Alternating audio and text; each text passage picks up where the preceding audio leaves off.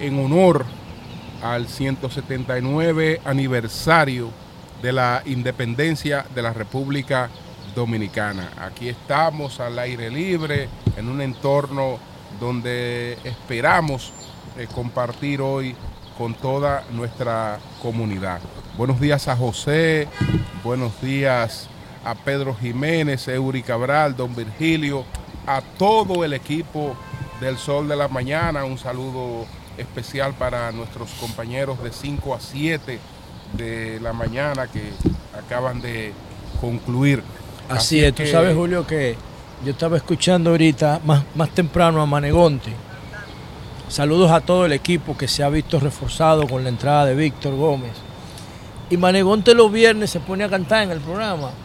Entonces hoy, hoy él estaba eh, hablando de las canciones de, de, de Nini Cáfaro o de Solano. Yo no sé cuál, cuál de los dos. Pero estaban hablando de los hoy, dos. Hoy tenían a Nini. A Nini. Yo encontré dos errores en la canción Por Amor hoy.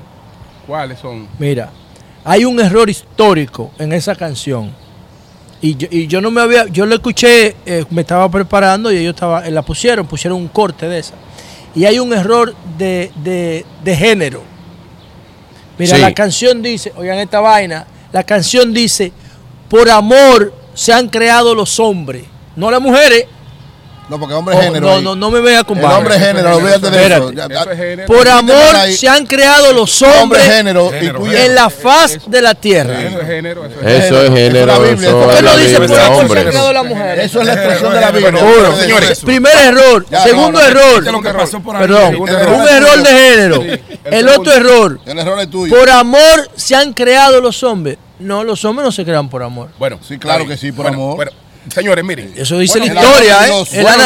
Es, por evolución que se crea. ¿Qué evolución? Evolución. El amor de Dios, más, más, más, adelante continuamos. La creación es un amor de Dios. Con esa temática. Con todas estas temáticas. Porque todo es de Guayate, José. realmente. Señores, miren, buenos días, buenos días. Vamos a tratar algunos temas en el día de hoy eh, que entendemos importante tratarlos eh, desde aquí de Nueva York. En primer lugar, quiero agradecer en nombre de, don Virgilio Félix, en nombre de este servidor, al querido amigo, hermano eh, Jaime Vargas. Así es. Eh, por la invitación que nos hiciera eh, en el día de ayer a disfrutar pues de un country club en Penfield, en New Jersey. En New Jersey en Knoll, se llama ese country club, que eh, fue inaugurado en 1929. Y la verdad es que es un campo formidable que nos dio un día maravilloso. gracias, gracias Jaime, a su hijo. Jaimito, eh, Jaimito, sí. Eh, ambos, tanto el padre como el hijo, no pueden negar que son hijos y nietos de don Jaime Vargas, eh, que era un espléndido anfitrión. Así es que gracias, gracias hermanos, gracias. La verdad es que nos hicieron sentir muy bien. Así es. En el día de ayer. Así es, mi agradecimiento igual a don Jaime y a Jaimito por habernos eh, hecho parte y ayudarnos a ver esta experiencia bellísima allá en Fairfield en New Jersey. Muchas gracias, don Jaime. Muchas gracias. Y ellos no esperan nada a cambio, pero nosotros allá pagamos. Ah, sí. ¿Qué? Allá, allá pagamos, sí, nosotros allá pagamos. Ellos no esperan nada a cambio, esa, esa gente desprendida, ellos no, ellos no hacen nada. Pero también ustedes pagaron. Pero, no, no, no, que allá pagamos cuando vayan a. Ah, cuando vayan a Santo Domingo. Ah, vaya, ah, bueno. allá sí, allá, allá, allá pagamos, ya que aquí eh, ellos no nos lo permitieron, no, no, no nos permitieron en ningún momento hablar por la cartera y nosotros apurados. Una felicidad colectiva. no, don Virgilio estaba loco por hablar por esa cartera, pero no, se lo permitió. Se le quedó, la cartera. ante, ante esa eh, generosidad que estuvieron para con usted y don Julio, usted debió ser más considerado conmigo en la noche. Bueno, señores, entonces desde aquí, desde Diamond, vamos a tratar estos temas. Miren, señores. Plaza Quisqueya en Diamond. Así es, así es. Así es.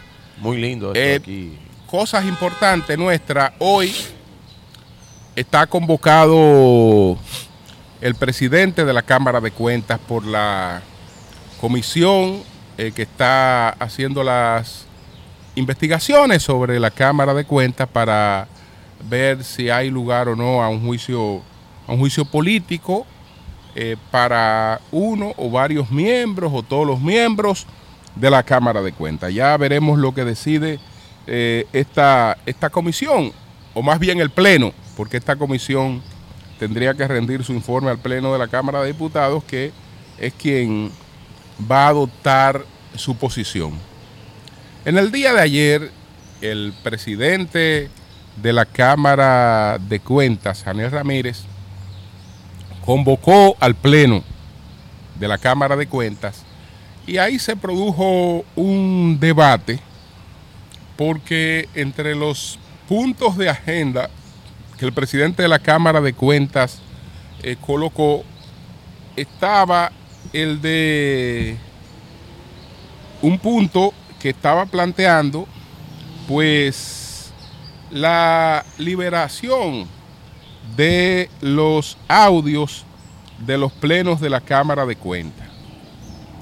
Esto es un punto que lo introduce el miembro de la Cámara de Cuentas, Mario Arturo Fernández Burgos, y era el punto número 3 de la reunión que convocó ayer eh, el presidente de la Cámara de Cuentas, Janel Ramírez, y creo que era el objetivo real de esa, de esa, de esa reunión, el discutir, eh, pues, liberar los audios de los plenos de la Cámara de Cuentas. El, el- tema eh, no, fue, no fue aprobado por varias, por varias razones. Porque la, eh, la secretaria de la, de la Cámara de Cuentas, la secretaria eh, eh, Tomasina eh, Tolentino, pues planteó que por el ordenamiento en la Cámara de Cuentas los temas van a la agenda en el orden en que esos temas han ido eh, llegando y que anteriormente se había hecho una solicitud que no había sido incluida. Pero además eh, se discute si procede o no procede eh, realmente hacer esto. Y la, la, el punto fue rechazado con tres votos contra dos. Con tres votos contra dos. Yo creo que el rechazo fue lo correcto. Porque los plenos, los plenos de una institución no tienen por qué eh, ser públicos, a menos que no haya una situación especial eh, que amerite de una investigación y se quiera actuar sobre, esas, sobre, esas, sobre esos casos. Lo que tienen que ser públicos son las decisiones. Son las decisiones y las motivaciones de las decisiones. ¿Por qué? Porque la propia Cámara de Cuentas tiene en sus leyes y reglamentos fases que son absolutamente discrecionales. Son fases discrecionales. Y lo puedo poner en un ejemplo más simple. Supongámonos que cualquiera de nosotros está haciendo investigaciones para tratar un tema. Porque a mí me dieron una información y yo estoy investigando esa información antes de, tratarla. Yo no puedo hacer público todo lo que me dicen a mí cuando estoy investigando porque me van a decir cosas que son verdades, me van a decir cosas que no son ciertas. Entonces yo tengo que discernir entre una cosa y la otra y finalmente voy a presentar lo que eh, he investigado. Pero todo el contenido de la investigación, todo el contenido de una discusión no tiene por qué formar parte del, del escenario público.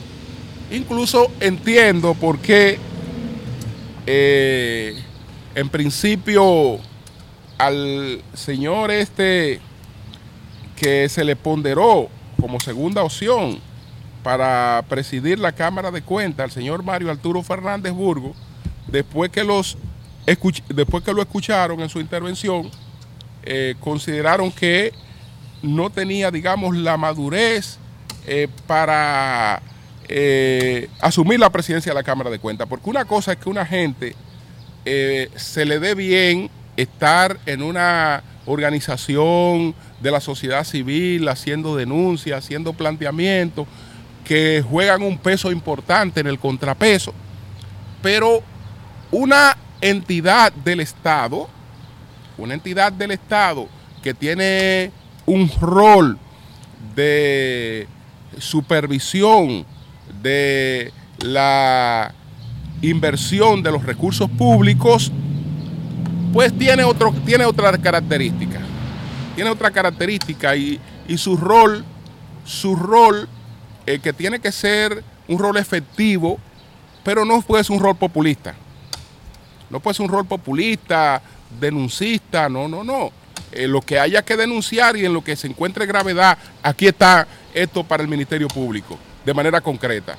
Pero todo lo que se investiga no puede ser denuncia porque primero hay que investigar, primero hay que establecer, por eso eh, incluso no se deben publicar borradores de, auditoría, se deben publicar las auditorías, el borrador no, porque el borrador es un documento todavía incompleto que, contiene muchas cosas que pudieran ser cambiadas en el futuro. Entonces, eh, hoy vamos a ver lo que decide la Cámara de Diputados pero esto que a lo que me refiero se produjo en el día de ayer, que se rechazó eh, tres contra dos votos el eh, liberar los audios de los plenos de la Cámara de Diputados, porque eso yo entiendo que no tiene por qué ser eh, de dominio público.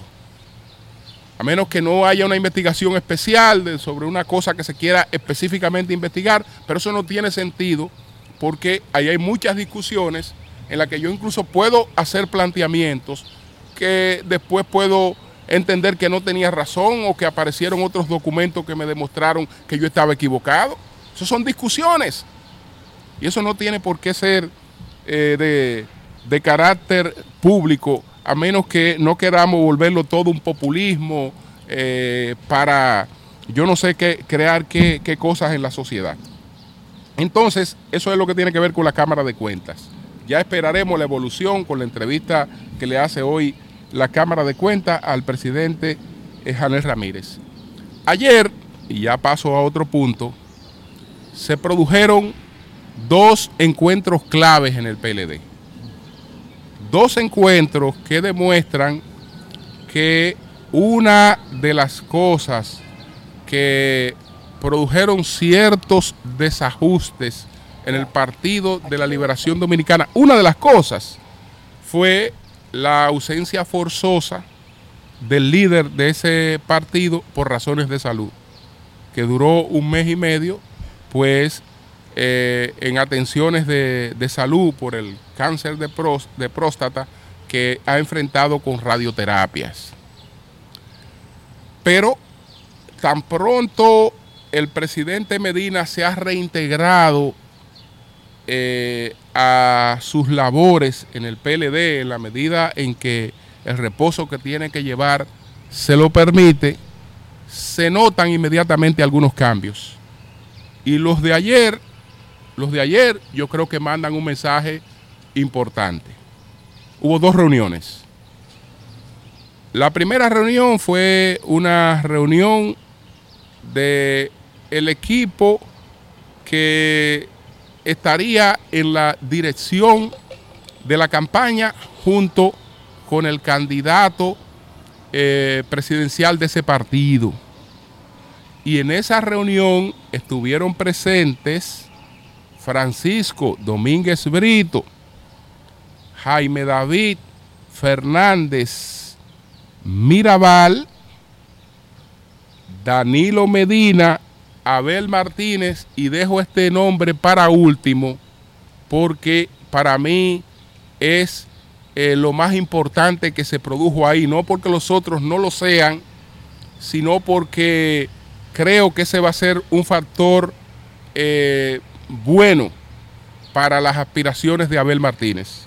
Me refiero a Margarita Cedeño, que ayer se integró eh, a, esta, a esta comisión. Vimos la fotografía que ellos liberaron del encuentro, no así las discusiones y los planes internos y la verdad que ellos acordaron ahí cosas importantes que no, no quiero adelantar, pero acordaron cosas muy importantes. Y creo que el solo hecho de la fotografía eh, revela que hay un espíritu de integración. Pero posteriormente, porque ahí faltaba una persona, Ahí faltaba una persona que me pregunté, bueno, porque tenía la información de que se iba a integrar ese equipo y de ese equipo forma parte Francisco Javier García. Y Francisco Javier García no está en esa foto. ¿Por qué Francisco Javier no está en esa foto?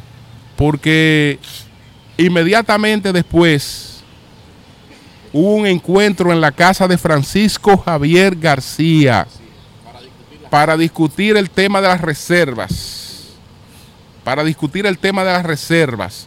Y entonces en esa reunión en la casa de Francisco Javier García estaba Danilo Medina, Abel Martínez, y Francisco Javier.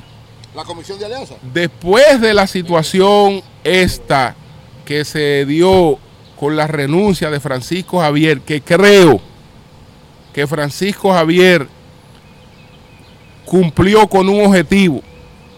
Yo creo que Francisco Javier quiso alertar que si no se producían cambios, no habrían resultados distintos, eh, que ese era el objetivo básicamente de lo que él se vio en la necesidad de hacer, que sé que lo hizo muy a su pesar, muy a su pesar, pero se sentía en el deber de hacer una advertencia contundente después ha podido visualizar que por lo menos algunos cambios se están produciendo.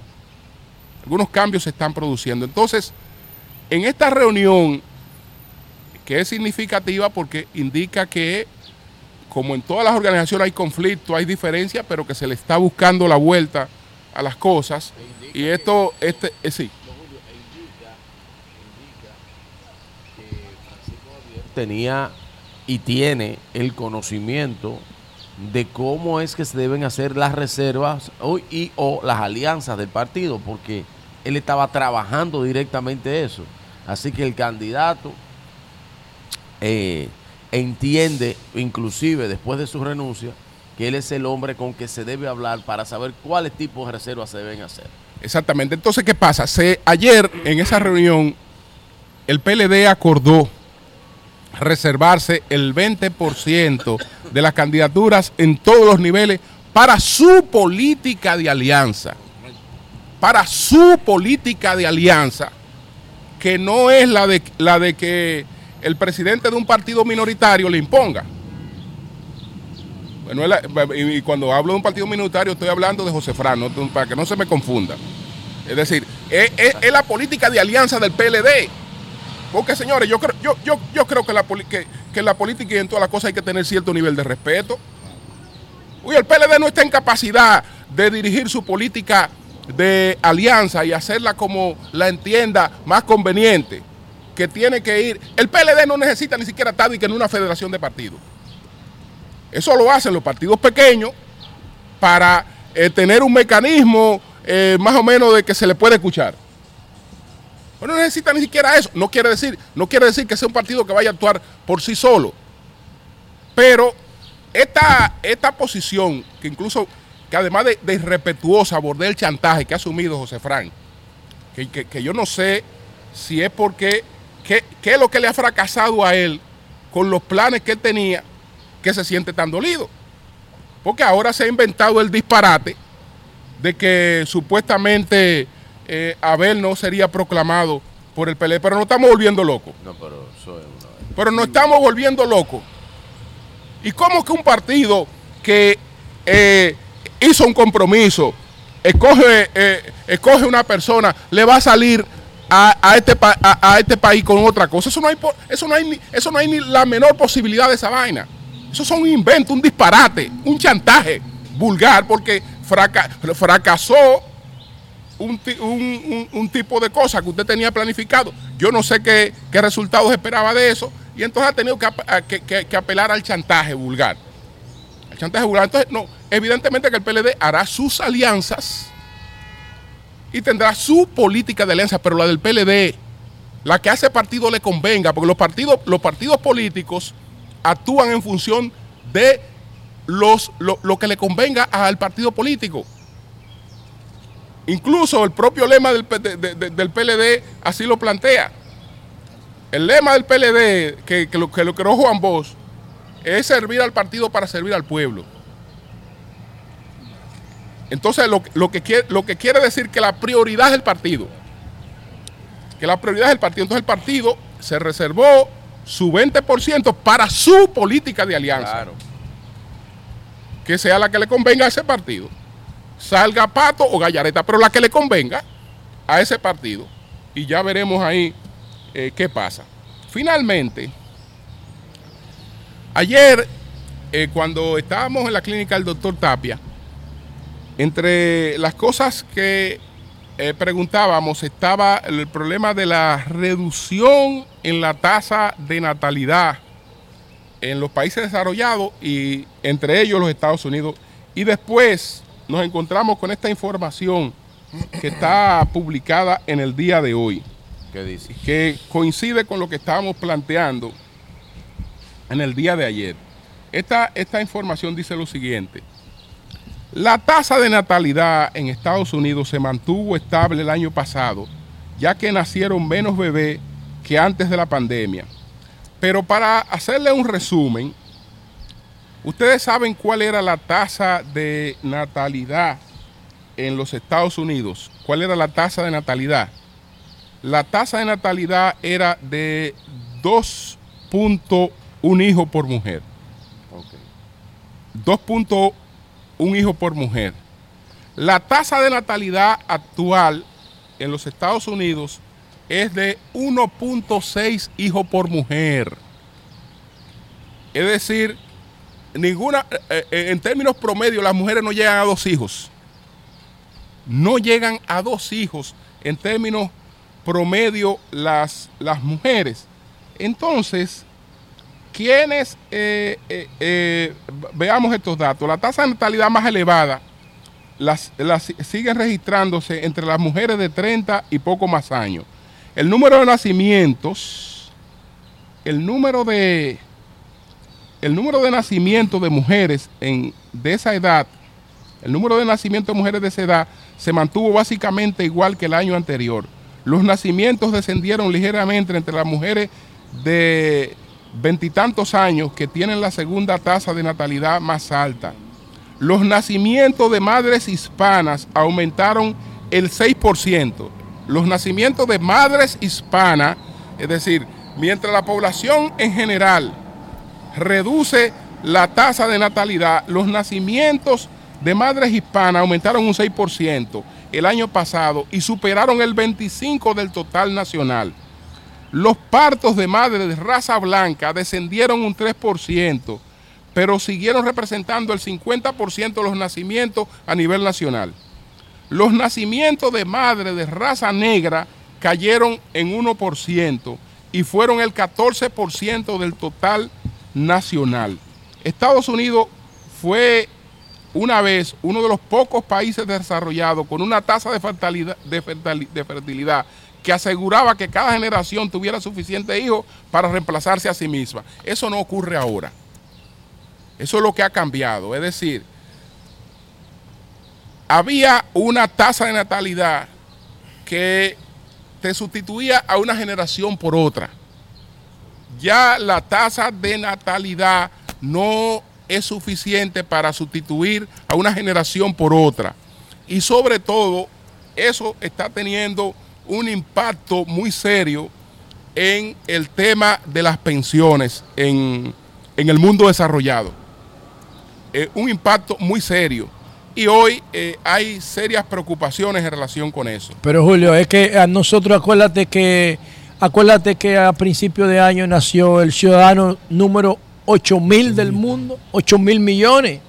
O sea, lo que, lo, si tú lo ves por países, tú, tú encuentras esas realidades, pero si tú lo ves a nivel global, el planeta tiene demasiado no, gente. No, no, no, la, la, población es a nivel global, porque el enfoque que Pero son 8 mil millones que tenemos. Eh, exactamente, pero de 8 mil millones ha habido una reducción en la tasa de natalidad. Sí, y pero, eso, y eso pero, no, no, pero no es una reducción global, no, no, global, no. Es global, no, no, es global. No, es imposible, Julio, porque entonces tuviéramos bueno, menos. Es global. Es que ahora tenemos 8 mil millones, eh, no que, puede haber una reducción en la tasa de natalidad, eso no es verdad, Julio. José, Chequea los números. José, no, claro. No, no, no, no, no. Déjame terminar. No puede.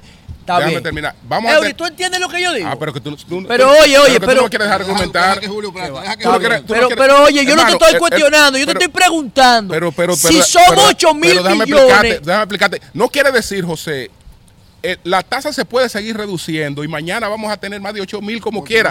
Lo que pasa es, no, es global. El dato que yo estoy dando es Es global. que no- es Mire, que es el- contradictorio. no, no es contradictorio. No es contra- te invito, te invito, pasando en el mundo. te invito, por ejemplo, al mundo europeo. 2030 de, Eso será menor. de, Mau- de- de Mauro M. Guillén, que plantea todas las tendencias que lleva el mundo hacia el, hacia, hacia el 2030. Claro. Y uno de, los, uno, de los, uno de los graves problemas que enfrenta el mundo en estos momentos es un freno en la tasa de, de- de natalidad, natalidad, mundial. Es que no Claro, es posible. El- pero oye, hermano, pero es está que- bien, es pero que tú, es que tú par- es que tú partes del hecho de que si hoy siete- que si hoy somos 7000 y mañana somos 7500, tú dices que no estamos reduciendo, no, es en función de eso. Mira, José, es que Seríamos más, José, es que más es que es que es que es que estamos es- se están naciendo, están naciendo, por ejemplo, después después de la pandemia, tú tienes eh, si aquí nacieron 3.7 millones de niños.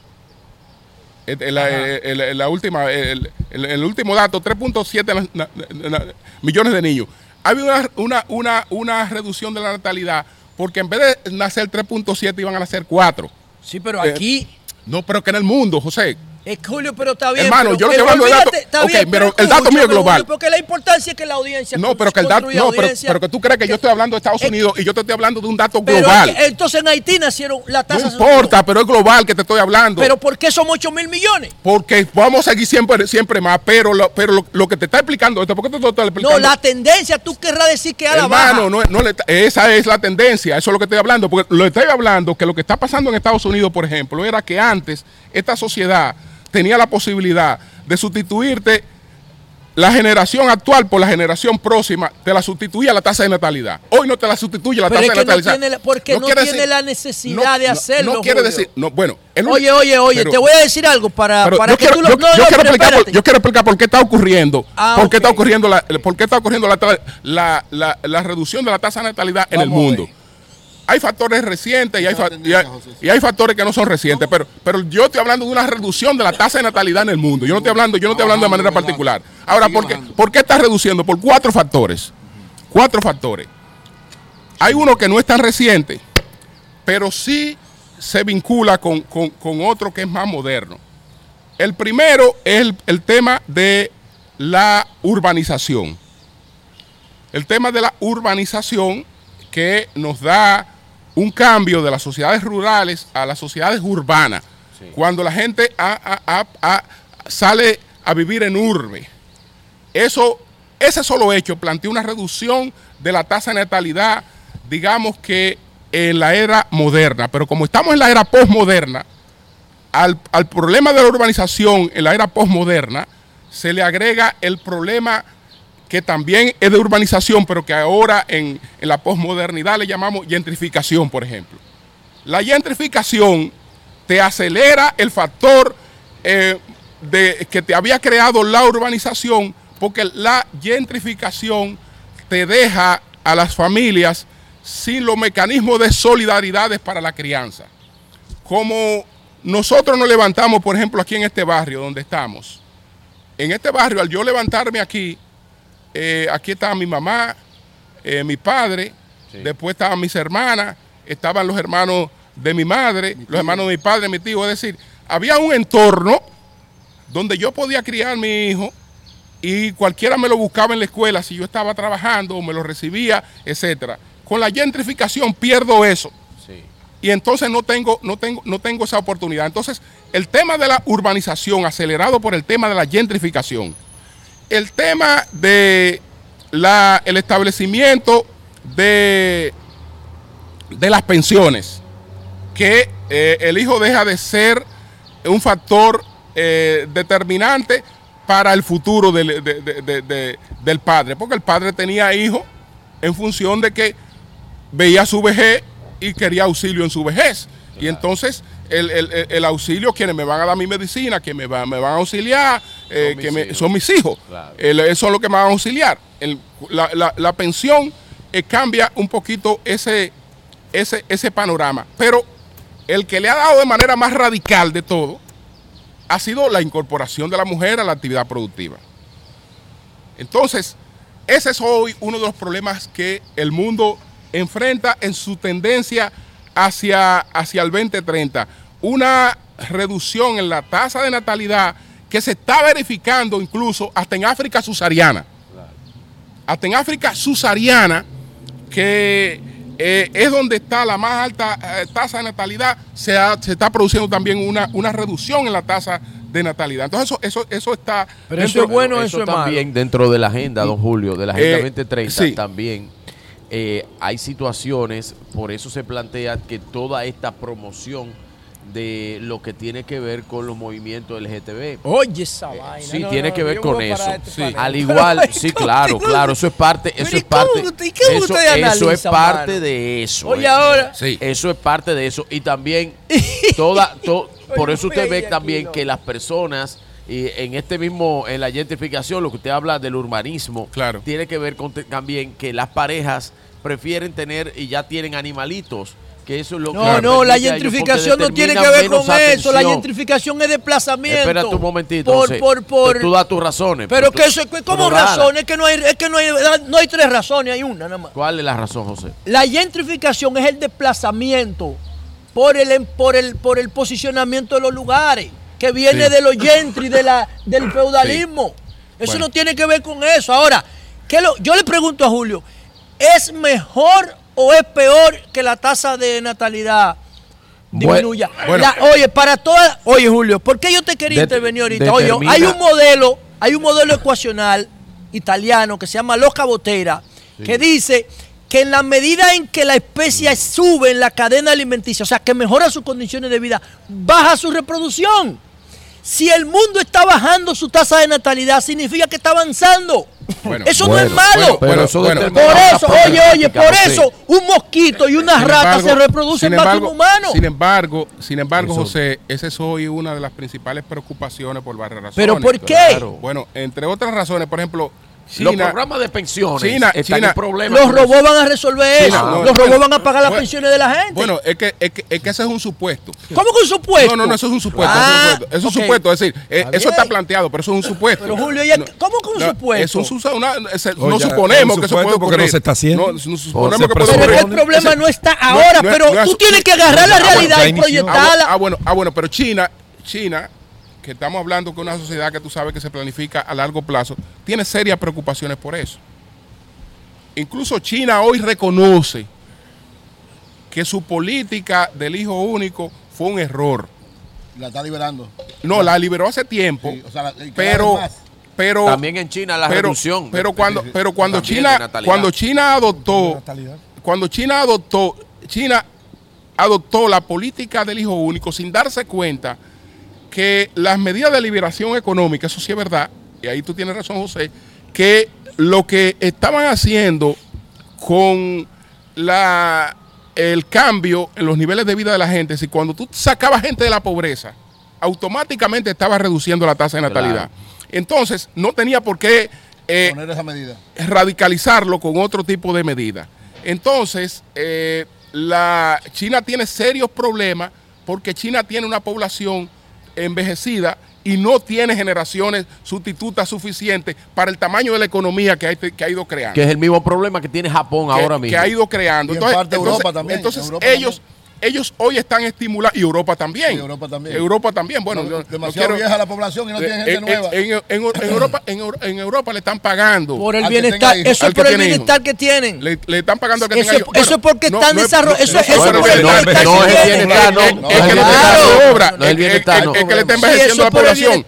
eh, no, entonces, no ese es uno de los de los de los de los de los de los de los Julio, para confirmar lo que tú decías, oye esto, José, la tasa global mundial de Señores, fecundidad en el señores. 1990 era de 3.2 hijos por ¿Y por qué mujer. ustedes hablan de tasa Pero y no espérate, hablan de, espérate, y no hablan de espérate. valor absoluto? En el 2019, pero que porque estamos hablando eh, No, global. es que la tasa es muy No, pero variable. eso- Vamos a hablar de eso- eso- valor- no, vamos a hablar de absoluto. Ustedes quieren hablar de valor Ah, absoluto, pero, ven, vamos ah, a pero hablar de valor valor absoluto no hay que discutirlo. No, es que. No, es que no global. me puede decir a mí, global. que no me puede decir a mí que, si global. hace Bueno, 50 pero está bien, años. Está bien, pero, vamos. pero es valor absoluto. Es valor absoluto, tasa global, porque se eh, mide así. eh, eh, tasa global. Otro dato, Eury, ahí termino, Sí. que, que ese sí te va a preocupar mucho a ti. Vamos a ver, En Estados Unidos, ¿qué pasa? aquí, en estos momentos, hay más hogares criando hijos que no son matrimonios.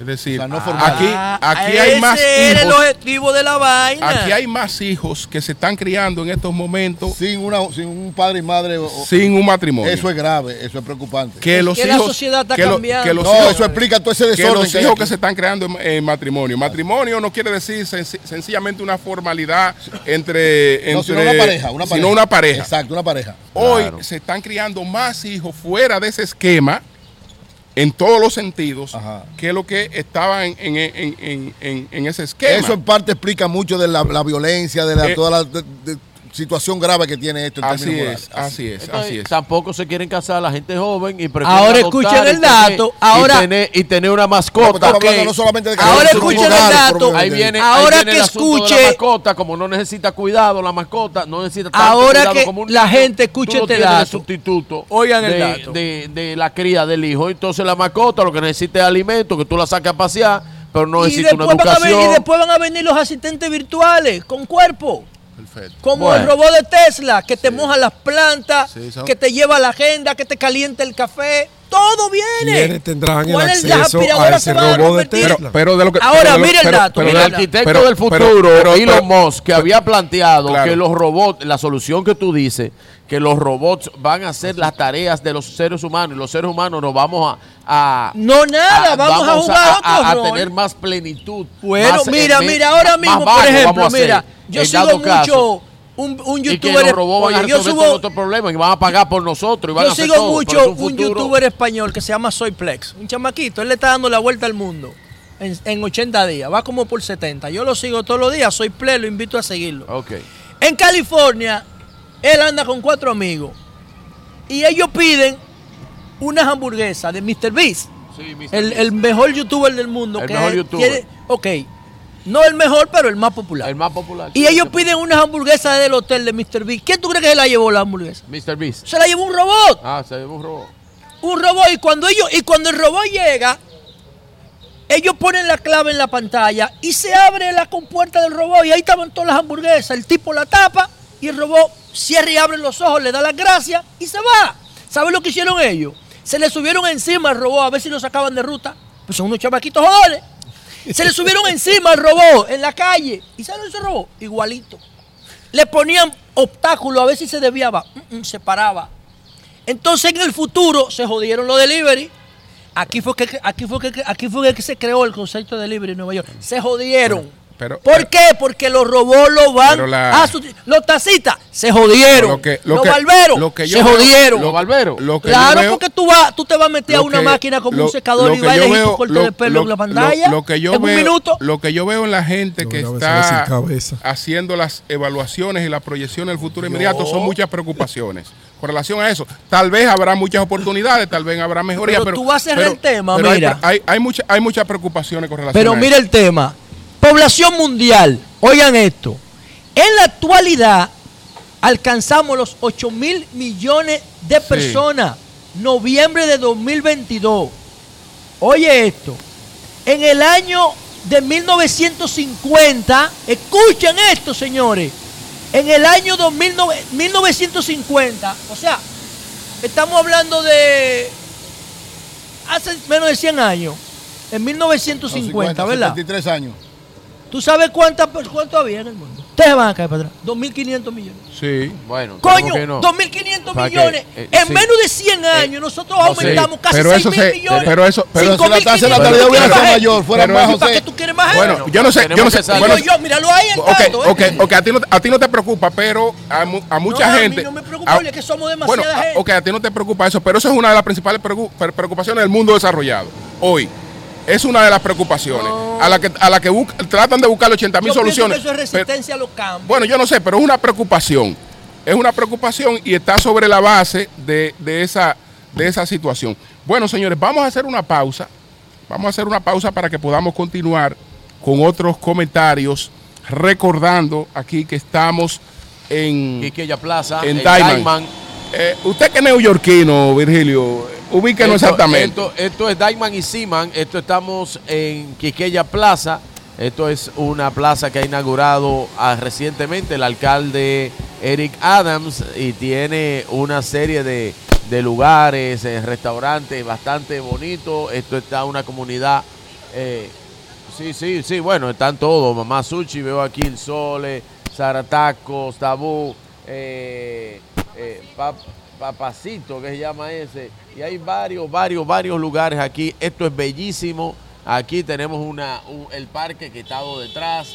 eh, y aquí estamos en Quiqueya, en Quiqueya Plaza, en Diamond y Seaman Avenue. Aquí en Nueva York, en el Alto Manhattan, o como le dicen, Washington Heights. Bien, pues vamos a hacer una pausa. Retornamos en breve. Cambio fuera.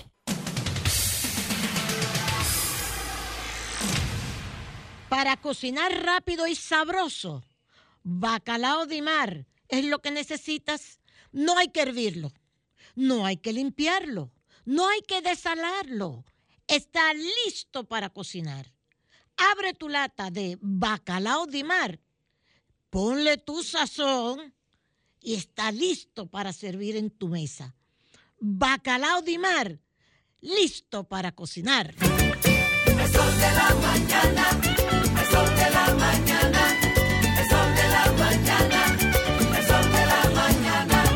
Con mil cosas que hacer y tú de camino al banco. No, hombre, no. No te compliques y resuelve por los canales Banreservas. Más rápido y muchísimo más simple. No te compliques y utiliza los canales Banreservas. Tu banco fuera del banco. Banreservas, el banco de todos los dominicanos. Cada mañana trae con ella el sabor de los mejores deseos, que se van multiplicando y nos salen hasta en la taza. Esa taza que nos transmite con su aroma y sabor, la buena onda que nos mueve con una sonrisa y que llevamos con nosotros en todo momento. A cada taza de café Santo Domingo siempre le sale ese sabor a lo mejor de lo nuestro. Cuéntanos, ¿qué dice tu café? Café Santo Domingo, lo mejor de lo nuestro. Sol 106.5, la más interactiva. Una emisora RCC Miria. A peso el millón, a peso el millón. Ahora en Superquino, un peso es un millón. Todos los días, no te pierdas eso. 25 millones por 25 pesos. Y hay mucho más. Además de los 25 millones que ganas al acertar 10 números, oigan la bulla. También ganan los que aciertan con 9, 8, 7, 6 y 5. Y si no pegas ninguno, ganas 80 pesos por cada 25 pesos jugados. Super Kino de Leisa, el único juego que si te pelas, ganas.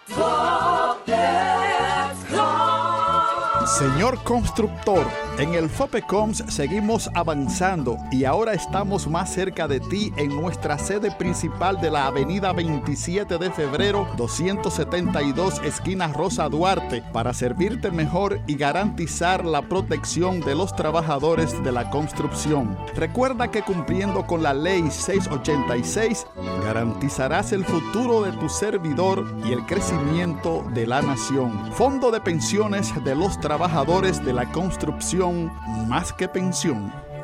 En Seguros Reservas sabemos lo importante que es tu salud y la de tu familia para estar protegidos en cada etapa. Por eso creamos Just Control, un nuevo plan de salud internacional con una amplia cobertura local que te ofrece una red exclusiva de prestadores de habla hispana, incluyendo beneficios especiales como acompañamiento para el control de diabéticos e hipertensos. Just Control, toma el control de tu salud y tu bienestar. Conoce más sobre los beneficios de Just Control en segurosreservas.com.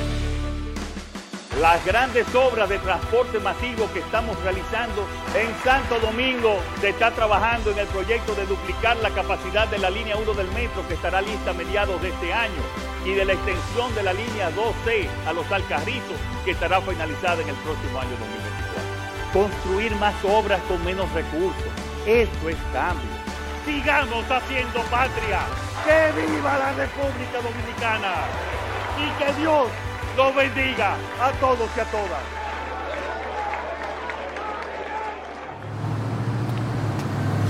Oye, coquero, párteme un par de coco ahí.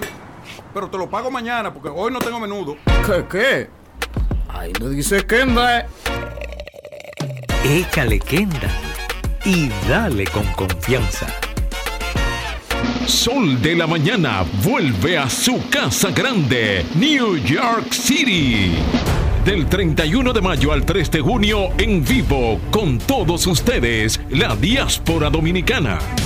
De cara a cara con nuestra gente desde diferentes puntos de la Gran Manzana. Sol de la Mañana, llevando la información de primera mano por Sol 106.5, Telefuturo Canal 23 y todas nuestras plataformas digitales.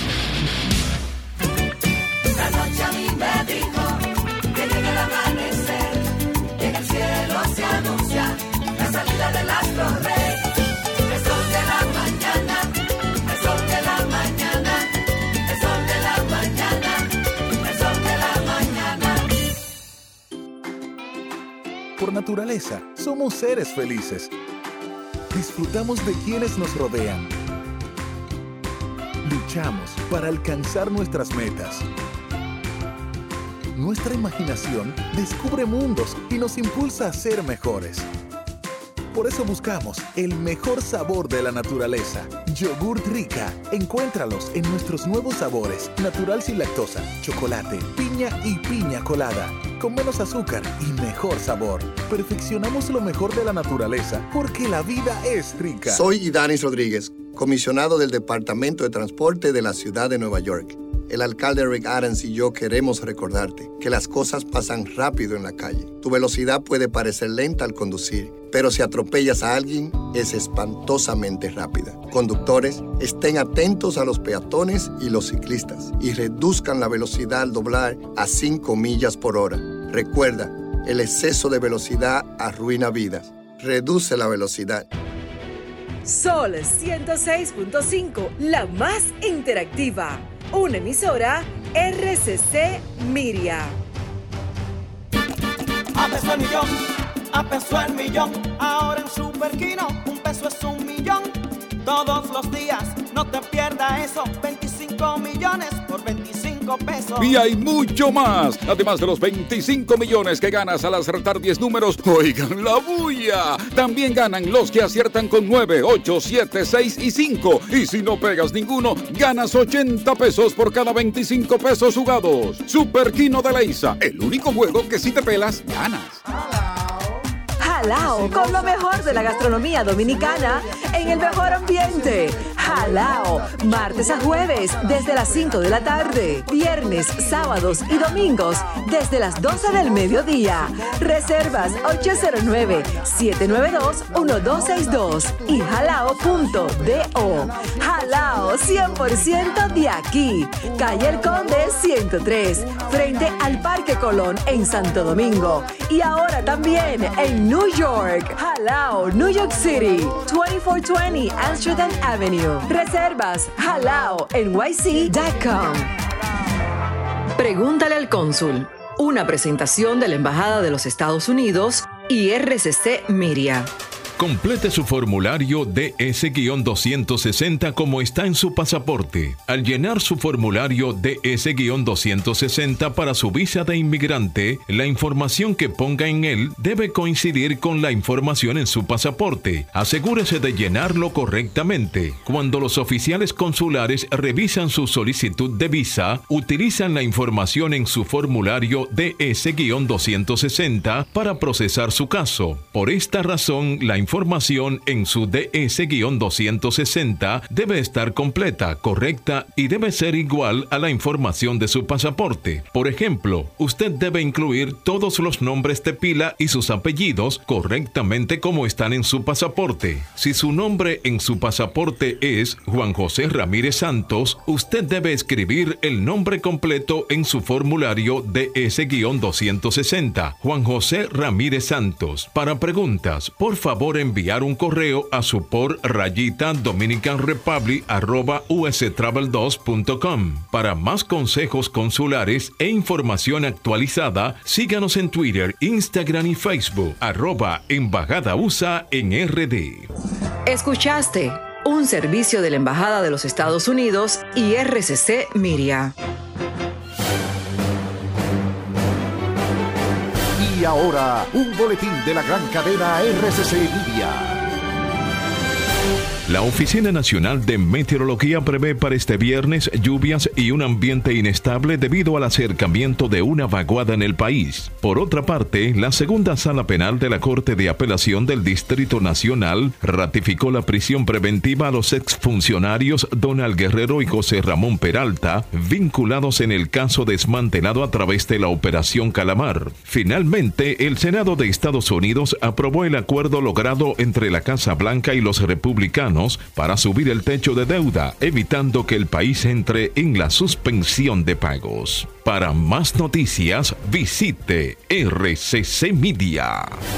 Escucharon un boletín de la gran cadena RCC Media. Aquí, allí, pa' nuestra gente, con tu subagente, popular presente, puesto pa' servir, puesto pa' la gente, con tu subagente, popular presente. Paga la tarjeta en el local de la vecina, recarga tu saldo en el colmado de allá arriba, el préstamo que tengo lo pago aquí en la esquina, ese dinerito en la tienda se retira. Pa' retirar FT, pa' recargar tu cel, pa' que puedas recibir tu remesa también. Aquí, allí, Subagente popular, puesto para nuestra gente. popular presente. Sol de la mañana vuelve a su casa grande, New York City. Del 31 de mayo al 3 de junio en vivo con todos ustedes, la diáspora dominicana. De cara a cara con nuestra gente desde diferentes puntos de la Gran Manzana. Sol de la mañana, llevando la información de primera mano por Sol 106.5, Telefuturo Canal 23 y todas nuestras plataformas digitales.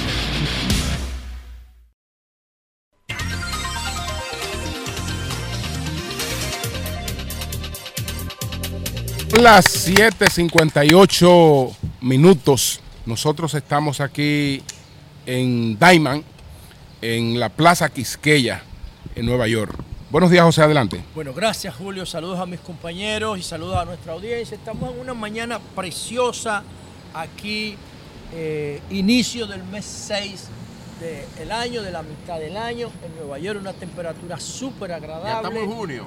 De junio, ya estamos en junio. Wow. Y, y entonces estamos también en el corazón de los dominicanos en Nueva York, en, una, un, en un espacio que yo invito a todos los dominicanos que están aquí a que vayan a ver. ¿Por qué esta calle se llama Dykeman? Porque es, eh, eh, William Dykeman, creo que se llama William, William Dykeman, fue el primer gra- granjero de Nueva York y creó una super granja, la granja más antigua de la ciudad de Nueva York, que ocupaba gran parte de esta comunidad. Ahora está reducido a, una, a un museo y está en Inwood para que la gente vaya y lo vea. Toda esta comunidad era influida por esa granja en el siglo XVIII y todavía esa granja está ahí, pero ya en un espacio pequeñito. Y entonces nosotros estamos en la Plaza Quisqueya, que es, fue una promesa del alcalde Eric Adams y ahora fue convertida el día de nuestra independencia en una realidad con una inversión de 7 millones de dólares. ¿Para qué? Quitarle espacio a los vehículos para que la gente tenga espacio de ciclismo, de patinaje, de compartir, de socializar. Y entonces hay una serie de restaurantes, de oferta de entretenimiento en el entorno que le agregan mucho valor. ¿Qué, qué deberíamos hacer nosotros allá en República Dominicana? El espacio del Faro a Colón debería ser convertido en un espacio como este. Yo estoy de acuerdo con eso, pero primero hay que readecuar ese monumento, como dijo don Julio hace algunos meses, que don Julio hablaba del, del faro a Colón, José, porque el faro todavía, el faro necesita mantenimiento, La- que no la- lo tiene. Las, hace dos semanas yo pasé por ahí, Way me metió por ahí porque había un tapón grande. Y por- te sacó por, puente. por esa avenida que lo Y cruza. entonces esas, ese entorno del faro, eso es impresionante. Bellísimo. Lo que pasa es que eso está abandonado. Eso no tiene un criterio de gestión que permite un aprovechamiento. Estos restaurancitos así deberían estar allá para que la gente de Santo Domingo Este y del país entero y los turistas fueran a esa plaza que se conecta, ¿tú sabes qué? Con, con las instalaciones que se hicieron para los Juegos Panamericanos, con el Parque del Este. Sí, sí. Eso está lleno de instalaciones deportivas. Sí, sale atrás a eso, sí, es Entonces verdad. tú conectas Es esas instalaciones deportivas con Ey. esa plaza del faro y tú tienes un ahí, y tú tienes un, un- un- un ambiente, un espacio para que la gente haga deporte en el día y se entretenga en la noche. Eso está subestimado. Yo saludo esto y Danis Rodríguez fue el propulsor como director de Ahí- transporte. ahí- de ahí este está con espacio. nosotros, Ah, ya. ya lo veo Está por ahí, allá. Saludos, hermano. sí. Qué buena iniciativa tomaron ustedes aquí. Felicidades. Este es un espacio extraordinario que se le quita a los vehículos y se le entrega a las personas, pero sobre todo a los dominicanos, porque aquí nosotros somos mayoría y a mí me gustaría ver una plaza como esta en República Dominicana que se llame Puerto Príncipe, ¿Cómo así? porque esta se llama Quisqueya, No, está bien, está bien. esta se llama Quisqueya y no hay ningún problema. Y no hay ningún problema. Las personas de- de modernas quién no tienen son espacio todos- para el odio, tú ni sabes- tienen No, espacio bien, para bien, el bien, porque no- resentimiento. no- no- está Todos bien. esos negocios son de dominicanos, ¿no es así? Exacto. Son de dominicanos. Bueno, señores, salu- a saludando entrevistar a toda la de comunidad dominicana, sí. Que le hemos entrevistado varias Bien, bien. veces ya. Entonces, a eso debería estar allá. Yo no estoy diciendo que esté en el centro de la ciudad, pero donde sea que haya un espacio, que los haitianos sientan que fue creado para ellos. ¿Para qué? Para que ellos no acumulen resentimiento ni odio contra nosotros. ¿Cómo los dominicanos van a sentir resentimiento por un país que les ofrece estas posibilidades? ¿Cómo lo van a sentir? No, se sienten norteamericanos también, porque se sienten integrados, tomados en cuenta, y eso es lo que importa. Señores, miren, ayer se cayó Joe Biden. Estaba en la- una graduación de una academia militar, tropezó y se cayó. Terrible eso. Eh, se ha caído varias veces Pero ya. se- esta vez se cayó de frente, eh, sin escaleras, sin No, obstáculos. no, él tropezó con un obstáculo que Había sí, había un obstáculo. José, Sí. te- te una interrupción para que continúe con el tema de, de Biden. Tengo a, eh, a la, a la miembro de la Cámara de Cuentas, Tomasina Tolentino, que es secretaria y miembro de la Cámara de Cuentas aquí por la eh, línea celular. Eh, buenos días, Tomasina, ¿cómo está usted? Va- vamos a ver, vamos a ponerlo en voz alta aquí, escúcheme. Un retorno, por favor. Un retorno. Vamos a ver si se. En alta voz. A- Vamos a ver si se le escucha ahí, Tomasina. Adelante. Hol- Hola, muy buenos días a don Julio, a todo el equipo del Sol de la Mañana y a todo el país que nos escucha. ¿Cómo están? Buenos días. Bien, bien, bien.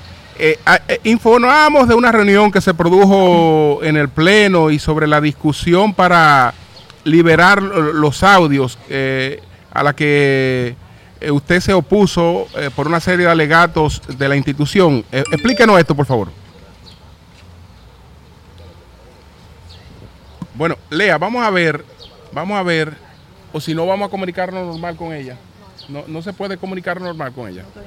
Mira a ver, mira a ver para. ¿Eh? Bueno. Bueno. Ah, ah, bueno, eh, eh, usted escuchó, Tomasina, lo que le preguntaba sobre la discusión de ayer. Sí, adelante. No, no le escuché. Eh, si puede repetir la, Le, le la decí- pregunta. le hablaba de la reunión del Pleno de ayer, donde el punto eh, que se proponía liberar los audios eh, del Pleno, eh, a lo que usted se opuso, las razones por las que usted se opuso. Bueno, lo primero es aclarar que no hubo pleno. Si hubiese sido un pleno, no pudiese estar hablando de esto, porque hasta ahora el índice de información clasificada reserva esos documentos internamente. Y yo soy muy respetuosa de las normas. Y precisamente por respetar esas normas, no es que me opuse de ninguna manera. Tomasina Tolentino de Mackenzie dejó claramente establecido que no se opone. O sea, yo no me opongo a que se desclasifiquen las actas, audio, video y cualquier otro documento que sea parte de una sesión del Pleno. Lo que he pedido es que se pospusiera para otra sesión en la que nosotros pudiéramos tener consultas con las áreas técnicas eh, nuestras, y cuando hablo de áreas técnicas hablo de auditoría, control social, análisis presupuestario, que son los que manejan eh, informaciones eh, sustantivas. Imagínese usted que nosotros estuviéramos tratando en una sesión del Pleno, por ejemplo, una denuncia. Las denuncias son, aunque la persona que las reciba tiene los datos, eh, deben de ser secretas, deben de ser mantenidas en secreto y deben de ser evaluadas y atendidas si corresponden. Entonces nosotros hablábamos de la necesidad de trabajar en una sesión aparte, donde se pueda ver qué se desclasifica y qué no. Por ejemplo, que puedan tacharse el número de cédulas, si se está hablando de una información sensible, que a veces tratamos hasta temas de salud, en los audios pueda colocarse un sonido para evitar vulnerar derechos fundamentales establecidos en nuestra Constitución. Porque nosotros debemos de garantizar esos derechos que tienen los ciudadanos a mantener esa información privada eh, es un derecho. Entonces, lo que yo estaba pidiendo era que lo tratáramos en una sesión, pero no lo llevo solamente al Pleno, sino que inmediatamente llevó la convocatoria. Yo remití un correo al presidente y a los demás miembros, indicándole que yo había hecho una propuesta de desclasificación eh, de documentos en 30 de agosto del año 2022 y que no fue enviada como, como anexo para la convocatoria como manda nuestro reglamento interno, sino que solamente se anexó una propuesta que hizo el miembro eh, Mario Fernández el pasado 24 eh, de mayo. Entonces, las tres eh, miembros, la vicepresidenta Elsa María Catano, la miembro Elsa Peña Peña y quien les habla, pedimos que fuera excluida de la agenda y tratada en una sesión específica. Eso fue lo que nosotros eh, hicimos en el día de ayer. De ninguna manera nos oponemos a que sean eh, mantenidos eh, clasificados los audios, lo que hemos pedido, que se tomen la medida del lugar para garantizar información que sea sensible a un ciudadano y que pueda afectar su buen nombre, que pueda afectar eh, una investigación que esté en proceso, sea publicada a destiempo. Eh, Tomasina, queremos que usted nos eh, dé a conocer cuál es eh, su posición con relación a la investigación que está abierta en la Cámara de Diputados. No sé si ya usted ha sido citada, pero ¿cuál es su posición? Yo estoy citada para hoy a las 11 de la mañana y desde no solamente desde mi posición de miembro de la Cámara de Cuentas, sino que toda mi vida he actuado de conformidad a las normas. Es más, usted ni siquiera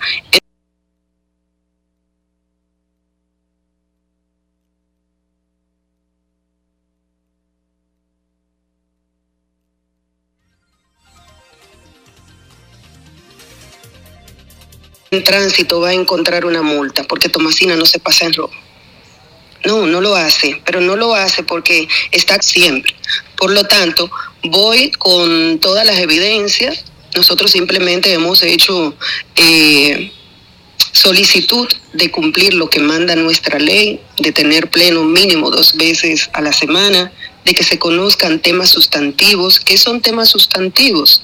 Auditoría, estudios e investigaciones especiales, análisis de declaración jurada de patrimonio, análisis de denuncia y cualquier otra función que no asigne la Constitución o la Ley 1004. Entonces yo voy tranquila, confiada en que esos 17 diputados van a hacer su mejor trabajo, que van a tener la verdad y que al final la ciudadanía en sentido general va a saber que Tomasina Tolentino ha actuado desde el día uno y así seguirá durante toda su vida actuando de conformidad a la Constitución y las leyes. Tomasina, eh, eh, ¿cuántos plenos se han, se han celebrado, por ejemplo, este año? ¿Cada qué tiempo deben celebrarse? Y como usted nos aclaraba que lo de ayer no fue un pleno, ¿cuál es la diferencia entre una reunión y un pleno? Bueno, la diferencia entre una reunión y un pleno es que en una reunión los miembros de manera no formal pueden tratar un tema. Ayer sí había convocado un tema, lo que pasa que nuestro reglamento establece que antes de iniciar la sesión la agenda debe de ser aprobada. Y justamente cuando fue introducido eh, la, agenda, que me corresponde a mí de hecho presentarla por, por instrucción del presidente, nosotras solicitamos la, inclusión, la exclusión de la agenda para que pudiéramos verla en otra sesión.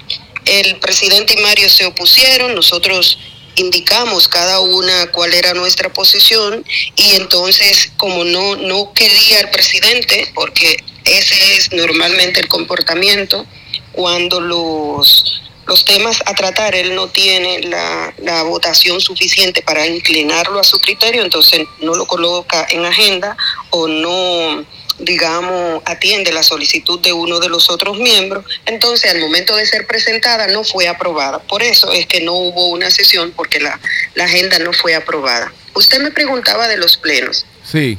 Nuestra ley manda que mínimo, mínimo, se deben hacer dos plenos ordinarios por semana, porque la ley hace la distinción entre los plenos ordinarios y extraordinarios. Extraordinario cuantas veces sea necesario. Únicamente hay dos condiciones para esto que estén los cinco miembros de acuerdo y que tenga un tema único de agenda. Para los plenos ordinarios, entonces hay una agenda que se manda con mínimo 48 horas de antelación.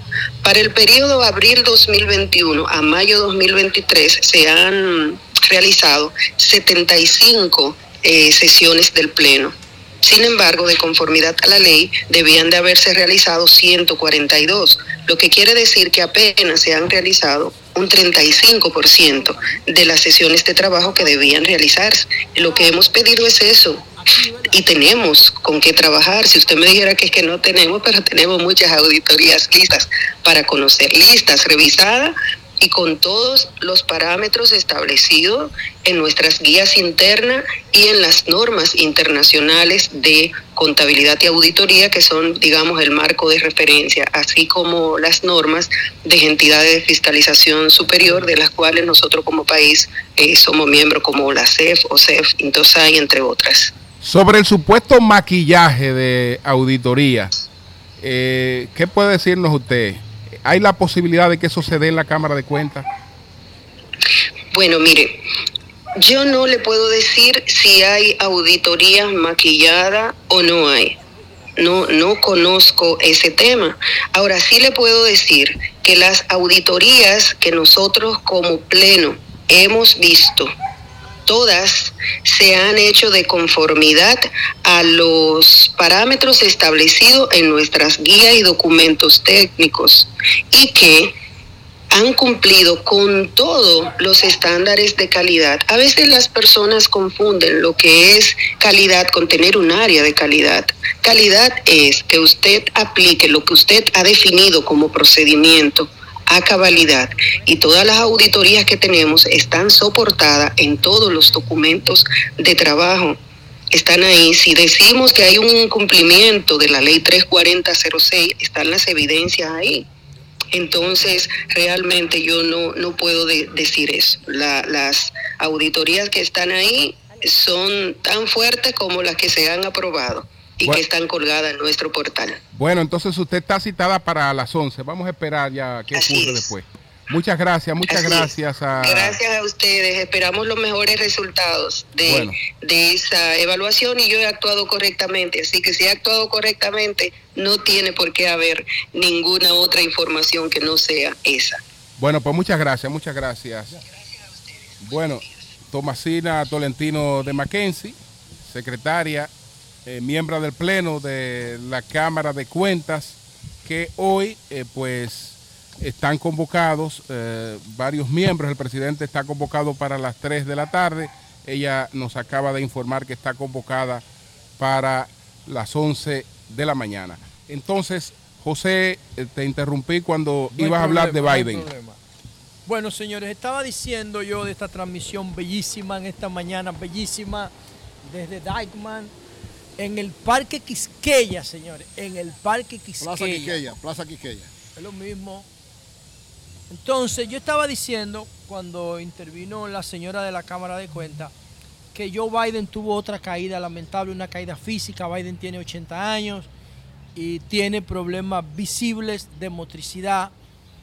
Que cuando el presidente de Estados Unidos se cae físicamente, créanlo o no, eso refleja de alguna manera una debilidad en el liderazgo del país a nivel mundial, de todo el que lo percibe, porque una caída es una caída. Es una caída. Entonces, eso no es un problema ni ético ni un problema moral, es un problema de que una persona se agota físicamente porque tiene un ciclo. Y el ciclo de Biden ya se agotó físicamente. Y Biden debería estar descansando y no bregando con el estrés que genera, que significa ser presidente del país más influyente del planeta. Y ayer tuvo una caída lamentable que cada vez se está volviendo más recurrente, con más frecuencia. Bueno, te- tengo una encuesta que hizo la agencia de Associated Press que dice que solo el 37%, el 37% de los demócratas en todo Estados Unidos quieren que el presidente Biden busque una reelección. Esta encuesta es de marzo de este año, que es reciente. Solo el 37% de los demócratas en el país quieren que el presidente Biden busque un segundo mandato, según la encuesta de The Associated Press.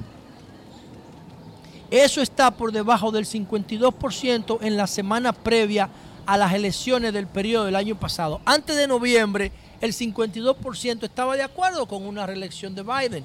Y ciertamente Biden logró una gran hazaña con el resultado electoral de noviembre pasado. Pero esos números se han caído porque las condiciones físicas y mentales que tiene el presidente no lo ayudan.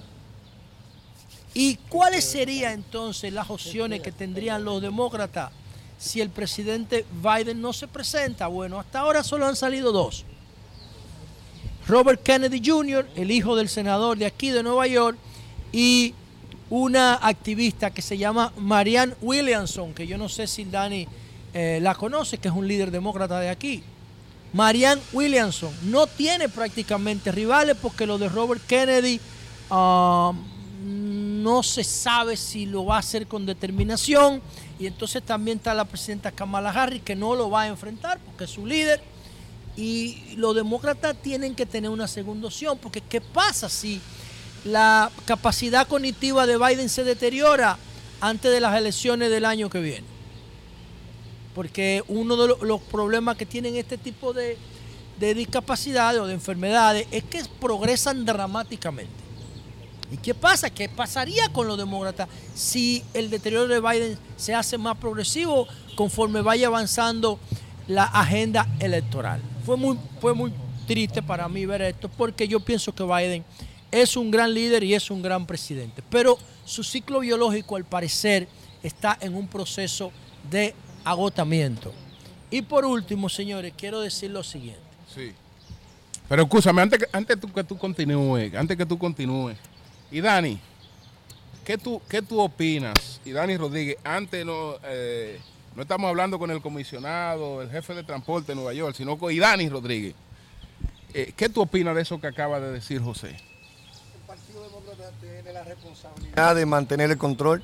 Eh, en la Casa Blanca eh, nosotros tenemos ahora a nuestro hermano Adriano Espaillá como miembro de, la Casa de Representantes, que los demócratas lo controlan. El, lamentablemente se perdió el control, lo tienen los republicanos. Yo creo que esta sociedad, eh, de nuevo, es una sociedad primeramente, eh, Juan Bosch decía, ¿verdad?, de que este país lo dirige el Departamento de Estado. Y yo creo de que los presidentes juegan un papel, pero no hay duda de que eh, la administración de Biden, como señala José, se ha caracterizado por ser más humanitaria con los inmigrantes. Se ha caracterizado por invertir más en la familia de clase trabajadora. Ahora, yo creo que todavía está por verse, ¿verdad? A nivel nacional. Eh, ojalá, como demócrata que yo soy, que, que se mantenga. Pero no hay, no hay otra figura en- en- en- del partido que Eh, pudiera re- reemplazar a Biden. Yo creo de que, la- mira, este es un país de nuevo que es un producto como de muchas naciones juntas.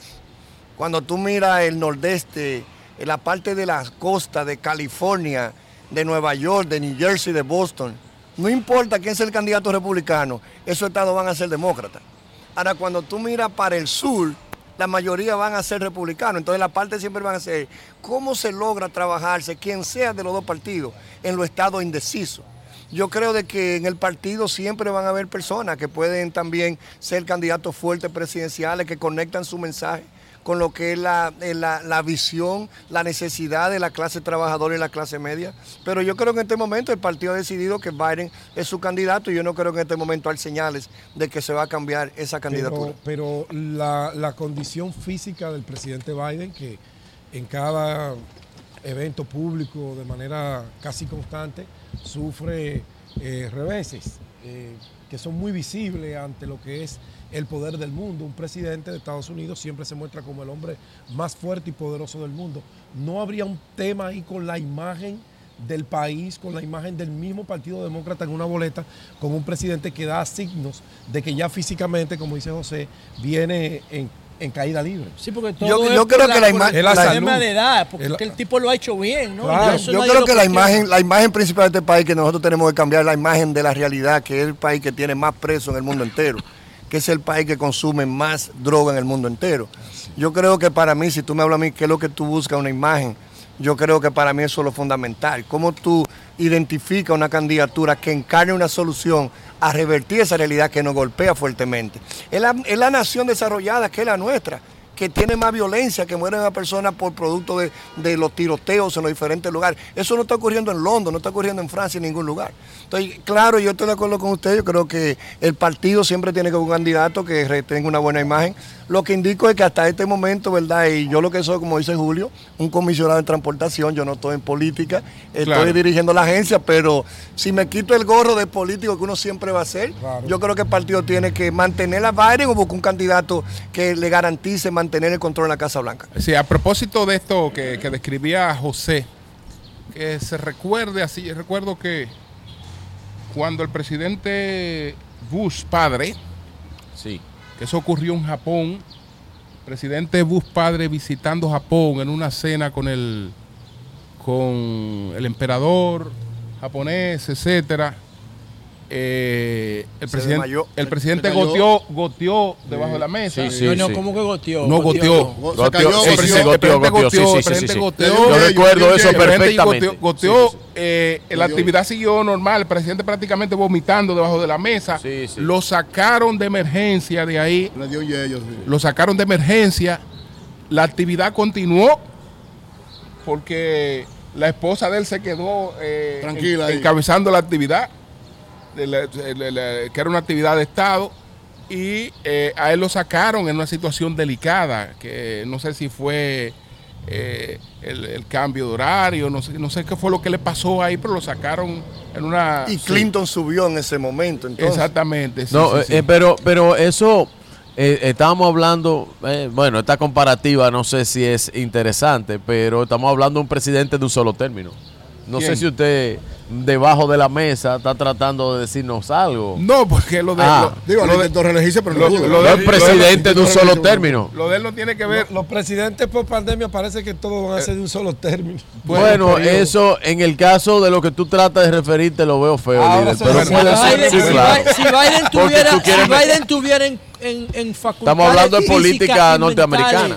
eh, mejores, nadie le, nadie, No, nadie, nadie le ganaría. nadie le ganaría ¿A quién? A Biden, nadie. Si tuviera mejores condiciones físicas y mentales. Yo creo de que hecho, sí. él se puede presentar y gana. El Ahora, problema es, la el gobernanza. problema es Ah. cómo su salud se pudiera seguir deteriorando Ahora, el- antes de, noviembre el- de- del el- año el problema ha sido, el problema ha sido que el liderazgo del Partido Demócrata no ha tenido la capacidad, el Partido Demo- Demócrata no ha tenido la capacidad de poder, de poder renovar sus liderazgos.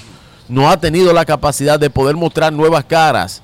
eh, dentro de la, de la, del, del espectro Sí. político eh, y de la boleta política del Partido Demócrata, porque la verdad es que con tanto, con tantas aciertos y bueno, también algunos desaciertos, porque yo no estoy de acuerdo con algunas cosas, pero con tantas cosas que ellos pudieran hacer y pudieran mostrar, pues no han enseñado a nadie. Después de Obama, la figura de Obama, que la siguen explotando, y la figura de la familia de Obama, pues no tienen a más nadie. Si ustedes se fijan, eh, Biden y Obama lo único que tienen eh, ahora mismo que mostrar, cuando el Partido Republicano, pues muestra una serie de líderes, líderes fuertes, que están ahí.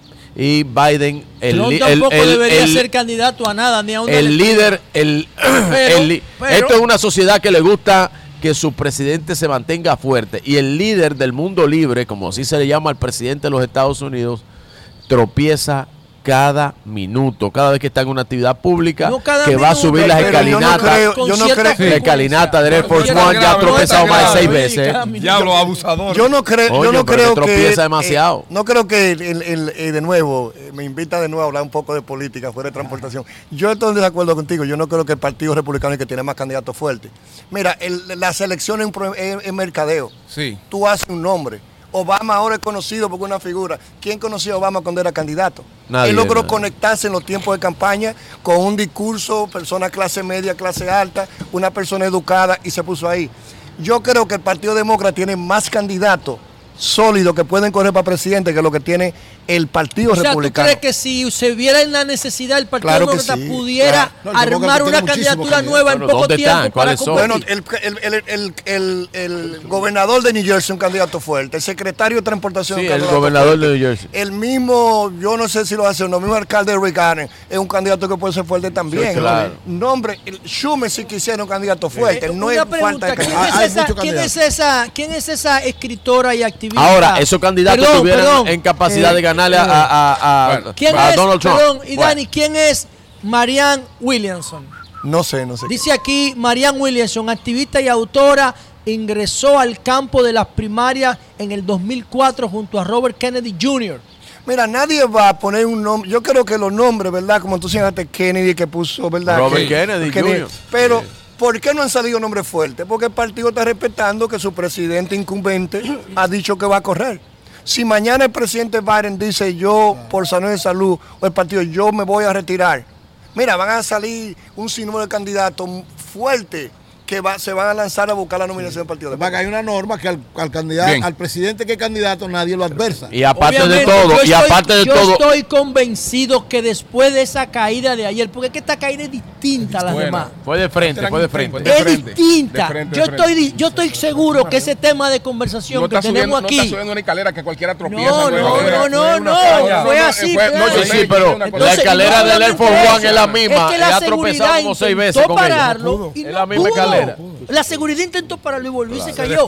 Entonces, yo estoy seguro que esta conversación que nosotros estamos teniendo aquí fue el tema de Eh. conversación en todos los espacios demócratas y de poder de este Claro, país a partir de ahí. claro que el Seguro, presidente. ¿eh? No Ahora, José, eso. José, Bien. claro que el presidente Biden no podía decir, como lo dijo a principio de año, no podía decir desde el principio de año que él no iba a la reelección presidencial porque ustedes saben el efecto de la soledad del poder. Es que falta casi dos años para la elección. Pero aquí. es correcto, por eso no podía decirlo. Bueno. Porque entonces lo dejan solo.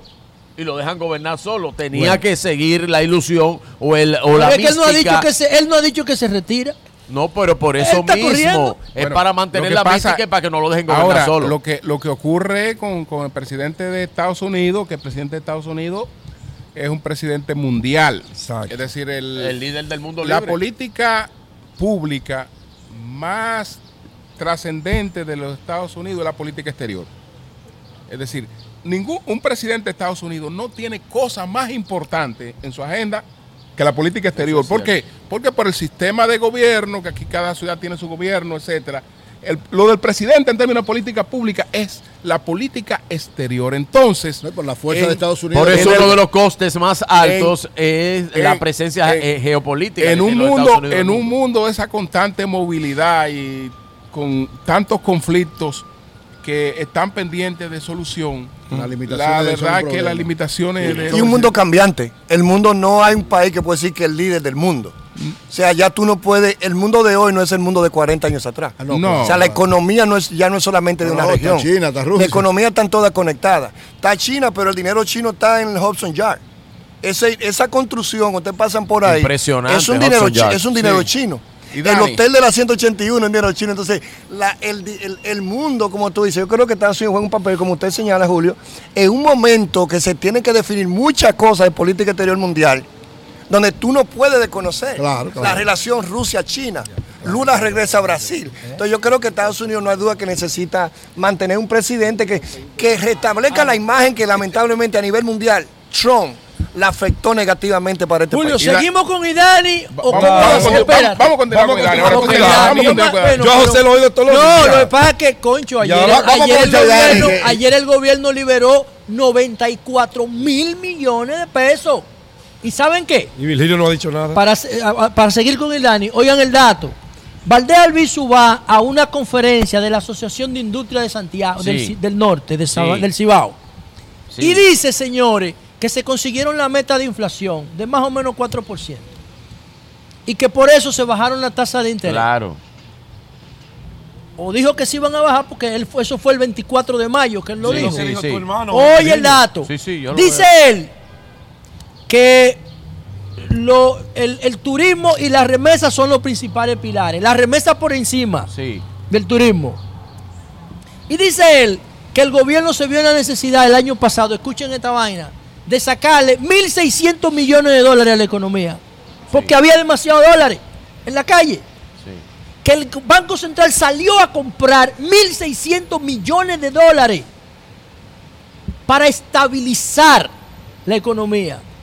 Y que producto de eso ellos entienden con las metas de inflación y el exceso de divisas que tenemos, el peso se estaba fortaleciendo demasiado y estaba afectando nuestras exportaciones. ¿Tú estás oyendo?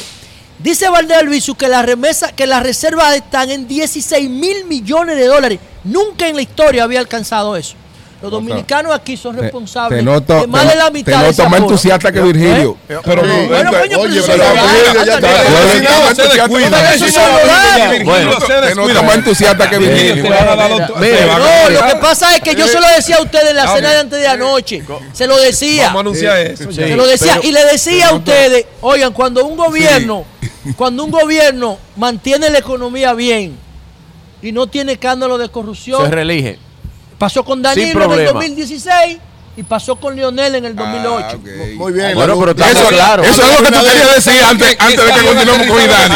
Se reeligen, se eso es lo que decir.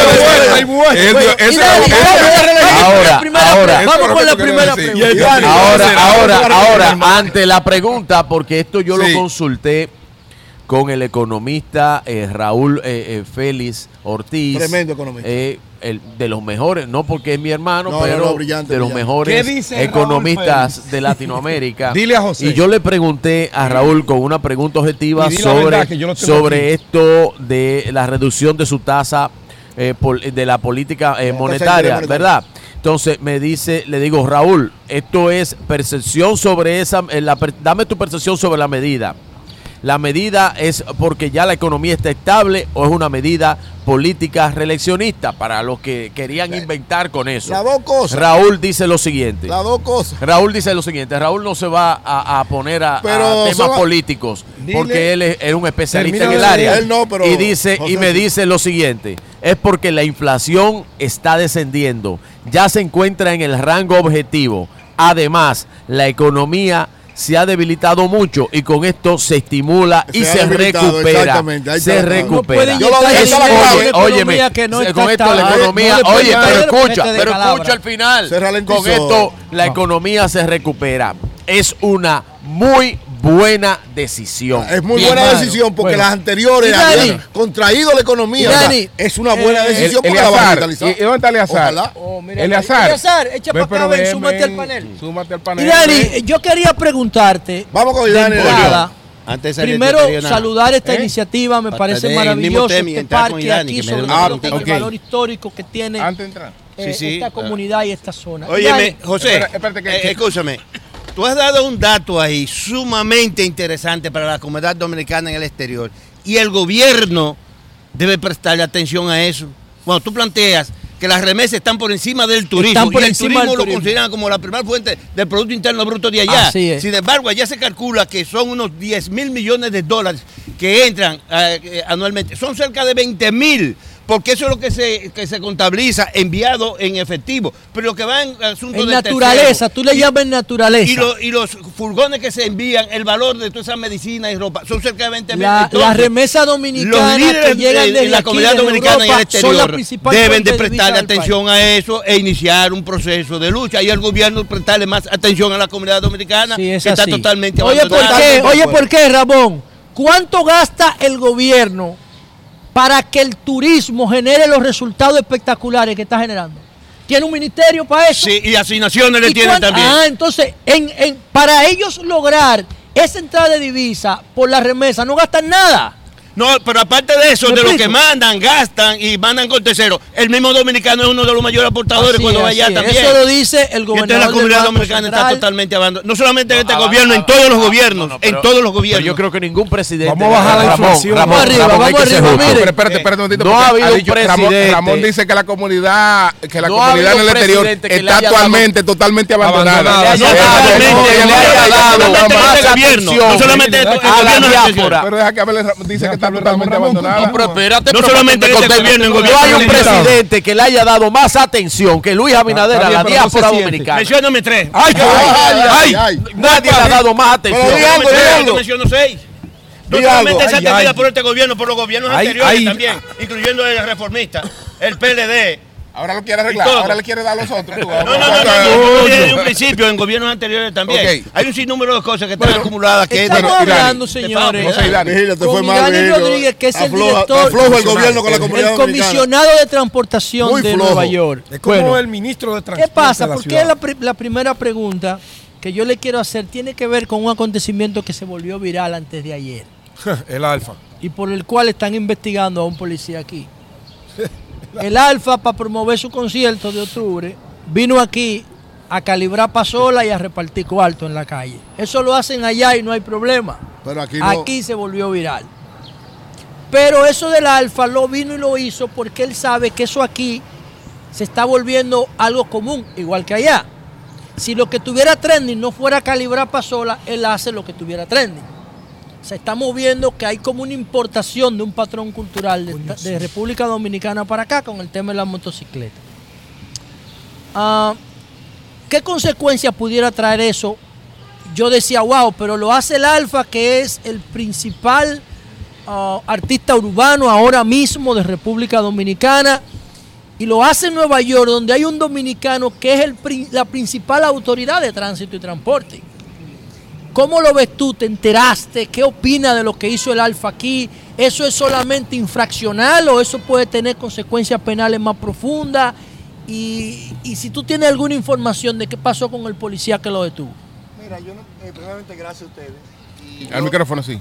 Gracias, a ustedes. gracias yo, a ti, yo, yo soy de lo que creo que, aún con las opiniones que estamos hablando, que te escuchamos de ustedes, de los diferentes gobiernos, yo soy de lo que digo, y eso viene con los 58 años que uno va a cumplir ahora, con las canas que uno va cogiendo, eh, uno ser más reflectivo en la vida. Biden daría, Biden daría el Empire State por tener tu edad. La República Dominicana, yo siempre he dicho que Rosario Espinar, Ramón Hernández y todos los sociólogos van a tener que estudiarnos, porque nosotros los que estamos aquí sentados,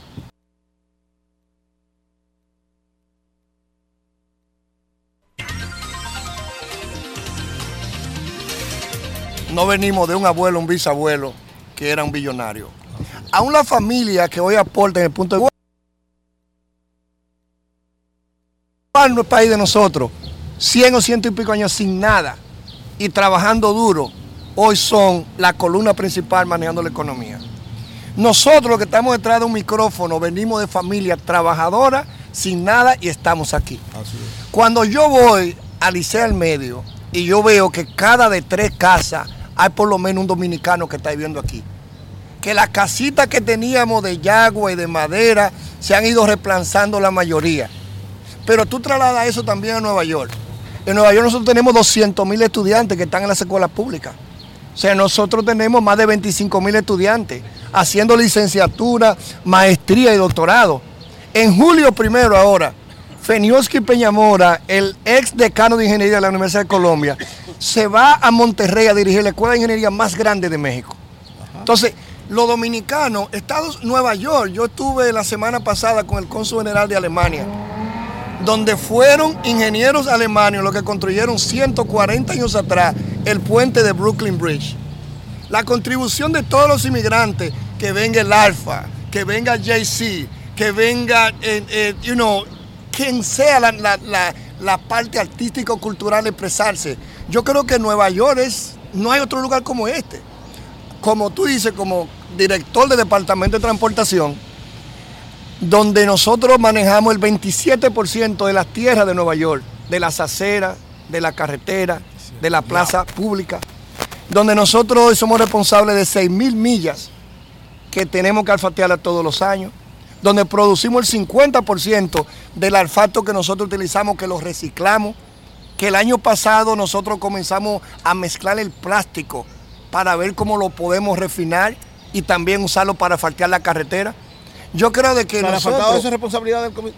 Claro. Nosotros tenemos en un momento una visión que es el alcalde Rigar en nuestra persona, es decir, cómo nos reimaginamos los espacios públicos. Los espacios que venga Alfa y lo use. Los espacios No, que pero venga yo, no me, yo me refiero a la acción que se vio, que se hizo viral de él Sí, pero- levantar una motocicleta, alterar el orden público y ser detenido por la Claro, policía. yo no, yo no Incluso voy a entrar a la parte de la policía porque no me corresponde. Pero- lo que yo quiero aprovechar no, la pregunta es es para que, decirte. Es que yo te estoy diciendo porque es que tú eres la principal autoridad de tránsito y transporte y fue una alter- alteración del orden público en el tránsito. Sí, pero digo, yo lo que aprovecho la pregunta para llevar, no entra en la parte de- del enforzamiento de la ley. Sí. Eso le corresponde a la policía. Lo que yo quiero, ¿verdad? Que para hacer espacio, para decir a nuestra gente, nuestra responsabilidad es siempre ser creativo, visionario en cómo usamos los espacios públicos. Este lugar, cuando nosotros lo convertimos en esta plaza Quisqueya, hubieron gente, y yo mi persona, yo iba a dos bloques, yo tengo un carro. Y yo también, cuando no soy comisionado y tengo que sacar a buscar parqueo, aquí habían 20 parqueos. En el momento que lo convertimos en plaza, mi propia familia, gente de uno, la primera reacción es, ¿y esos 20 parqueos que se van a perder? Poco a poco nos estamos dando cuenta que están ustedes aquí, los noticieros nacionales de Univisión, de Telemundo, todo el mundo es a Quisqueya Plaza, el destino en Washington Night que Claro. está buscando. Entonces, ¿cómo nosotros en este lugar de 350 millas cuadradas, de 8.6 millones de personas, pero mientras ya creo que se está luchando para ver cómo yo, le- logramos el número de turistas a 10 millones, aquí el año pasado vinieron 50. Entonces, es una ciudad, ¿verdad?, que tú tienes que ser visionario en el uso de los terrenos y nosotros, nuestro compromiso es seguirnos reimaginando los espacios públicos para que se entienda que la carretera no es del que tiene carro solamente, que es también del que camina y del que monta bicicleta.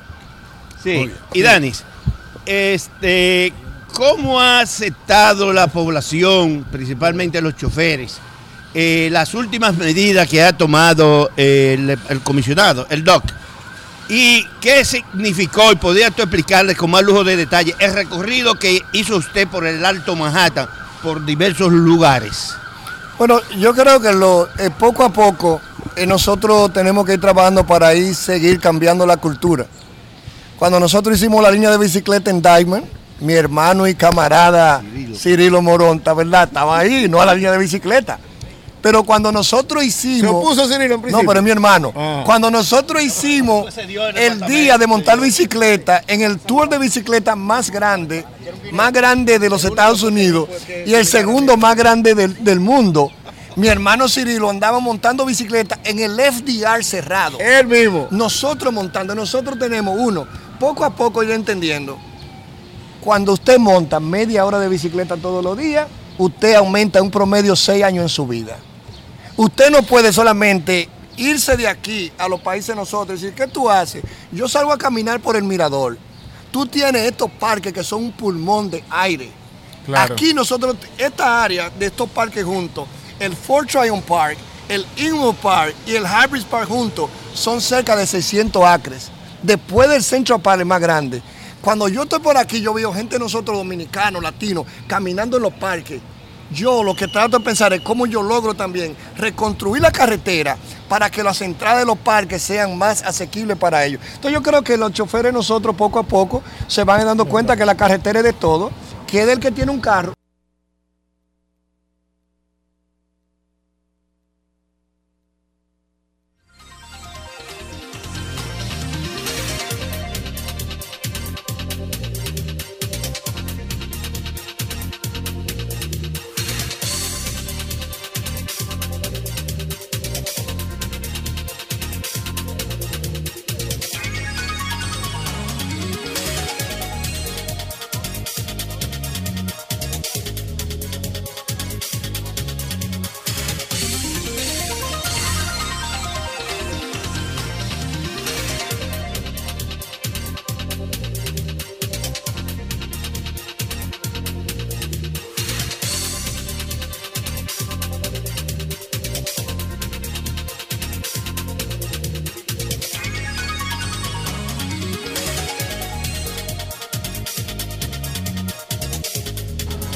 También para que la gente camine y para que la gente también ande.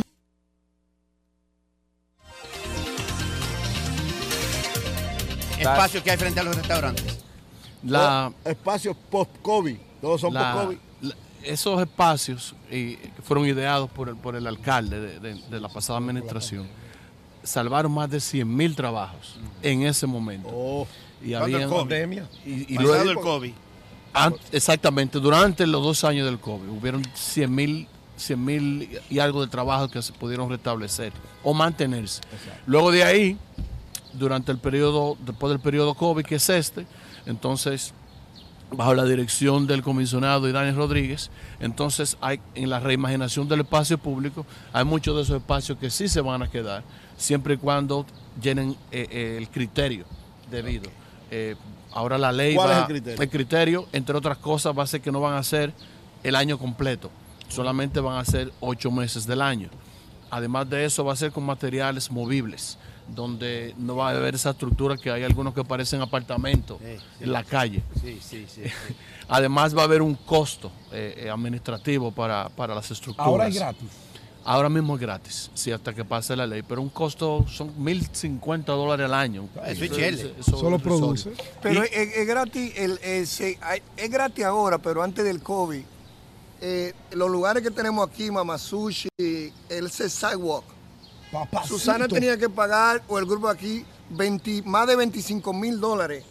Entre, entre el costo de los arquitectos, Mucho. que queda eliminado en este momento en la ley 9, y otro gasto también. Entonces, el- la, la fracción que, que de nuevo nosotros vamos a tener, donde el se va con una parte importante junto con el otro equipo, esa división, es muy mínimo comparado con lo que se pagaba, con tenía que pagar. Era de 15 mil dólares en adelante.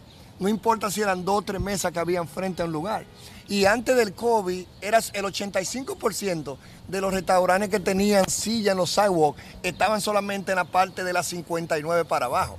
Es ahora la primera vez que nosotros estamos mirando que están en todos los lugares. Entonces, como señala Eliezer, es la visión de nosotros reimaginarnos los usos de los espacios públicos, que incluye los restaurantes. Y, la, y, y el tema de la, de la seguridad, la ciudad auxilia con, con el tema de la seguridad.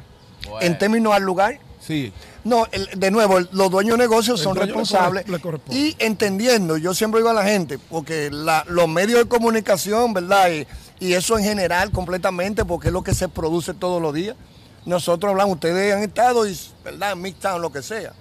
Y nosotros, eh, si tuviéramos una ciudad tan insegura, nosotros no tuviéramos aquí un domingo eh, que viene un Alex Bueno, que viene en grupo a tocar aquí. ¿tú entiendes? Yo creo que este lugar donde nosotros estamos aquí ahora, y ustedes lo saben, en los 90, aquí lo que había eran 10 carros quemados. Aquí Sí. lo que habían era Sí, cuerpo sí, en los carros. Entonces nosotros hoy, aunque tenemos, es una ciudad que es el centro del mundo.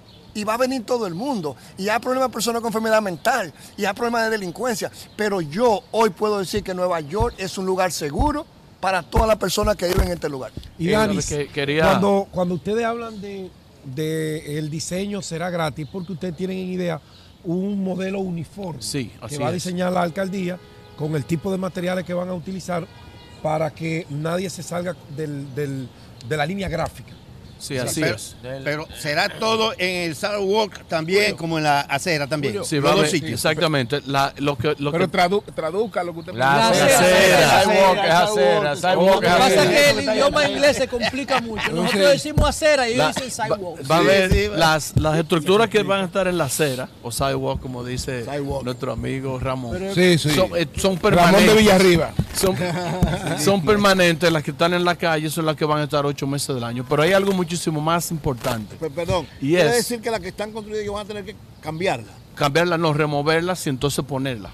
Son ocho meses del año, eh, desde es- abril es hasta un uso- noviembre. es un uso eh, móvil. Ok, móvil, no móvil. Exactamente. Pero esa estructura se presta para eso, esa estructura se puede. Yo creo que el punto neural de, de esa, de esa iniciativa es que antes del COVID solamente habían en la ciudad entera de Nueva York 1.200 estructuras.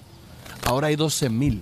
12.000 12 Digo, la- mil. por, por la necesidad de mantener. Exacto, pero el- el- la parte burocrática, la parte de los permisos, lo que pagan los dueños de negocios y eso, es la parte que ha hecho que eso sea un incentivo y que haya que los nego- haya, haya posible que los negocios puedan Sí. utilizarlo para la, la supervivencia de Y Dani, económica. ¿cómo, cómo eh, se está evaluando la gestión de Eri Adams? Porque lo que se percibe, ¿no? Y no, no por problemas de la, solamente de la alcaldía, pero con todas las situaciones de la, eh, los migrantes, que la delincuencia, que la legalización de la marihuana. Bueno, que el Eh, mismo alcalde ha dicho que es una ciudad que huele a marihuana. que estas cosas como que eh, dan una imagen distinta de Nueva York, entonces eh, eso no, no- la gente no lo relaciona con el alcalde. Mira, la, primeramente la marihuana siempre ha sido legal para los ricos en este país. Para los ricos. Los ricos, la, la marihuana, Ay, es- eso, ay, Julio, esto- coge eso de que, que la marihuana, que legal o no, eso es a los pobres que una fondita de marihuana le echaban cinco años y lo mandaban para Upstate New York y lo contaban como un residente de ese lugar. Y a los ricos no. personas racitas, racitas de ese lugar se beneficiaban porque los presos que venían de lugares como de Washington Night, venían de los lugares más pobres, lo mandaban para allá arriba y los fondos federales, representación política, se le contaban también en base a esos números. Los censos. Entonces, yo soy de lo que creo de nuevo. Yo estoy, eh, yo creo que un ser humano tiene que, tiene que aprender, ¿verdad?, a saber que usted usa, que sea saludable y lo que le haga daño a su cuerpo no lo use. Pero en una ciudad de doble estándar, en los lugares de los más ricos, de los, los VIP, Hamptons. de los VIP Sanction, de la vaina de los rooftops, de los edificios de lujo. La marihuana siempre ha sido legal. Si no, pregúntale a Bloomberg, pregúntale a Obama, pregúntale a Clinton. Todos los presidentes te han dicho, sí, nosotros hemos usado marihuana. Parece que al alcalde Ahora, no le gusta mucho el olor a la marihuana Ahora, porque ha que- protestado varias veces. Ahora, lo que eso, pasa, sí, lo que yo creo es que nosotros heredamos y en la vida usted tiene que tener visión y, Dani, tomar y- y Y, Dani, escúchanos, eh, como estamos aquí en este parque público, es bueno ir describiendo el ambiente. Sí, un ambiente Vemos eh, niños, jóvenes con distintos eh, t-shirts. Tres grupos color- distintos, con-. Un paseo escolar. Que confluyen. Son, son campamentos. Campamentos escolares. sí, sí. Descríbanos esta actividad, ¿de qué se trata?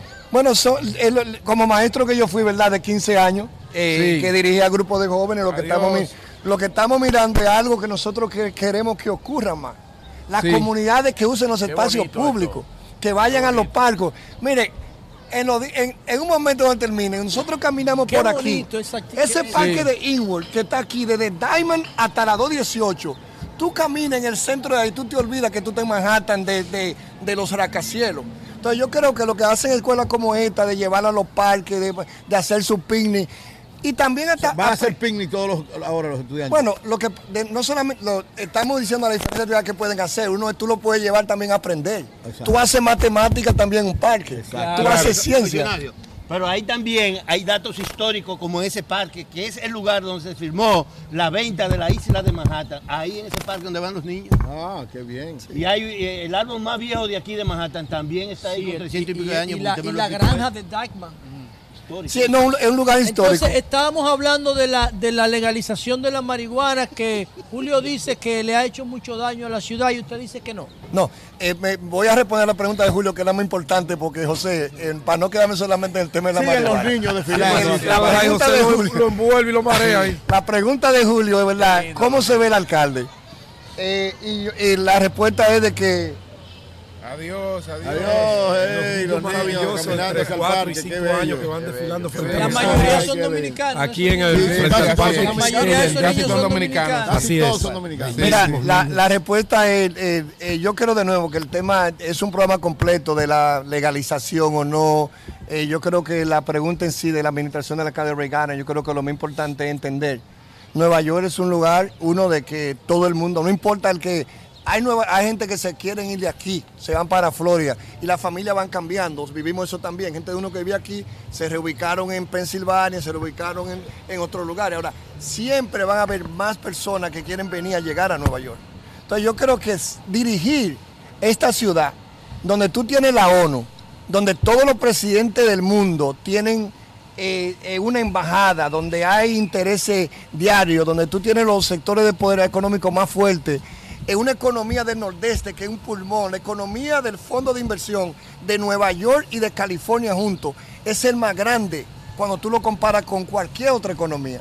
Entonces yo creo que el alcalde de nuevo se ha conectado, yo creo que la gente sabe, no le ha tenido temor a decirle yo vengo a restablecer el orden, ha sacado más de 7 mil revólveres de la calle en el año pasado, entonces yo creo que nosotros vamos a seguir mirando a un alcalde que va a seguir, uno, conectándose con la comunidad, apoyando a los inmigrantes que llegan, pero también entendiendo que nosotros también nece- necesitamos resolver Julio, el tema de la seguridad. Pero un asunto de los inmigrantes que eh, eh, y es por política propia del Estado.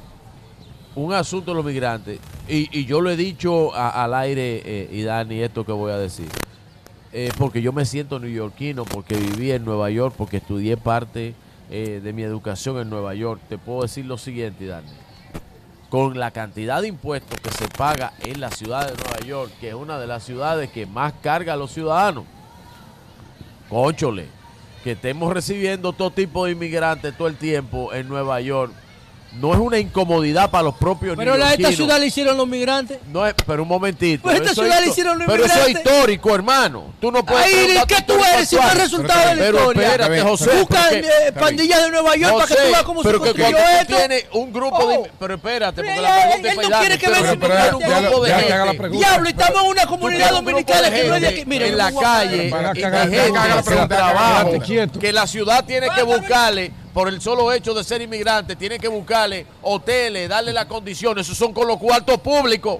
¿Y quién Con los cuartos que pagan los dinero? No, los inmigrantes. Pero vamos a Con dejar los cuartos que pagan los que- neoyorquinos que que responda la pregunta. Adelante con la pregunta, la pregunta para Dani. a una comunidad dominicana migrante a plantear una vaina como esta. La pregunta para Ahí está, Dani, en la.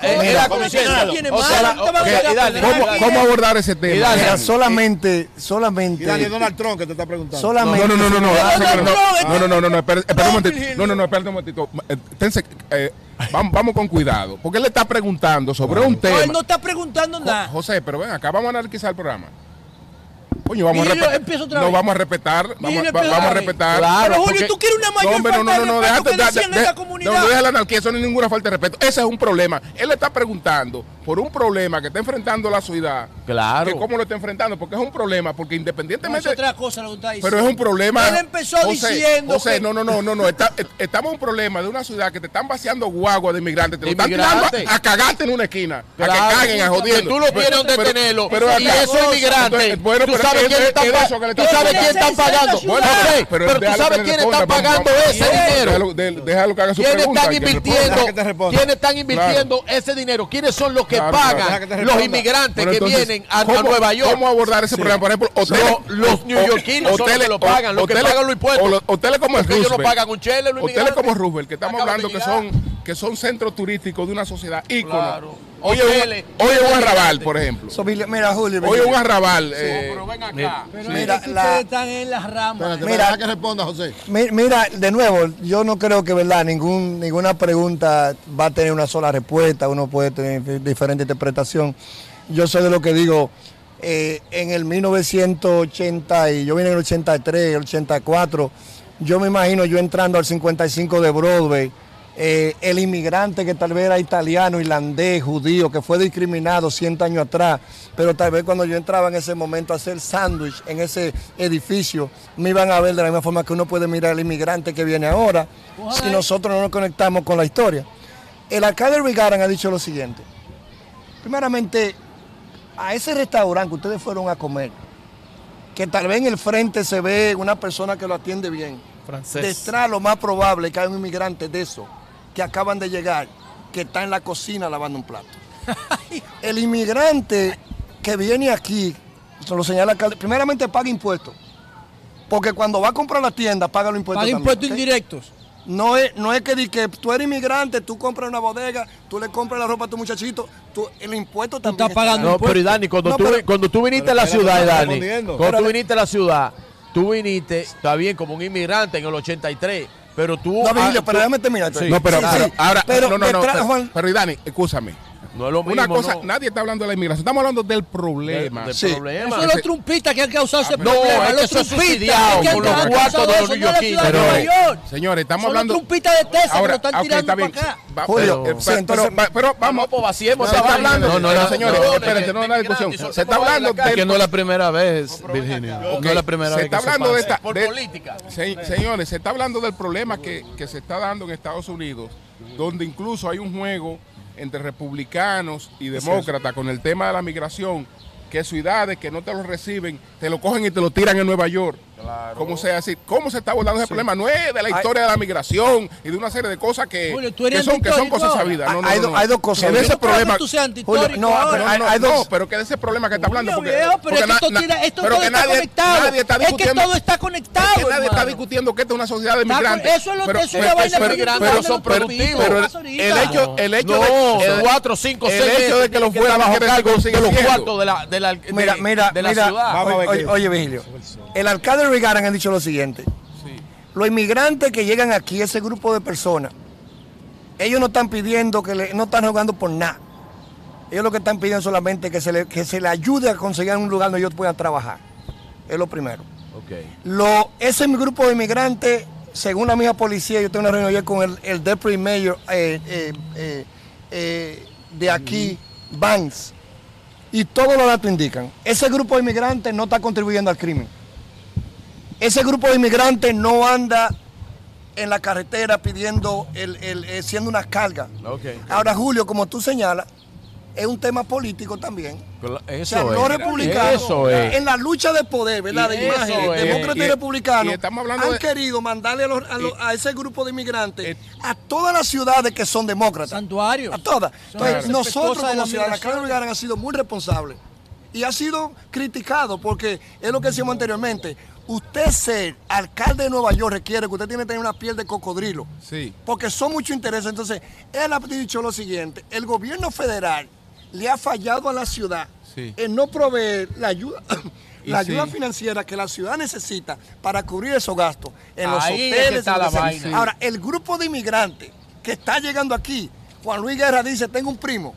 Hay un primo de nosotros que vino ilegal aquí. Sí. Ok. Y ahora, 30 años de tres, Es después, así. Tiene repito, residencia. es así.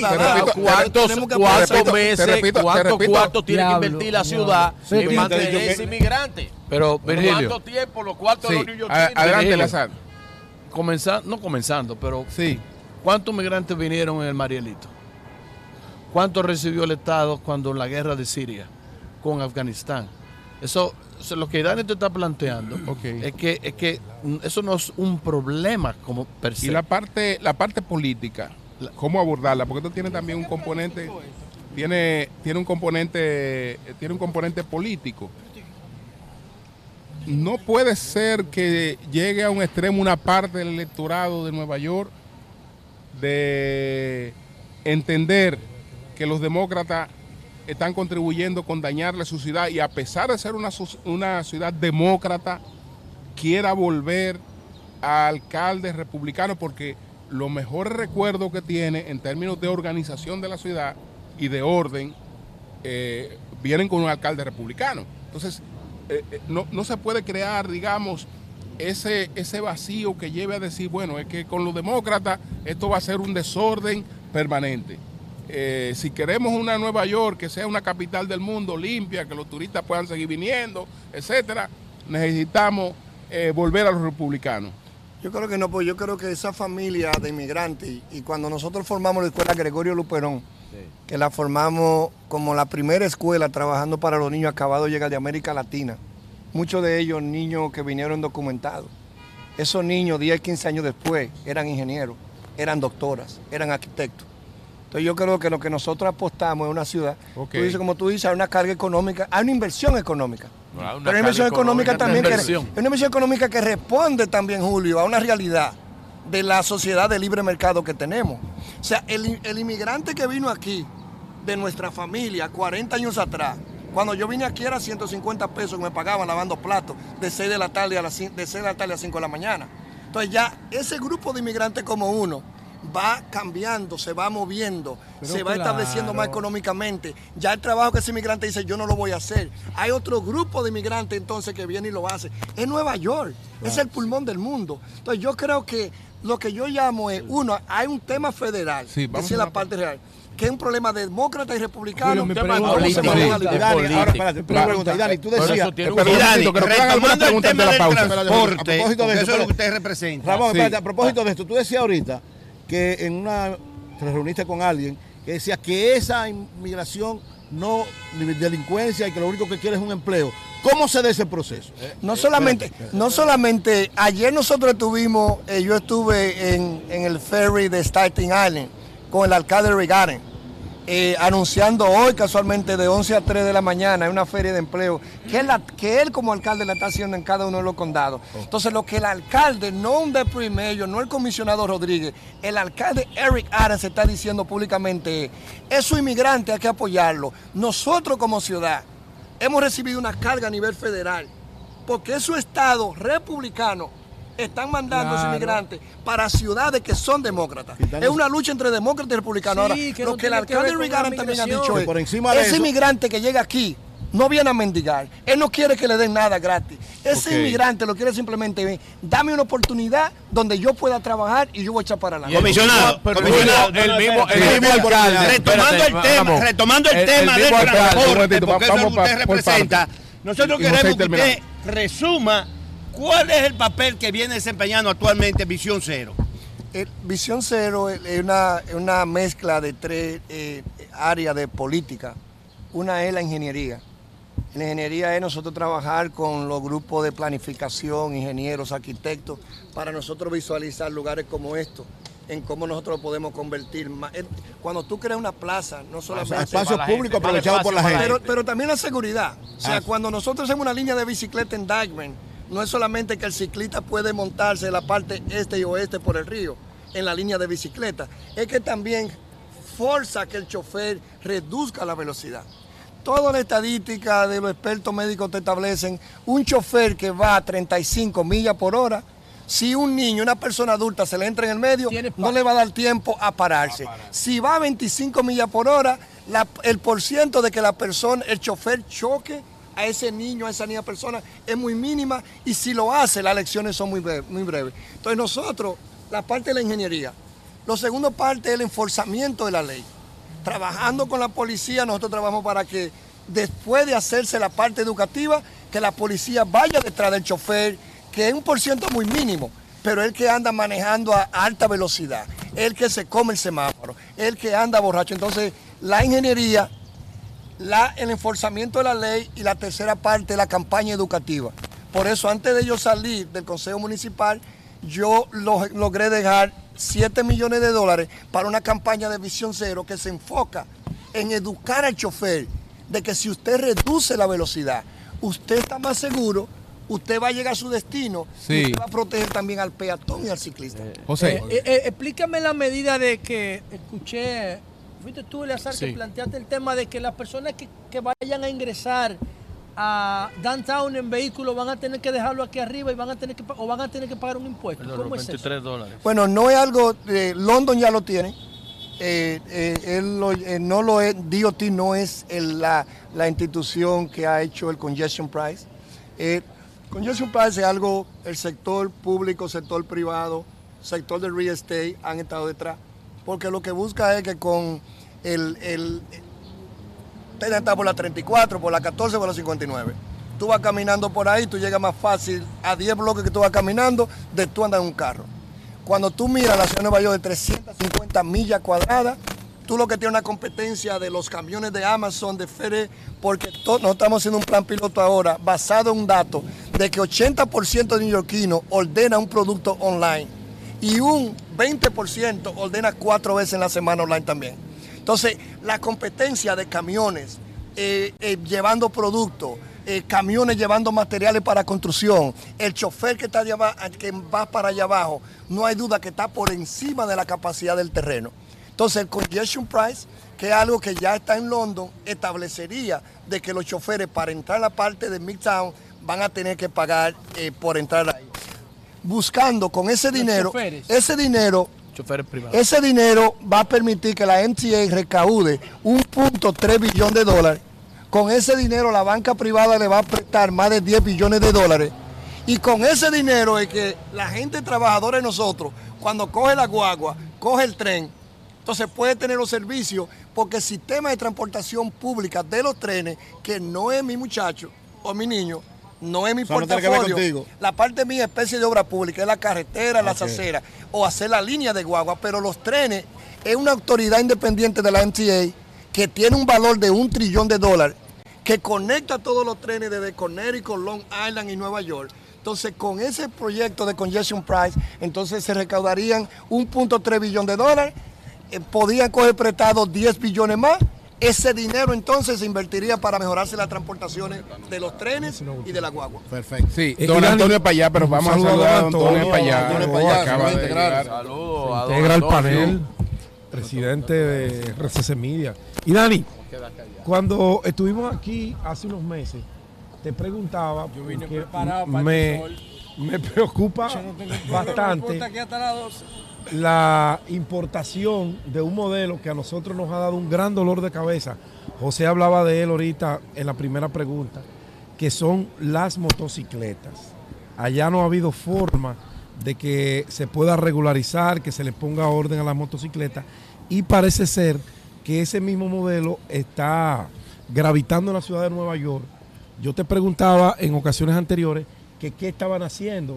Me decías que ustedes están buscando la manera de regularlo. Y la pregunta es, ¿ya hay una regulación para las motocicletas en la ciudad de Nueva Bueno, York? cuando yo era concejal, eh, pasé una ley eh, contra los choferes que andan haciendo los wheeling en los speeding, que son los que le andan Sí, levantando. allá le decimos calibrar. Calibrar. esa especie.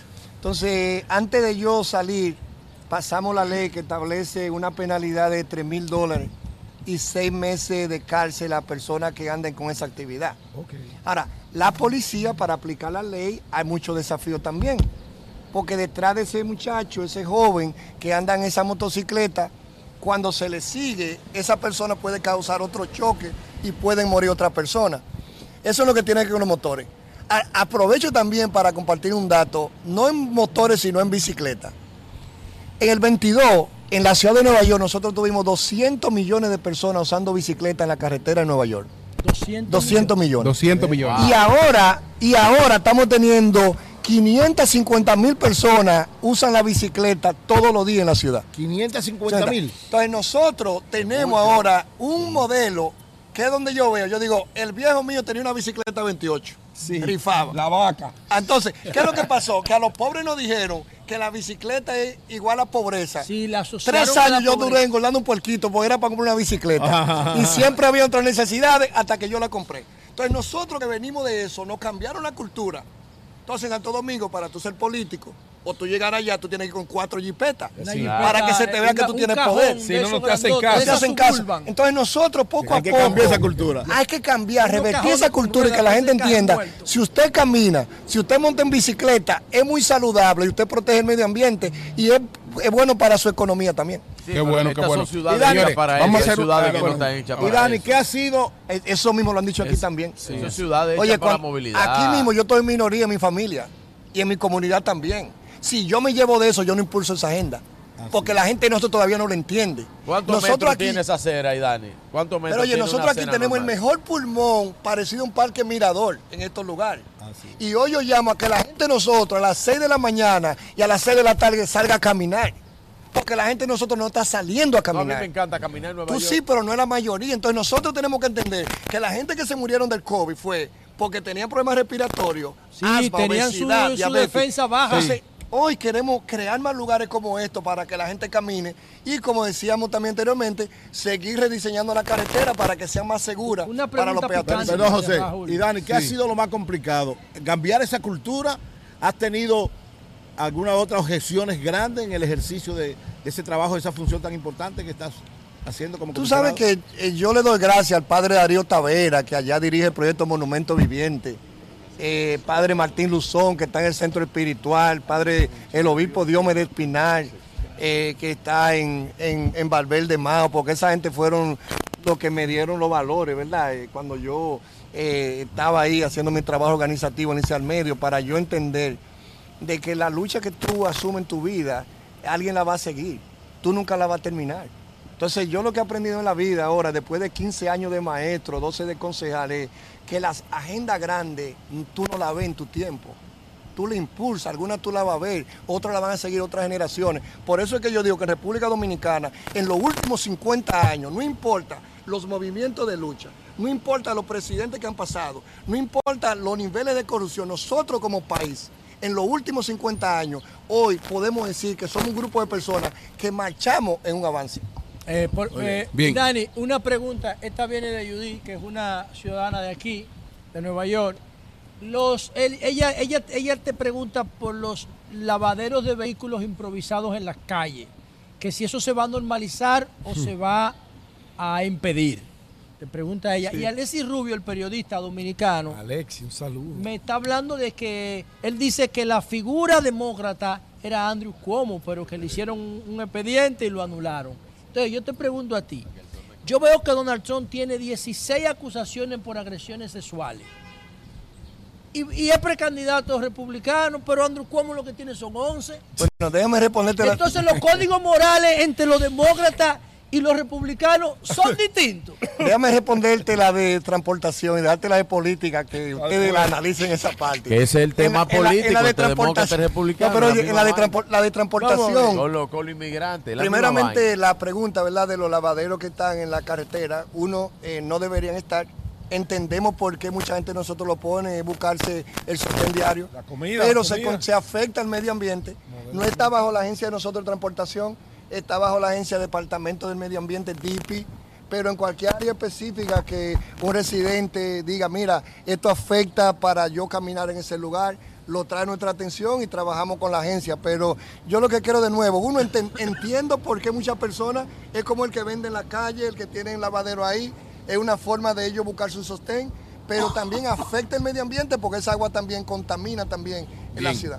Bueno, señores, son las 9.17. Nosotros continuamos hoy desde Diamond, desde la Plaza Quisqueya, aquí en Nueva Un York. clima maravilloso y chulísimo. Yo me quedaría aquí hasta la una de la tarde. sentado. Así es. Vamos a dejar de Te 12 a puedes 2. quedar. Ay, José, muy bien, muy bien. Yo vine No, pero, preparado. pero ahora, ahora, Yo me quedo ahora, aquí sin problema. ahora después de la pausa vamos a ver qué hacemos. Vamos a ver, José se queda ahí y nosotros vamos para el otro lado. Retornamos en breve. Cambio y fuera.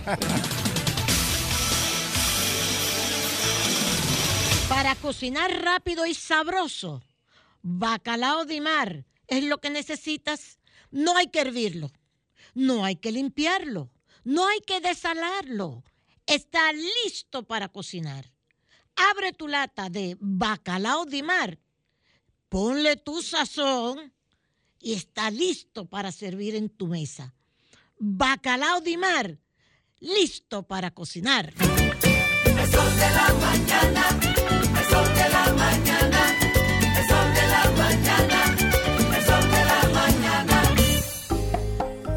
Yo soy Elisa Gelán, soy doctora en medicina y tengo dos años trabajando en Senasa como gestora de salud. Nosotros en nuestro día de trabajo planificamos la ruta de los afiliados que vamos a visitar y de verdad nos encanta ese amor con el que nos reciben y cómo uno se compenetra con ellos. Senasa es la única ARS que cuida, protege y vela por mejorar la dignidad de todos sus afiliados. Con Senasa, la gente de verdad se siente segura. Senasa, nuestro compromiso es tu salud. A peso el millón, a peso el millón. Ahora en Superquino, un peso es un millón.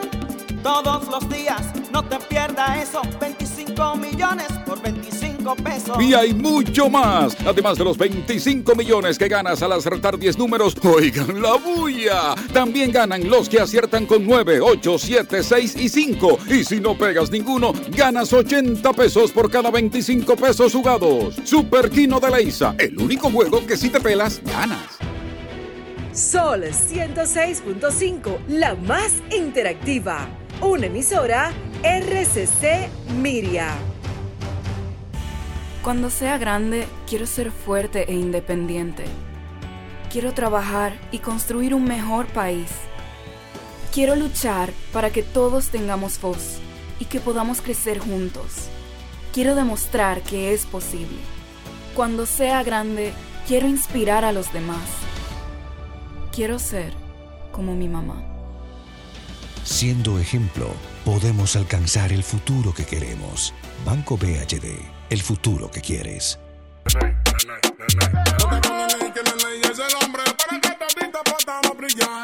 Capaz, completo y seguro para que todos podamos progresar. Santo Domingo es la ciudad de todos, velemos por su bienestar. No lo pienses mucho, cuando no tú tienes que votar. Nene,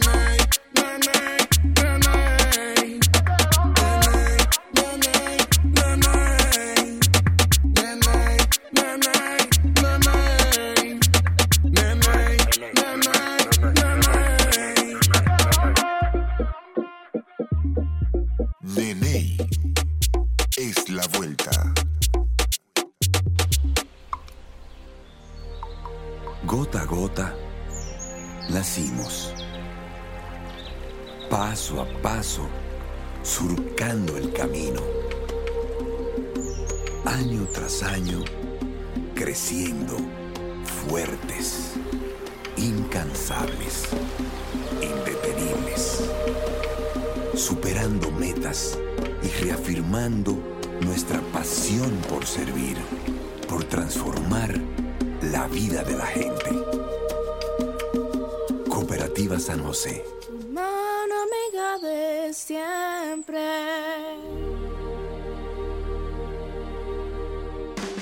Las grandes obras de transporte masivo que estamos realizando en Santo Domingo se está trabajando en el proyecto de duplicar la capacidad de la línea 1 del metro que estará lista a mediados de este año y de la extensión de la línea 2C a los Alcarrizos que estará finalizada en el próximo año 2024. Construir más obras con menos recursos. Esto es cambio. Sigamos haciendo patria. ¡Que viva la República Dominicana! Y que Dios los bendiga a todos y a todas. En Seguros Reservas sabemos lo importante que es tu salud y la de tu familia para estar protegidos en cada etapa. Por eso creamos Just Control, un nuevo plan de salud internacional con una amplia cobertura local que te ofrece una red exclusiva de prestadores de habla hispana, incluyendo beneficios especiales como acompañamiento para el control de diabéticos e hipertensos. Just Control, toma el control de tu salud y tu bienestar. Conoce más sobre los beneficios de Just Control en segurosreservas.com. ahora, un boletín de la gran cadena RCC Media. La Oficina Nacional de Meteorología mantiene cuatro provincias en alerta ante posibles crecidas de ríos, arroyos y cañadas, así como inundaciones urbanas y rurales, debido a las fuertes lluvias que se han estado generando en el país. Por otra parte, la República Dominicana aceptó ser el país anfitrión de la edición 2024 del Simposio de Apoyo a la Implementación Global de la Organización de la Aviación Civil Internacional, donde se reunirán delegados de más de 100 estados de todas las regiones del país. Finalmente, la Organización Mundial de la Salud cree que la cifra de muertos publicada en el conflicto de Sudán podría estar muy por debajo del número de víctimas reales causadas por los enfrentamientos. Para más noticias, visite RCC Media. Escucharon un boletín de la gran cadena RCC Media. A ti que te esfuerzas cada día, que buscas el sustento para los tuyos, comprometido con lo que haces y lo que ofreces. Ahora tienes la oportunidad de abrir las puertas para mejorar, porque con tus respuestas contribuirás a que se elaboren políticas y planes para el crecimiento de tu negocio. Primera encuesta nacional de micro, pequeñas y medianas empresas del Banco Central y el Ministerio de Industria, Comercio y MIPIMES. Coopera. Invierte unos minutos de tu tiempo. Proporciona datos al encuestador. Para beneficio de tu sector. Primera encuesta nacional de micro, pequeñas y medianas empresas del Banco Central y el Ministerio de Industria, Comercio y MIPIMES. Lunes 5 de junio. Este mismo lunes 5 de junio llega al Jackset, lo mejor de los 80 en concierto. El maestro Diony Fernández. Y el comandante Aníbal Bravo. Cada cual con un repertorio soberbio. Dos orquestas en tarima, tirando paquetico. Un palo el maestro y un palo el comandante. Aníbal con Bobby Rafael. Aníbal Bravo con Félix Cumbé. Charlie Rodríguez. Además, Iliana Reynoso, Katy Vargas y muchos más. Es este lunes 5 de junio. Lo mejor de los 80 en el Jet Set. Aníbal Bravo y Dionis Fernández. Un evento de los Martí. La fiesta inicia a las 10 y 30 de la noche. Información 809-535-4145. Lunes 12 de junio, Sergio Vargas. Para cocinar rápido y sabroso, bacalao de mar es lo que necesitas. No hay que hervirlo, no hay que limpiarlo, no hay que desalarlo. Está listo para cocinar. Abre tu lata de bacalao de mar, ponle tu sazón y está listo para servir en tu mesa. Bacalao de mar, listo para cocinar. Sol 106.5, la más interactiva. Una emisora RCC Miria. A peso el millón, a peso el millón. Ahora en Superquino, un peso es un millón. Todos los días, no te pierdas eso. 25 millones por 25 pesos. Y hay mucho más. Además de los 25 millones que ganas al acertar 10 números, oigan la bulla. También ganan los que aciertan con 9, 8, 7, 6 y 5. Y si no pegas ninguno, ganas 80 pesos por cada 25 pesos jugados. Super Kino de la ISA, el único juego que si te pelas, ganas. A continuación, las económicas. La gasolina premium 291,60. La gasolina regular 273,50. El gasoil óptimo 239,10. El gasoil regular 221,60. El gas 139,60. El gas natural 38,97. Finalmente, el precio del dólar. Para la compra 53 53,85. Para la venta, 55,75. Hasta aquí las económicas por Sol, la más interactiva. Soy Idanis Rodríguez, comisionado del Departamento de Transporte de la Ciudad de Nueva York. El alcalde Rick Adams y yo queremos recordarte que las cosas pasan rápido en la calle. Tu velocidad puede parecer lenta al conducir, pero si atropellas a alguien es espantosamente rápida. Conductores, estén atentos a los peatones y los ciclistas y reduzcan la velocidad al doblar a 5 millas por hora. Recuerda, el exceso de velocidad arruina vidas. Reduce la velocidad. Cuando sea grande, quiero ser fuerte e independiente. Quiero trabajar y construir un mejor país. Quiero luchar para que todos tengamos voz y que podamos crecer juntos. Quiero demostrar que es posible. Cuando sea grande, quiero inspirar a los demás. Quiero ser como mi mamá. Siendo ejemplo, podemos alcanzar el futuro que queremos. Banco BHD, el futuro que quieres.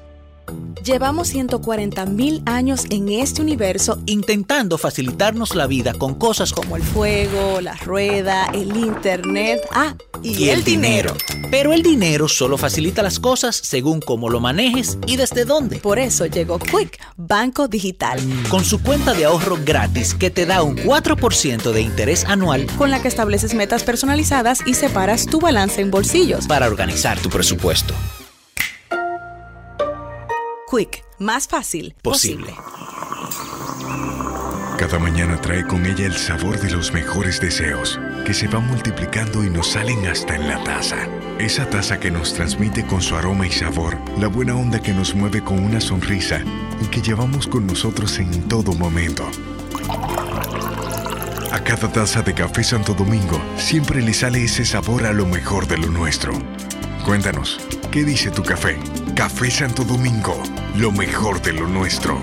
Los domingos en Jalao son para compartir en familia, con animación en vivo, fiestas temáticas y la música del grupo Faena. Ven y disfruta el mejor ambiente de la zona colonial. Jalao, lo mejor de la gastronomía dominicana en un lugar inigualable. 100% de aquí, calle El Conde 103. Reservas 809-792-1262 y jalao.do.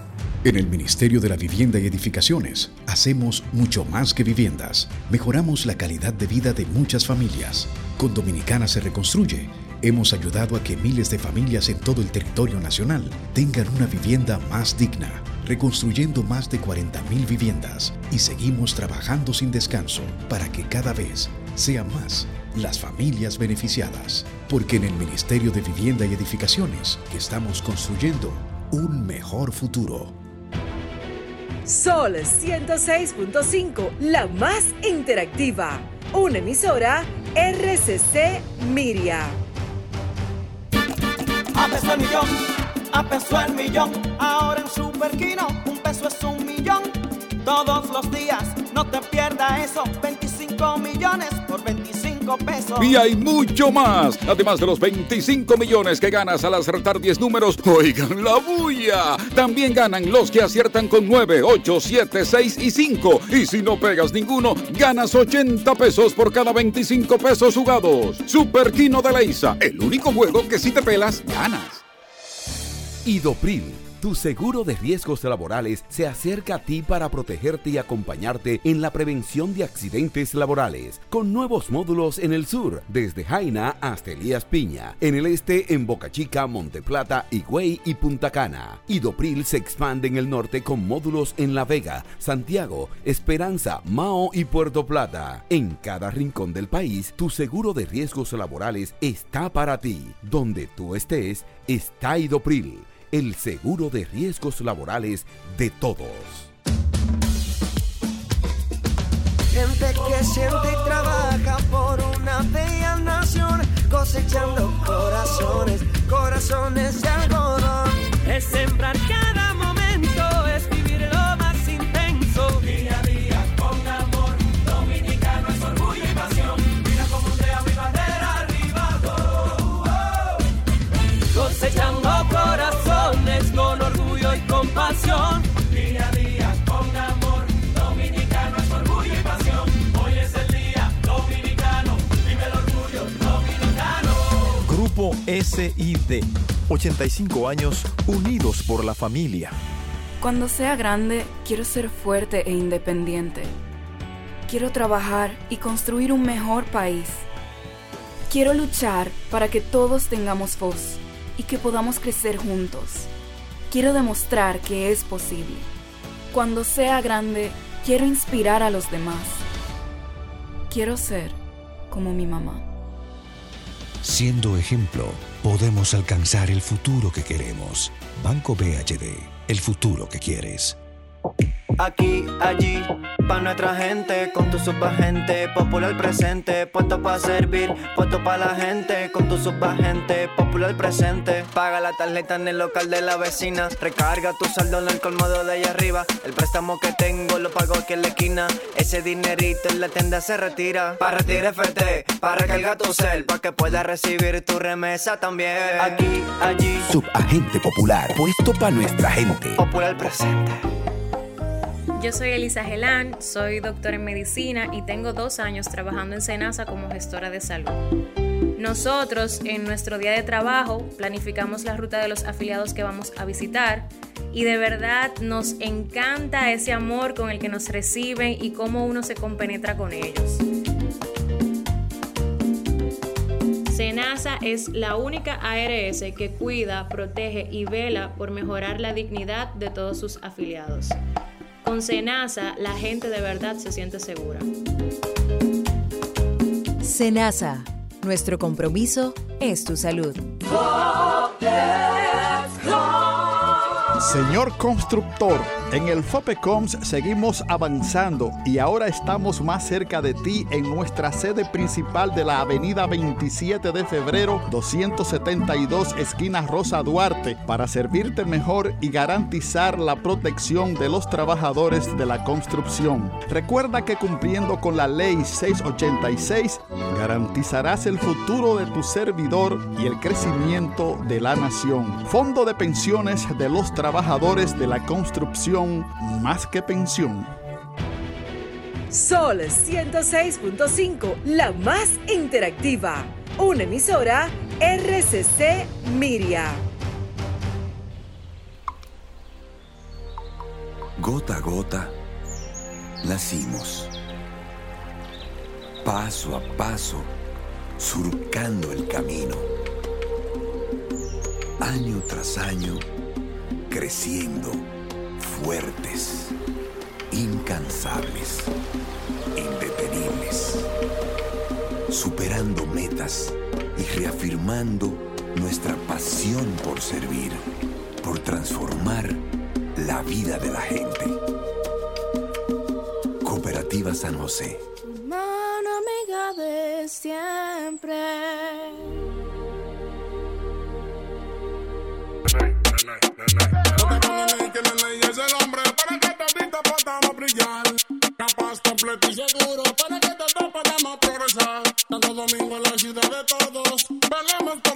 Por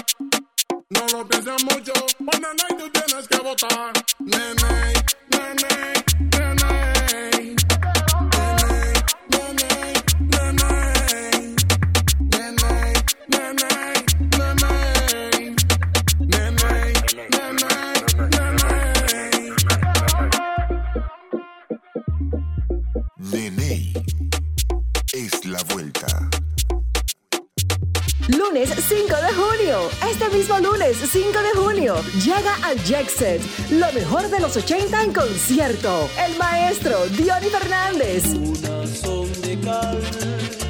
Y el comandante Aníbal Bravo. Cada cual con un repertorio soberbio. Dos orquestas en tarima, tirando paquetico. Un palo el maestro y un palo el comandante. Aníbal con Bobby Rafael. Aníbal Bravo con Félix Cumbé. Charlie Rodríguez. Además, Iliana Reynoso, Katy Vargas y muchos más. Es este lunes 5 de junio. Lo mejor de los 80 en el Jet Set. Aníbal Bravo y Dionis Fernández. Un evento de los Martí Producciones. La fiesta inicia a las 10 y 30 de la noche. Información 809-535-4145. Lunes 12 de junio, Sergio Vargas. Con este tapón y tú de camino al banco. No, hombre, no. Te compliques y resuelve por los canales Banreservas. Más rápido y muchísimo más simple. No te compliques y utiliza los canales Banreservas. Tu banco fuera del banco. Banreservas, el banco de todos los dominicanos. A que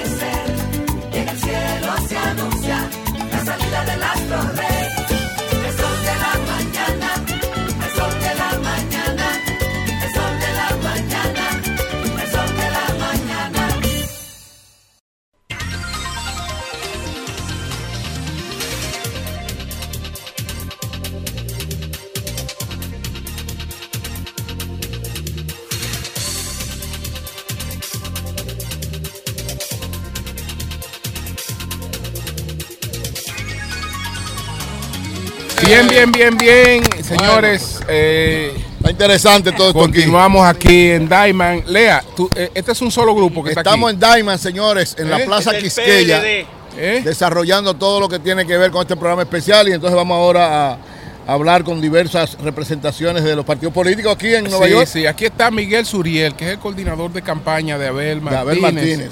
Y la comisión está también eh, Sobeira, Sobeira Durán, Durán. Que es la coordinadora operativa.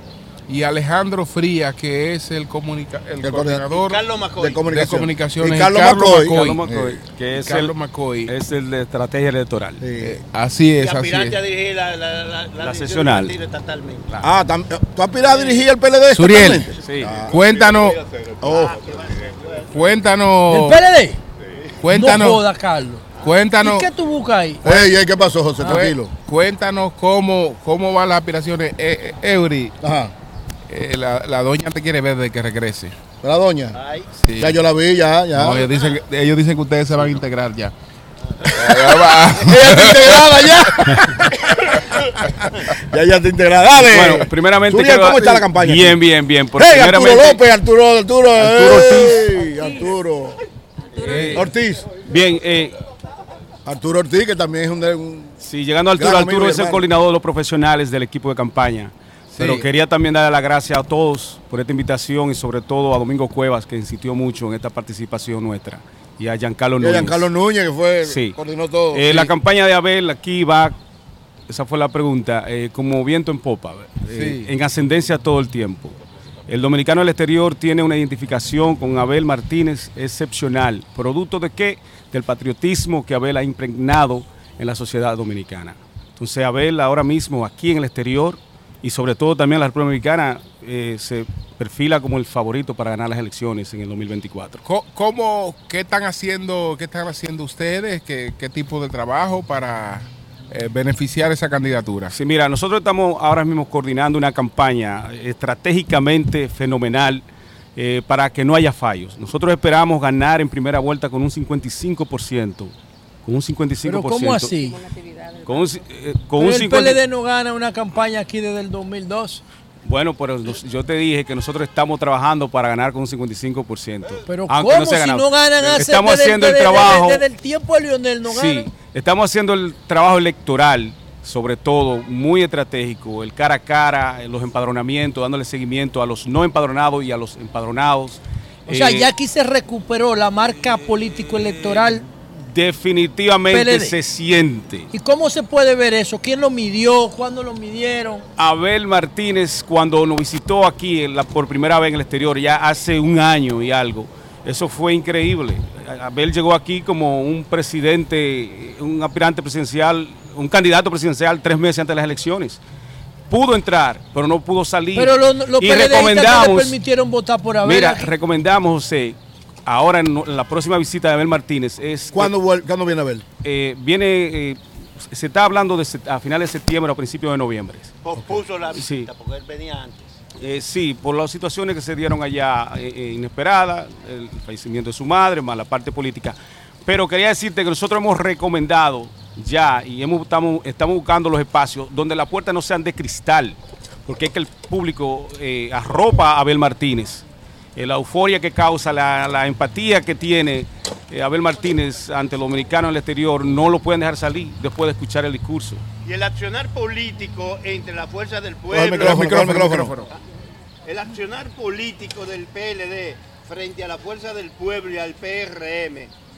¿En qué porcentaje usted lo, lo sitúa aquí en la ciudad de Nueva York? La fuerza del pueblo dice que está por encima del PLD aquí en Nueva York. Eh, eso, mira, un, un partido, una estructura nueva, con un 4% y algo, un 5% forzado. No o sea, creo o sea, que tú se dices que la fuerza del pueblo, como yo digo, que no tiene estructura. No, no tiene estructura. Y un ¿Oíste, partido Pedro? que no tenga estructura no puede tener un porcentaje más alto que la estructura más fuerte que tiene el, pa- Sí. el país y más organizada que el Partido de la Liberación Dominicana. Y sobre todo con el candidatazo que tenemos, Sí. producto de lo que yo te había dicho al principio. McCoy. Eh, la- De la- aspirar a, pre- a presidente federal. Sí, pero eh, te quiero te quiero pedir una visión general, no solo sobre lo que está pasando o cuál puede ser la situación de la candidatura de Abel en, en Nueva York, sino sobre lo que está ocurriendo con la candidatura de, de, de Abel, que ha tenido algunos tropiezos que Algunos aparentemente escollos, ya el, el PLD está tratando de, de superarlo, pero ha tenido esos, esos, esos tropiezos. Eh, ¿Tú ves eh, posibilidad real de, recuperación del Partido Liberación Dominicana?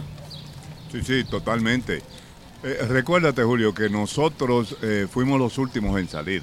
Por la misma, el mismo problema que teníamos de, de elegir el candidato. Hicimos una consulta mientras estábamos reestructurando el partido. Nosotros tuvimos una, una división. El partido ya está casi totalmente reestructurado. Faltan algunas cositas en el exterior, como aquí en Nueva York, precisamente, que no hemos terminado el proceso. Pero la muestra de que ya nosotros estamos en la calle y el candidato se conoce, que tenemos un excelente candidato, fue una, una- un evento que hicimos ahora la semana pasada, tuviste eh, un- una gira en el barco. El, el capitán paró la entrada, se sobrevendió el evento y el capitán dijo que no iba a salir hasta que no se llenaran lo- lo- lo- los requisitos de seguridad por la cantidad de gente que había. Así que nosotros ya estamos en la calle, que era lo que nos hacía falta porque estábamos en, en reestructuración, pero ya vamos para la calle, ya comenzamos la semana pasada. ¿Y por qué tú So- quieres quitar a Fran de jefe de.? No, no, no, PLD? de Frank es mi amigo, no me, no No, me no, mete digo lío yo, con te Frank. pregunto. No, no, no. Ya me dijo que no aspira. No, Mira, eh, espérate, no, no, ¿Por qué eh, Fran- Miguelina Aguanta, Echavarría. Pero está a él, llama coño, le está No, preguntando. no, Frank, Frank, él mismo lo dice, él tiene 20 años. O sea, Franco Real ya no quiere ser jefe. No, no, él no, él no va, él no va a aspirar. Ni Luis Ligó. Y siendo. Ni Lu- eh, Luis, Espera, espera, espera, aguanta, aguanta, aguanta. De Luis Ligó me dijo que, que posiblemente. Luis es, po- Luis es posible. Ahora, Siendo tú presidente de la, de la seccional. Pero con micrófono, por favor, Ramón Ramón. Mercedes, pero háblale al Vamos, ¿qué guerra? ¿Y qué es lo tuyo, Ramón? Ya te está peleando. Ya debe pelear. ok, fíjate, como, como presidente Ahí volvió Pedro. de la seccional estatal del ha PLD, ido. Sí. nosotros vamos a hacer un cambio radical en esta ciudad. Utilizar los partidos para unir esta comunidad y para orientarla, no para dividirla. Una- Aquí eh, ustedes tienen do- en dos programas hablando de las cosas buenas que han hecho nuestros ciudadanos aquí. Por ejemplo, eh, el doctor Tapia. Claro. O- Claro. O sea, el doctor Tapia es un ejemplo para nosotros. Así es. No hablaron de Somos, que, que tú dijiste, o creo que fue José. Le mandamos una habló- invitación a Ramón Tallá y no sé. Todo, todo lo que lo, lo que se necesitaban esos muchachos en, en- en- en cuestiones de, de salud, los recibían a través de ellos. Pero ahí tenemos a Rafi la Antigua, el doctor Rafi la Antigua. Lantigua, Claro, la antigua siempre lo entrevistamos. Un científico, el que doctor Rafael yo hablé con Rafi de una situación que tenemos aquí, eh, principalmente en la ciudad de Nueva York, con las enfermeras y enfermeros que vienen de allá. No se integran al sistema de salud de los Estados Unidos y yo quería saber cuál era el, pro- el- el- el problema que hay. Entonces hablé con, con, Ra- con el doctor La Antigua y él se, se, se- se va a encargar, encargar de darle un giro a esto, porque el problema es el inglés. Aquí las mejores home attendants, como le dicen aquí, que son las que atienden los viejitos, Los viejitos, Sí. son dominicanas. ¿Por qué?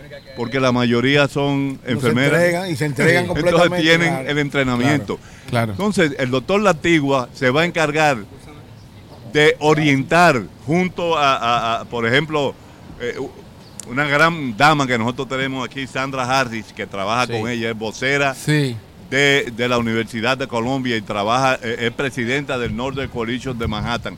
O sea, nosotros tenemos aquí una serie de, eh, de personas que han hecho grandes cosas por nuestra comunidad sin tener ninguna orientación, que lo han hecho por ellos mismos. Astin Jacobo con su fundación, que lo nombraron hasta en el New York Times.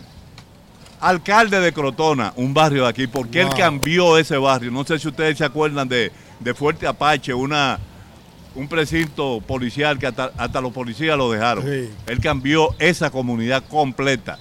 Pero son pocos los dominicanos Claro. que conocemos a Astin Jacobo Sí. y a su familia, doña Altagracia, su esposa, Ana Sí. Jacobo, Amarilis, que es la presidenta de los odontólogos aquí, eh, Astrid, que es profesora, Astincito Jacobo, hasta las nietas ya, ya están trabajando en, en la fundación. Entonces, todo eso nosotros quedamos eh, darle una orientación, porque tenemos orientadores, Sí. pero el pueblo no lo conoce, como Kenny Abreu. Tuve Irani Rodríguez. Y, y- y para los que, los que están en Santo Domingo que no saben quién es Idani, Idani es el jefe del Intran de esta Aquí. ciudad, la Sí. ciudad más importante del mundo.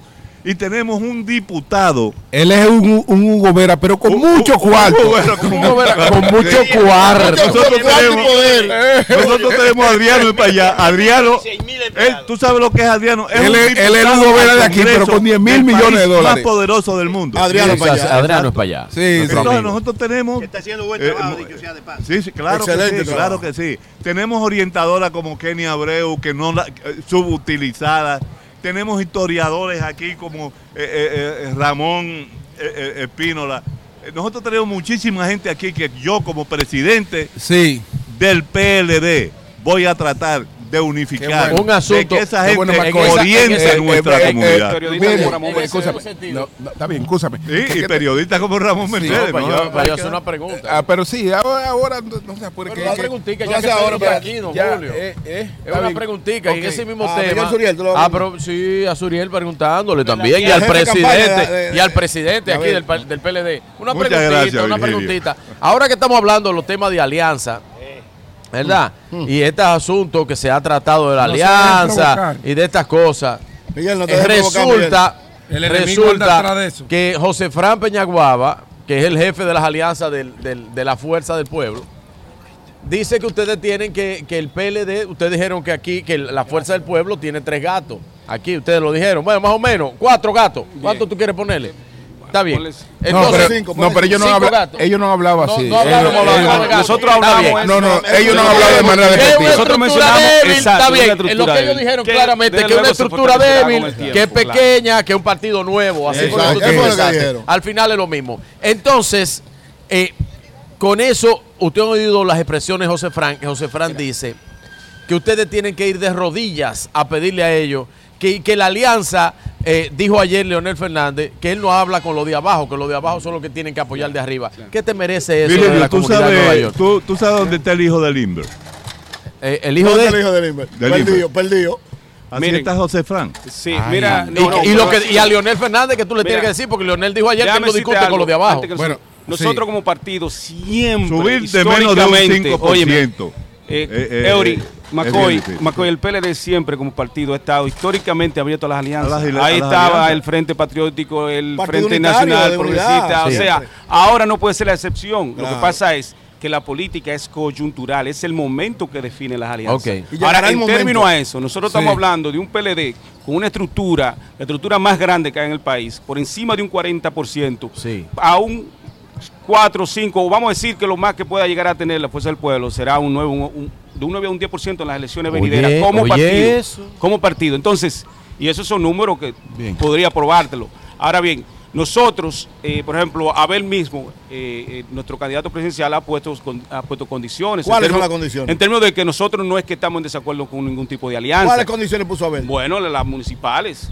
O sea, Bien, que saquen más las municipales y apoya al presidente. Claro, eso es como un, un mensaje de que nosotros no Bien. estamos Propuesta en bonita para con un ninguna cuento de alianza. Sobeira- Oye, oye Sobeira lo que Durán. dice, que pon cuento de Sí, está hadas, bien. ¿por qué Sobeira, un cuento de hadas solamente Sobeira, una cosa como esa. Sobeira, de- de- ¿cómo, ¿cómo sientes la mujer está integrada a la política y en el caso de ustedes, qué, qué pasa? Y el PLD, que siempre ha sido muy machista. Sí. Sí, Bueno, buenos Bueno, días a todos. Sí, eh, como tú dices, Eury, Sí. el PLD es un partido machista, Eso es. pero en esta campaña se han roto muchos esquemas y uno de ellos es el de la mujer. Eh, La mujer en esta campaña tiene posiciones trascendentales.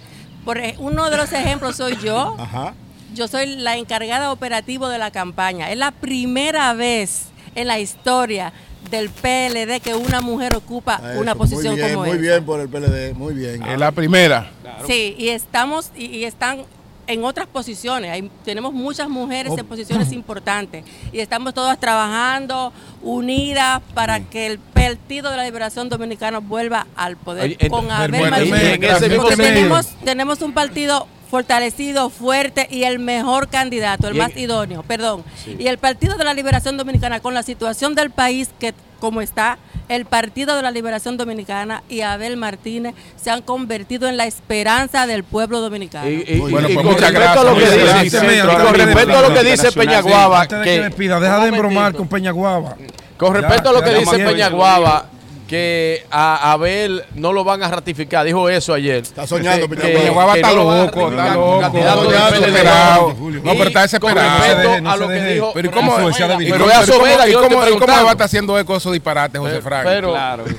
pero, eso es dando cuentos patada, de hadas. la patada del ahogado. Pero está bien. eh, una pregunta. Con respecto a eso que dice Soeda, que El dice eh, Peñaguaba, que no van a ratificar a Abel en el PLD porque su candidatura no prende, no sirve. Y con lo otro que dice Leonel Fernández, político, lo que dice Leonel Fernández es que no, que con lo de abajo no se habla. ¿Tú estás de Ya, acuerdo con quien está abajo? Voy a, voy a responder, Es su visión de perdón si me fémina. permiten. No se Adelante. Machista. Ustedes son Mira, Yo Virgilio, siempre digo que, per- perdón Macoy, un segundito. El ladrón siempre juzga por su posición. y esta es la posición de ellos, no la de Abel Martínez. Ustedes se están dejando Bueno, provocar. señores, Saludos a mi gracias. amiga Elena Virgilio, Virgilio. dígame, eventos, aquí en Miguelito. Nueva York. un saludo ¿Tuviste para los números que dio Fernando Ramírez ayer de los de los diputados y senadores y síndicos que tiene la fuerza del pueblo? ¿no? Sí, No lo dijo por sol, entonces no me di cuenta. Es que lo que no se dice por sol, yo no lo. No, no, tiene, Bueno. en eso tiene, en eso tiene Muy razón. Bueno, pues gracias, gracias señores, gracias a Suriel, al Miguel Suriel, coordinador bueno, aquí, de la- campaña. aquí el PLD está fuerte. Gracias a Macoy y gracias a Sobeira Durán. Un saludo a Arturo Nosotros, camarada, que también es entonces, vamos, vamos a quedarnos aquí mismo, Leo. Tenemos que hacer una pausa. Vamos a hacer una pausa para venir con otra comisión. Cambio y fuera.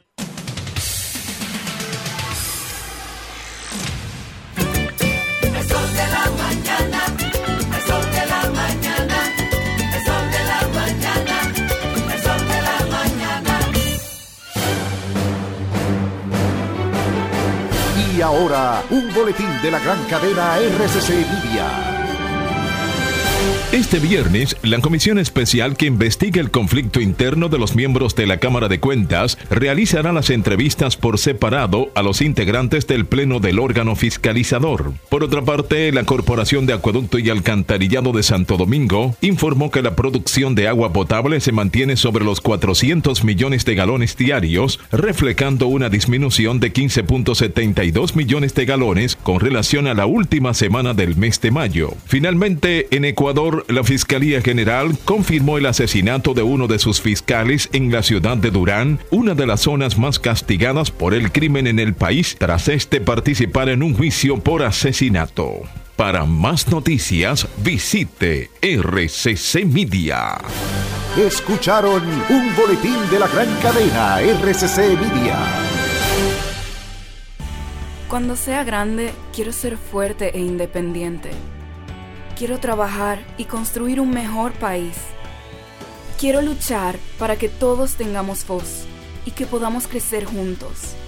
Quiero demostrar que es posible. Cuando sea grande, quiero inspirar a los demás. Quiero ser como mi mamá. Siendo ejemplo, podemos alcanzar el futuro que queremos. Banco BHD, el futuro que quieres. Idopril, tu seguro de riesgos laborales, se acerca a ti para protegerte y acompañarte en la prevención de accidentes laborales, con nuevos módulos en el sur, desde Jaina hasta Elías Piña, en el este en Boca Chica, Monteplata, Higüey y Punta Cana. Idopril se expande en el norte con módulos en La Vega, Santiago, Esperanza, Mao y Puerto Plata. En cada rincón del país, tu seguro de riesgos laborales está para ti. Donde tú estés, está Idopril el seguro de riesgos laborales de todos.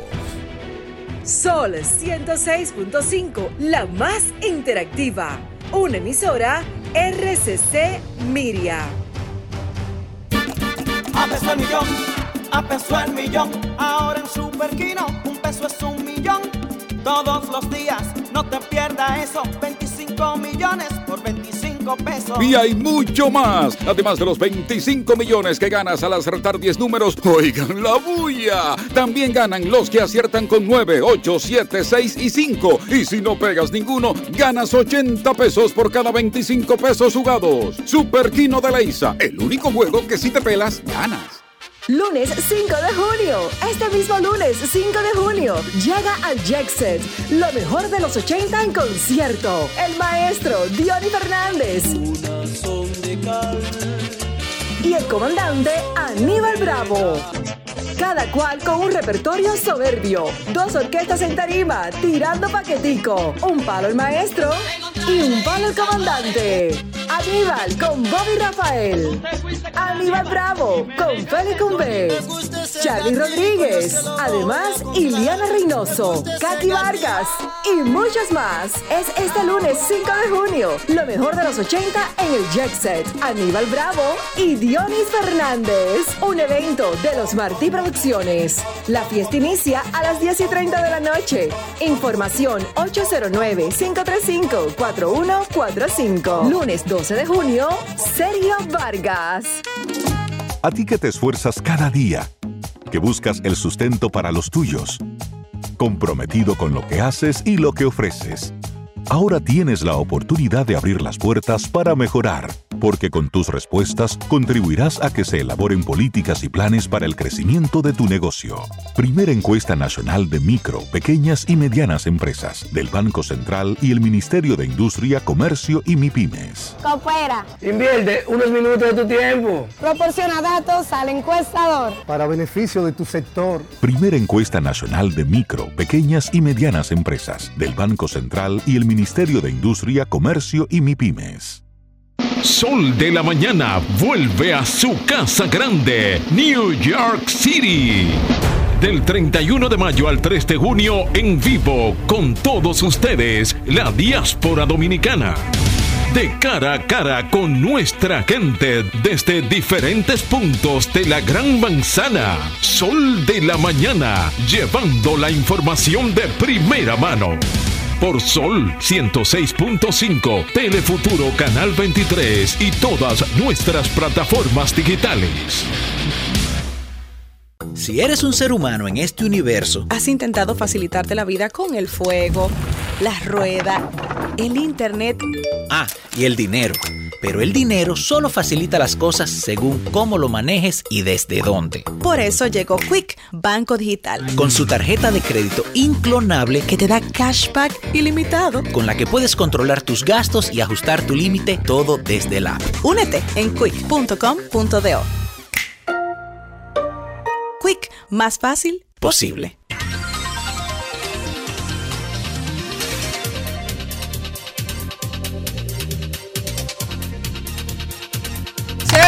Bueno, señores, ahora vamos a conversar. Es que estamos aquí con la gente. Ahora vamos a conversar. Primero con- la gente. Con la delegación del PRM.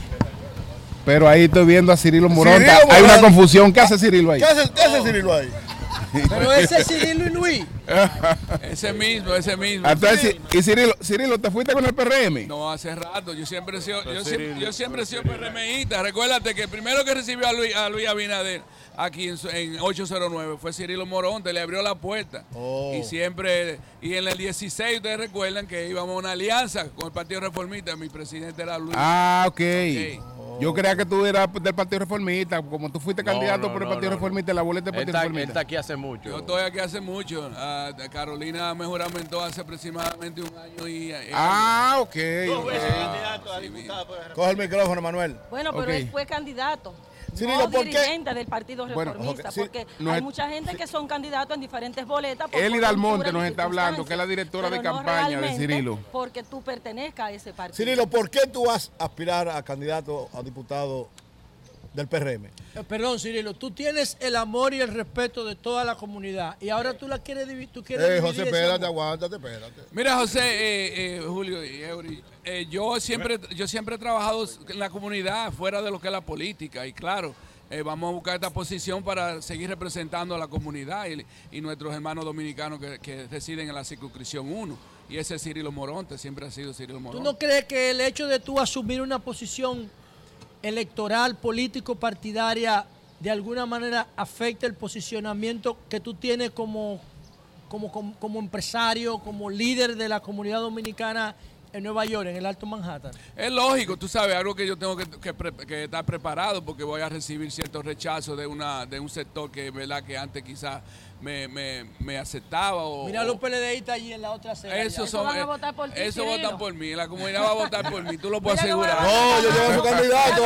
El PLD lleva a su candidato. Pero claro, aquí todo el mundo va a votar por Cirilo Eh, independientemente señores, del es que tenemos que estar claros. Nosotros necesitamos representantes de aquí de la comunidad que nos representen a todos, porque es que nos- ya nosotros llevamos aproximadamente 12 años con representantes en el Congreso. A, a propósito de eso, Cirilo, no Ajá. hay como una satisfacción agradable de parte de los diputados de, de- de- de- Ten cuidado. de- Sí, porque prácticamente ninguno ha hecho como un trabajo específico y bueno a favor de la comunidad. ¿Cuáles son tus planes concretos, específicos y claros si tú eres elegido diputado del exterior? No, mira, yo voy a ser elegido, Eric. Primero, lo que vamos a establecer es algo que todavía ninguno de los diputados aquí ha hecho, que es establecer una oficina aquí para la diáspora, para los dominicanos de aquí del exterior. ¿Tú vas a crear una, una oficina de una una vez? oficina inmediatamente. Además, ya la tenemos la oficina. Ok. ¿ok? Entonces, claro, desde esa oficina nosotros vamos a, a trabajar y a manejar los- las necesidades y escuchar aquellas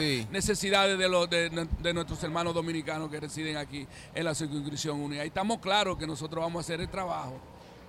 Bueno, Bueno. eh, Élida, Élida Almonte es la directora de campaña Qué dura, de, Élida. ¿Qué va? de, de Cirilo. y también está David William, que es el presidente regional del PRM Así en, es. en el Bronx. Eh, David, el voto del dominicano en el exterior, más que de las campañas de los partidos que son importantes, las campañas que ustedes hacen, el trabajo que ustedes hacen, pero depende mucho de la imagen que ellos tienen de lo que está ocurriendo en la República Dominicana. Los dominicanos residentes en Nueva York en estos momentos perciben que la situación del país es buena. Mira, yo diría que es excelente por una sola razón. Cuando estamos fuera de las iglesias, llenándole afiliaciones a los que van a las misas en la iglesia católica y a los que van a los cultos en la iglesia evangélica, hemos sentido el apoyo que nos están brindando. Y la cantidad de personas que hemos logrado inscribir que no votaron en, la pasada, en el pasado proceso electoral, nosotros garantizamos que lo vamos casi a duplicar. Y no perdimos una sola mesa y puede buscar los récords del proceso electoral pasado de que no perdimos un solo centro, ni una mesa en el condado de Bronx. Y por esa razón nosotros entendemos que la candidatura específica de Cirilo Moronta representa el llevar a un hombre que le ha brindado a la comunidad dominicana en los Estados Unidos un apoyo irreversible, un apoyo estricto en todos los momentos de crisis. Y entonces los otros candidatos de partido que sea tienen que hacer fila detrás de Cirilo Moronta, porque eso implica que él va a representarnos a todos como dominicanos, no como miembros de un partido en específico. Bueno, Élida, vamos a escuchar a Élida. Adelante, Élida. Bueno, yo pienso que la candidatura de Cirilo Moronta trae... ¿Cuál es tu posición ante la candidatura del coordinador? Pero pregúntale al Yo soy micrófono. coordinadora de la candidatura de Cirilo Moronta y para mí es un orgullo. O sea, una mujer coordinando la campaña. Eso está Bueno, bien. eso para que está ustedes bien. ¿eh? vean el grado de inclusión que- y calidad que representa Cirilo en una boleta electoral, donde no solo una mujer es su, es su directora de campaña, pero tiene una cartera de jóvenes detrás que están dirigiendo esta campaña, dándole la oportunidad a la juventud, diciéndole al pueblo dominicano que estamos aquí en el exterior para no solo legislar por la comunidad dominicana del exterior, sino para también favorecer que la República Dominicana, nuestros hermanos allá, sigamos creciendo y sigamos avanzando. La juventud en esta, en esta candidatura tiene una, una propuesta clara. Se va a crear una comisión donde serán los jóvenes quienes van a decidir qué es lo que ellos necesitan.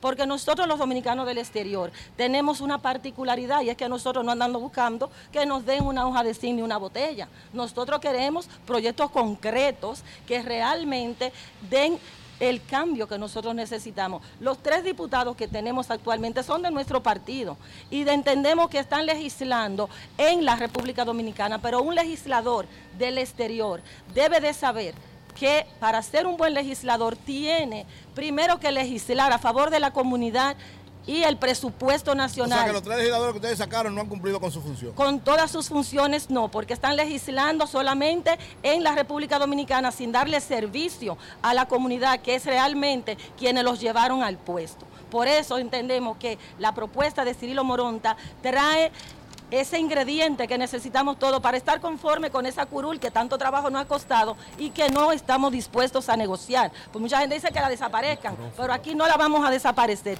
Cirilo Moronda garantiza el progreso de la comunidad y esos votos son también para que el presidente Luis Abinader sepa que los cuatro años que vienen también son. Óyeme, en cuanto a lo que Elida estaba diciendo, en cuanto a lo que Elida estaba diciendo, que son... Ah, ah, ah, pero. ah, ah, no se- espérate, asusten. Yo amarré eso ya. Liderazgo responsable, ya pasó con Luis. Dejen eso, dejen eso ahí, que ya yo amarré eso con ella, con liderazgo responsable. no deberían de hacer elecciones porque todo el mundo sabe que Luis Abinader tiene, tiene, tiene la candidatura ganada.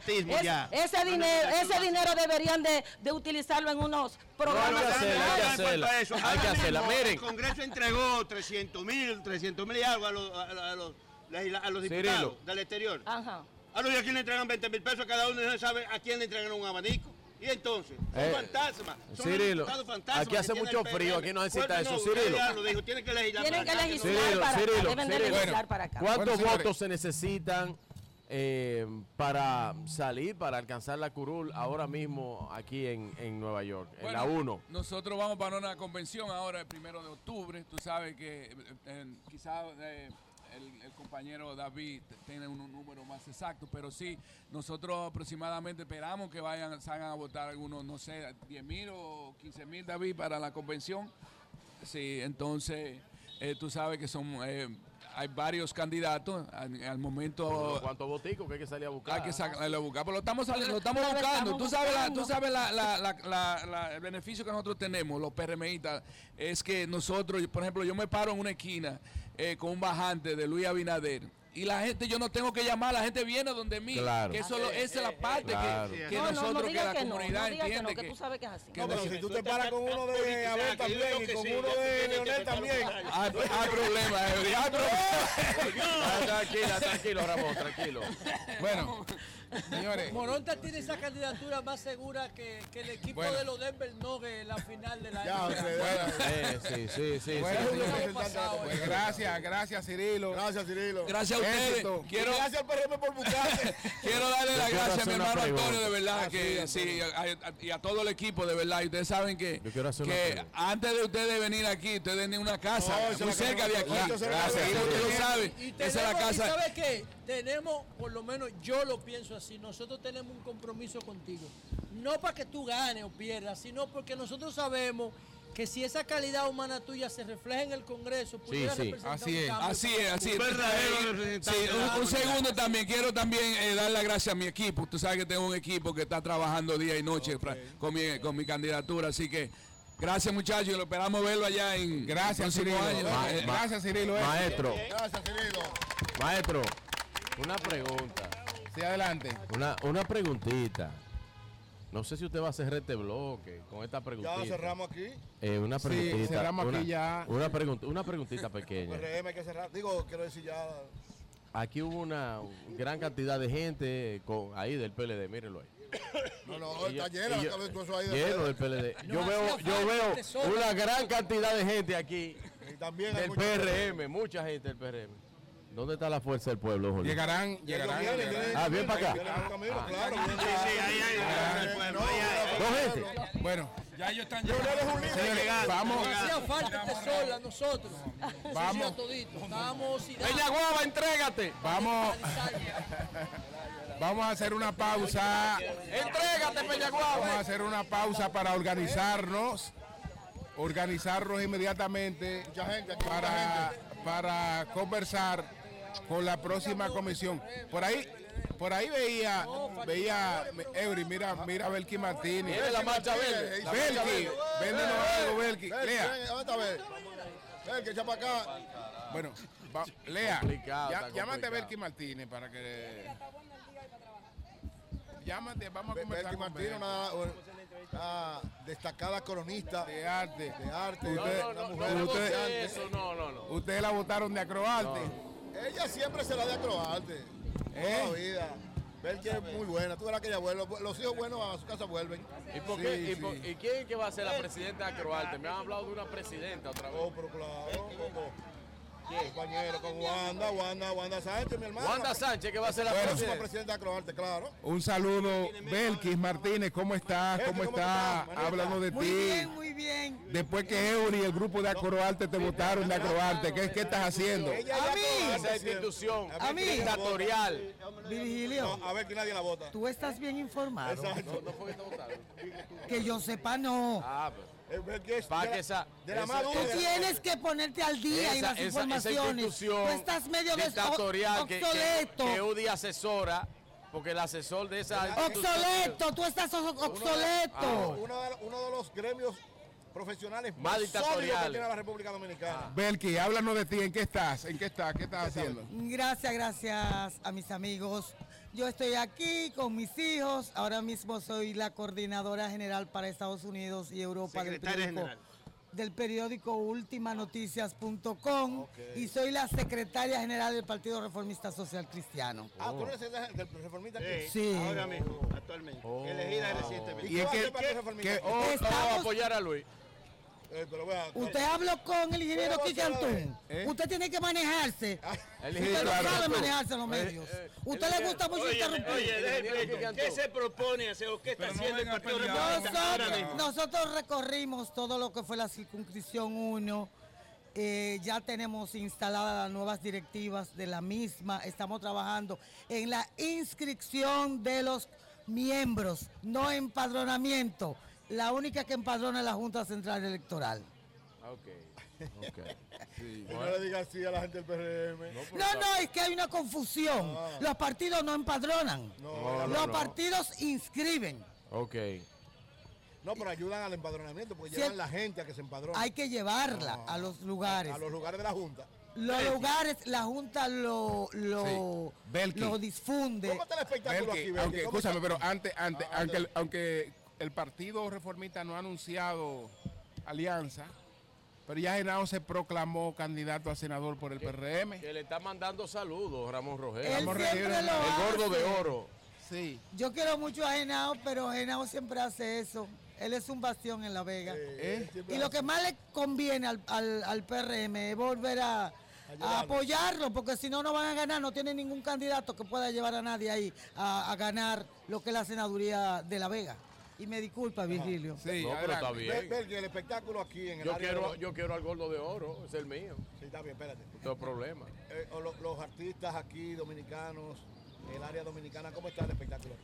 Tú sabes que hay una proliferación de nuevos valores en lo que se refiere Los urbanos. a urbano, la bachata, también los propios merengueros. De hecho, hace pocos días Fernando Villalona celebró sus 50 años Ah, sí, en el United Palace y fue un lleno completo en 50 todos los años el lugares. Obvio, ¿y de dónde, No, Virgilio? porque Bay tiene 50. Yo tengo viendo a. Fernandito desde que a nací. Virgilio hay que darle la pastilla. Sí. Continúa. Entonces, pero tú crees que, que nuevamente esto va a ser un mercado importante para artistas dominicanos? Tú sabes que el merengue no ha muerto. Lo que mueren a veces son los promotores. Pero nuestra música a nivel mundial y a nivel de Estados Unidos, cuando escuchan en, en el verano a cualquier dominicano con una bocina a todo lo que da, hasta los gringos bailan nuestra música. Así es, eso es verdad. Muy bien. Bueno, Gracias. pues un saludo para Belkis. Martínez, destacada cronista y una mujer Bien llave. batalladora. En llave tuya. Ah, full, llave en llave. nosotros somos compañeros aquí. Bueno, Ramón, adelante, dígase algo.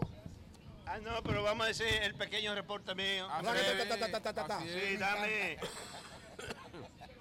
Así Bueno. En breve, este, Mira, me Ramón. sorprendiste, pensé.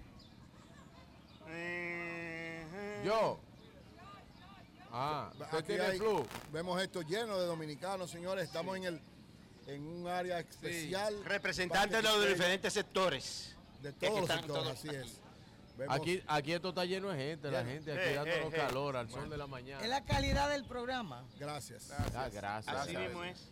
A tú no van eso, van ellos. Nada más ellos. Sí, porque realmente a ti te tu encanta. aliado, el PRM. Pero Sí, pero le encanta eh, La contra- interrumpir. interrumpir. Bueno, ¿Y por voy qué arriba. no le dices Virgilio, eso? voy ¿Por qué arriba, Virgilio. dices eso? Adelante, Ramón Ah, Mercedes. No te voy coteando, no te voy coteando, Virgilio. Ese es mi amigo. Ah, Adelante, ese Ramón no. Mercedes, Es en Nueva conmigo, York, Belki. Desde Nueva York en Nueva York.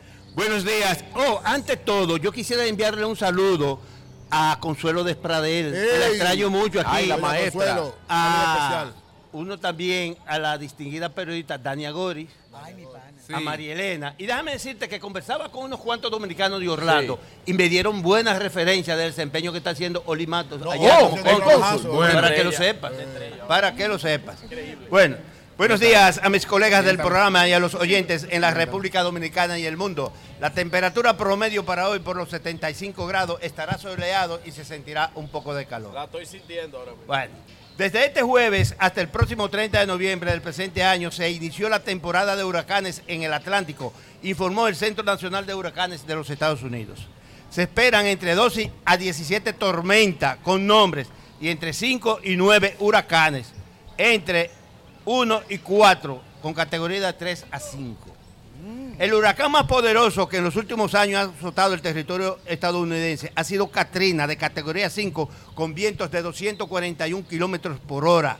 Eso fue en el 205 y causó. mm, en el 2005. eh, Dijiste del 205, y causó 2005. eh, mm, mm, más de 100 mil muertos y provocó más de 125 mil millones en pérdida en dólares. Bueno, eh, espérate, que, que esto se me cae. Agárralo, agárralo. No, no, no, ya. Ey, ey, ¿qué pasa ahí? Tú que siempre me vienes atacando. Lo que pasa es que Ramón, Ramón usa una laptop y ha tenido que recurrir al celular. Vamos a hablar con Con No, la característica del programa de hoy. Se le están yendo, Mira. la- se te están yendo las letras. Coño, sí, parece que sí. ¿Cómo Ese la- es el- ese es el Bueno, yo voy a concluir solamente con dos, con dos pequeños reportajes. Adelante, adelante. Eh, sí. Por otra parte, unos 17 mil estudiantes de diferentes nacionalidades de esta ciudad, entre ellos cientos de dominicanos, ya se han beneficiado del programa CUNY Reconnect para reanudar los estudios e incluso eh, que iniciaran en su país de origen, porque su objetivo es involucrar a esa persona a regresar y culminar sus estudios. Eso se está impartiendo en, la, en el Osto Community College, ubicado en, en Gran Concord, con la 145. Eh, por aquí tenemos también que desde... Pero ¿y cómo la...? ah, no, no, no, aquí también. también. Es el, Sí. sol, que el sol me da aquí, no puedo beber, se me refleja. Mira está el sol brillante. El Estado de Nueva York contará con un fondo de 500 mil millones de 500 millones de dólares, atención dominicano, del presupuesto de año fiscal 2024, que es de 225 mil millones. Esos 500 millones de dólares, la gobernadora Kathy Hochul dijo que será utilizado para contratar trabajadores de cuidado infantil que permitirán apoyar a 150 mil trabajadores y se podrán usar para pagar bonificaciones que van desde 2.300 a 3.000. Entonces, por último, policiales. Tituá, tituá, pipán, pipán, pipán, tituá. Dos jovencitos de 16, 17 años heridos durante una balacera frente a la entrada del subway ubicada en East Parkway y Easter Parkway y la avenida Franklin en Brooklyn. Esto sucedió este martes y la policía cree que los menores no eran el objetivo. Los pistole- pistoleros espantaron el pie y son perseguidos. Nos quedamos en el estudio. Bueno, pues muchas gracias, muchas gracias, Ramón. Está bien. Mire, está con nosotros Miguel Ovalles, comerciante, bodeguero dominicano, que viene desde Brooklyn. Vamos a conversar. Miguel, ¿cómo estás? Sí, primeramente buena, buenos días para cada uno de los que integran este prestigioso programa que siempre hemos escuchado por lo que es la comunidad dominicana aquí en New York. Háblanos, Miguel, de, de tu actividad. eh, ¿Tú cuántos años tienes y en los negocios qué tiempo tienes? Nosotros aquí eh, tenemos 18 años lo que es ejerciendo eh, bodeguero. Verdadero bodeguero, porque aquí eh, hay muy, se, se da mucha la tarea a veces de muchos grupos que son de que asociaciones de bodegueros, pero en realidad no, tienen bodega ni funcionan. Entonces, nosotros sí podemos decir que somos bodegueros, porque tenemos 18 años ejerciendo esa profesión de, de bodeguero y en realidad viviendo lo que vive un bodeguero, el día a día. ¿Cuál es la vida de un bodeguero? Bueno, la vida del bodeguero es sencillamente abrir a las 6 de la mañana o a las 7 y cerrar a las 11, a las 2, a las 1 de la mañana. Y eh, todos sabemos ahora mismo eh, el gran problemático que hay aquí, la gran problemática que hay aquí Es la inseguridad. en cuanto a la inseguridad.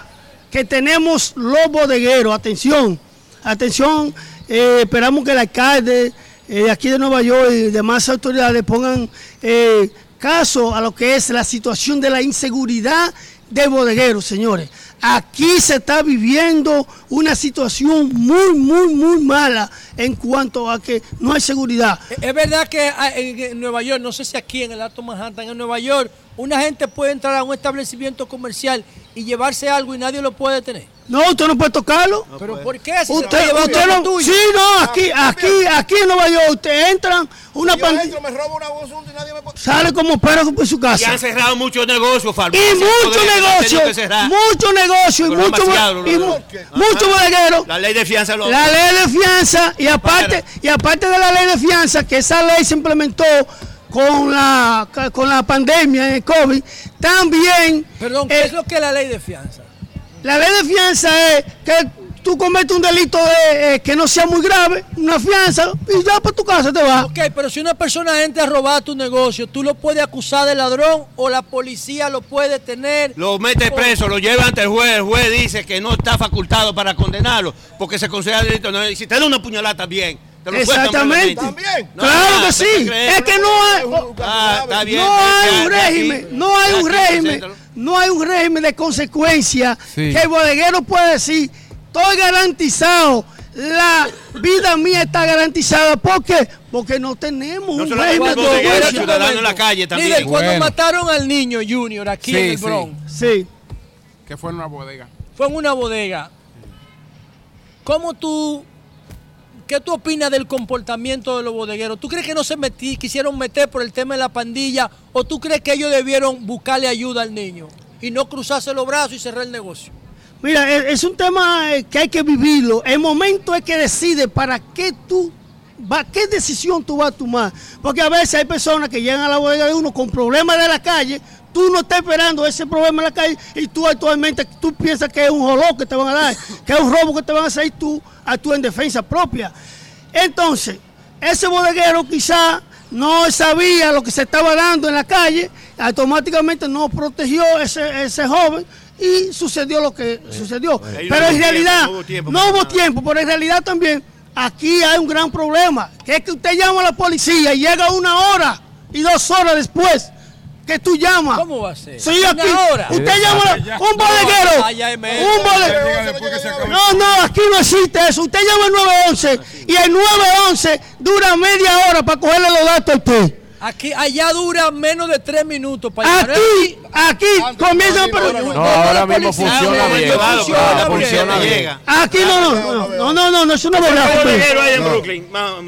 Bodeguero, miles de, de bodegueros hay en Aquí tú Brooklyn. llamas miles, 15 mil, 12 mil, 6 mil. 15 mil, 12 mil. Pero 13 espérate, tú estás diciendo que aquí los servicios de emergencia duran media hora. Aquí los servicios. Primo, usted no es bodeguero. Y Ah, la No, usted pero- es periodista. La realidad lo vivimos nosotros, los bodegueros. Aquí usted llama, usted llama aquí al 911. Primero En comienza. la pandemia. Primero, no, ahora mismo. No, usted, no, hombre, no, amigo. no me diga a mí. usted comienza ahora mismo y llama y dice, mire, lo primero que te dice es, ¿qué nación era? Piqui, Pano, bien, lo que sea. Eh, ¿De dónde nos llaman? Eh, está herido, hay un muerto. Para que vengan rápido, usted tiene que decirle, se están muriendo, me están, tengo cuchillo. ¿por qué tú no dices que se están Bueno, muriendo? porque si es falso, Entonces, señores, hay esa es la situación que se vive aquí. La policía llega en una hora, en una hora y media Bueno, hora y dos horas Miguel, llega la Mi- policía. Miguel, aquí. Miguel, ¿cuántas bodegas opera tú? ¿Cuántas bodegas? Ahora mismo tenemos una en la actualidad. Lo que pasa es, Sí. la realidad de la bodeguera es que aquí no están organizados los bodegueros. Pero no hay una federación de bodegueros. Federación o una asociación de bodegueros que funcionan en Manhattan y funcionan, y funcionan en el Bronx. Pero eso entre comillas, porque que me digan, que me digan, pero di algo que esté bien. que me digan ¿por qué entre listado. comillas? Todo está mal. Estamos hablando, estamos hablando. Espérate, ¿qué está bien aquí? No, José, pero- estamos hablando de que hay que sentir, hay que, oye, usted Yo tiene sé que, lo que tú dices. usted pero tiene que mira, vivir. No funciona el 911. No funciona la policía. La Fernando Mateo dirige una federación La de de- está de- peor. de La comerciantes. federación de bodegueros no Fernando, sirve. es comerciante. Que me diga si qué, qué bodega tiene y a dónde. ¿A No, dónde no, no, pero no bodeguero. ¿Tiene ya. una bodega ahí? Dirige una asociación. Ah, Oh, pero pero, dígame si tiene una bodega. Pero ven acá. ¿Cómo usted puede dirigir los bomberos si usted no es bombero? Bueno, quien la dirige es Radamés Rodríguez y él es director no sé de qué cosa. Y Pero es que acá. sirve e interpone ante las ¿Cuáles autoridades serían las 80 mil medidas cosas. para enfrentar esta situación según tu criterio que ha dicho que todo está mal? Lo que se debe de hacer, primeramente, una, una asociación por cada condado aquí de bodegueros o de comerciantes. Y luego se, Sí. se debe de hacer lo que es la Federación. la federación de Bueno. bodegueros que esté representada por bodegueros, no por gente que ande buscando dádivas. No, no, no, por bodegueros. Por bodegueros. No, no, Julio. Señores, yo estoy expresando lo que yo he sentido en 18 Ah, años. no, y gracias, gracias, Miguel, Miguel. una pregunta, Gracias. Miguel. Oye, Gracias. a mí me encanta ese ímpetu y todo. Una- Una preguntita entre tú y yo. Ah, cuidado. ¿De qué partido tú eres aquí? Yo, Sí. bueno. Dime, dime, dime, ¿de cuál? Yo soy de primero la gente. Ah, Antonio es de Marte. del PRM. Ah, de Antonio Marte. Ah, pero igualito. Óyeme. Don Julio. Don Julio. Miguel, hay Miguel, una- hay una- Miguel, gracias. Don Julio. Gracias. no, pero, pero permítame agradecer a Miguel Ovalle que ha venido desde, de- desde Brooklyn. Brooklyn. aquí a conversar con nosotros. Gracias, Gracias, Miguel. Gracias, gracias Don ustedes. Gracias, Miguel. Julio. Muchas gracias. Julio. Muchas gracias. No, pero qué Julio. discurso tiene. Don Julio. Así es, así Ey, es. ey, brillante muchachito, Miguel. Don eh, Julio, tenemos una información. Hay una protesta al frente de Medio Ambiente. ¿En República por- Dominicana? eh, sí, en República Dominicana por una protesta ahora mismo sobre eh, un asunto con los eh, rellenos sanitarios que se están proponiendo en algunos sitios. No sé si Pedro tiene más información, que Pedro trate ese tema y lo conoce también. Según me dicen, los moradores Ah, de pues Santo Domingo. Norte están protestando por un relleno sanitario que se pretende instalar en Matagorda, en el municipio Ah, Santo pero ese Domingo no es el que están protestando allá en Pedro No, este es otro relleno sanitario que se pretende instalar. Un saludo a Eh, Pachico que está por momento, aquí con momento, nosotros. momento, líder.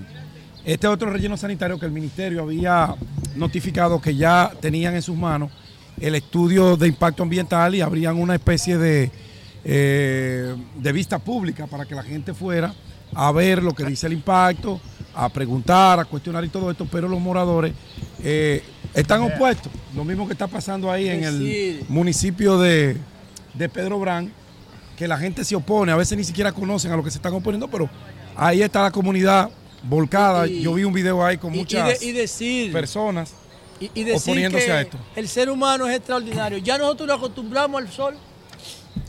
Ya estamos acostumbrados, ya a mí no me molesta. Bueno, son las ¿Eh? 10.30 minutos. Vamos a una pausa. Cambio y fuera.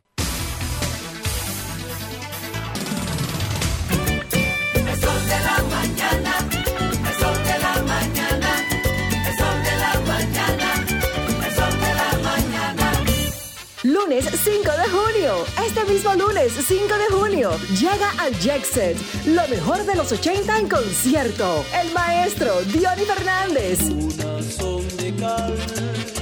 Y el comandante Aníbal Bravo. Cada cual con un repertorio soberbio. Dos orquestas en tarima, tirando paquetico. Un palo el maestro y un palo el comandante. Aníbal con Bobby Rafael.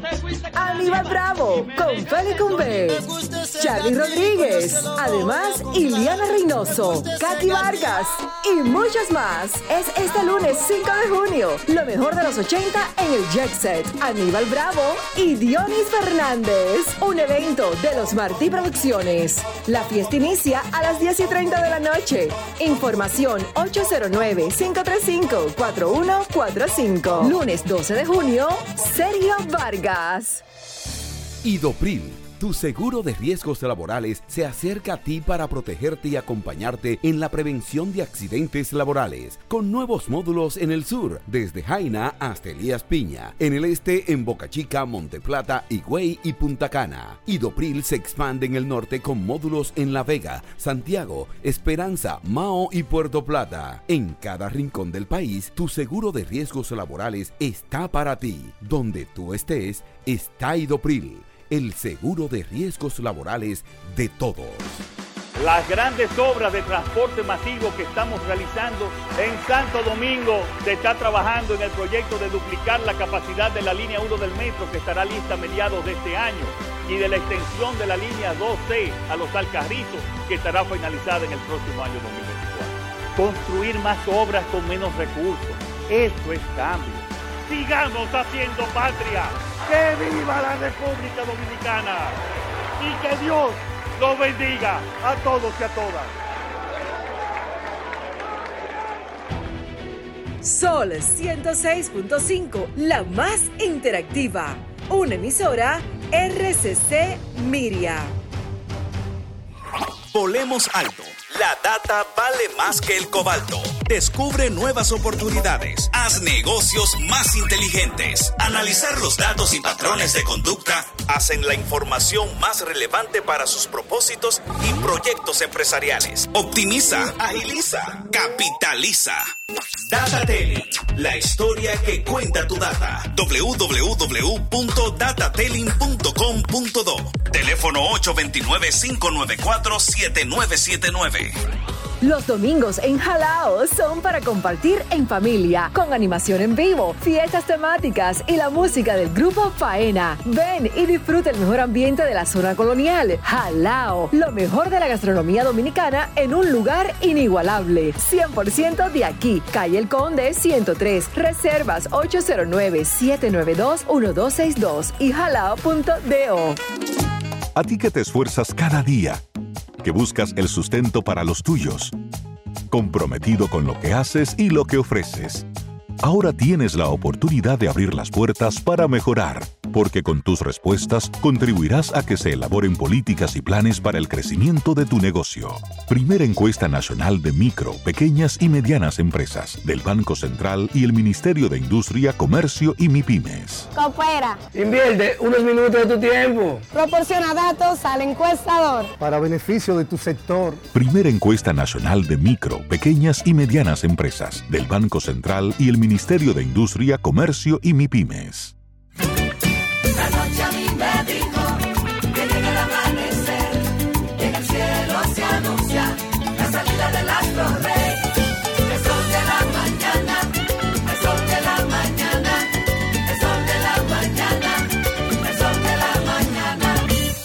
Bueno, señores, vamos a conversar ahora con la gente de la Fuerza del Pueblo. Aquí está Gregorio Morrobel. Gregorio Morrobel. ¿Usted te cuenta, Julio? Sí, Aquí es grande. En Nueva York lo precandidato. hicimos en el, orden, en el orden correcto del partido. Primero el PLD, después... Ah, sí. Y los últimos serán los primeros. Exactamente. Y, y- y dice Omega que si voltean la fila. Está Jacqueline Willamo. Vamos a identificarla. Yadira Peña, que es nuestra secretaria eh, de- del partido aquí en la ciudad de Nueva Ah, York. perfecto. Morrobel, cuéntanos cómo, cómo va la Fuerza del Pueblo. Miren, eh, lo que acontece en términos de la realidad político-electoral eh, es algo que se refleja aquí y allá. Eh, hace un ratito escuchamos a nuestro querido, apreciado amigo eh, David William decir que el PRM arrasó con todas las mesas aquí en elecciones pasadas, una elección anómala donde no se decidió hasta los últimos dos meses que se iba a votar.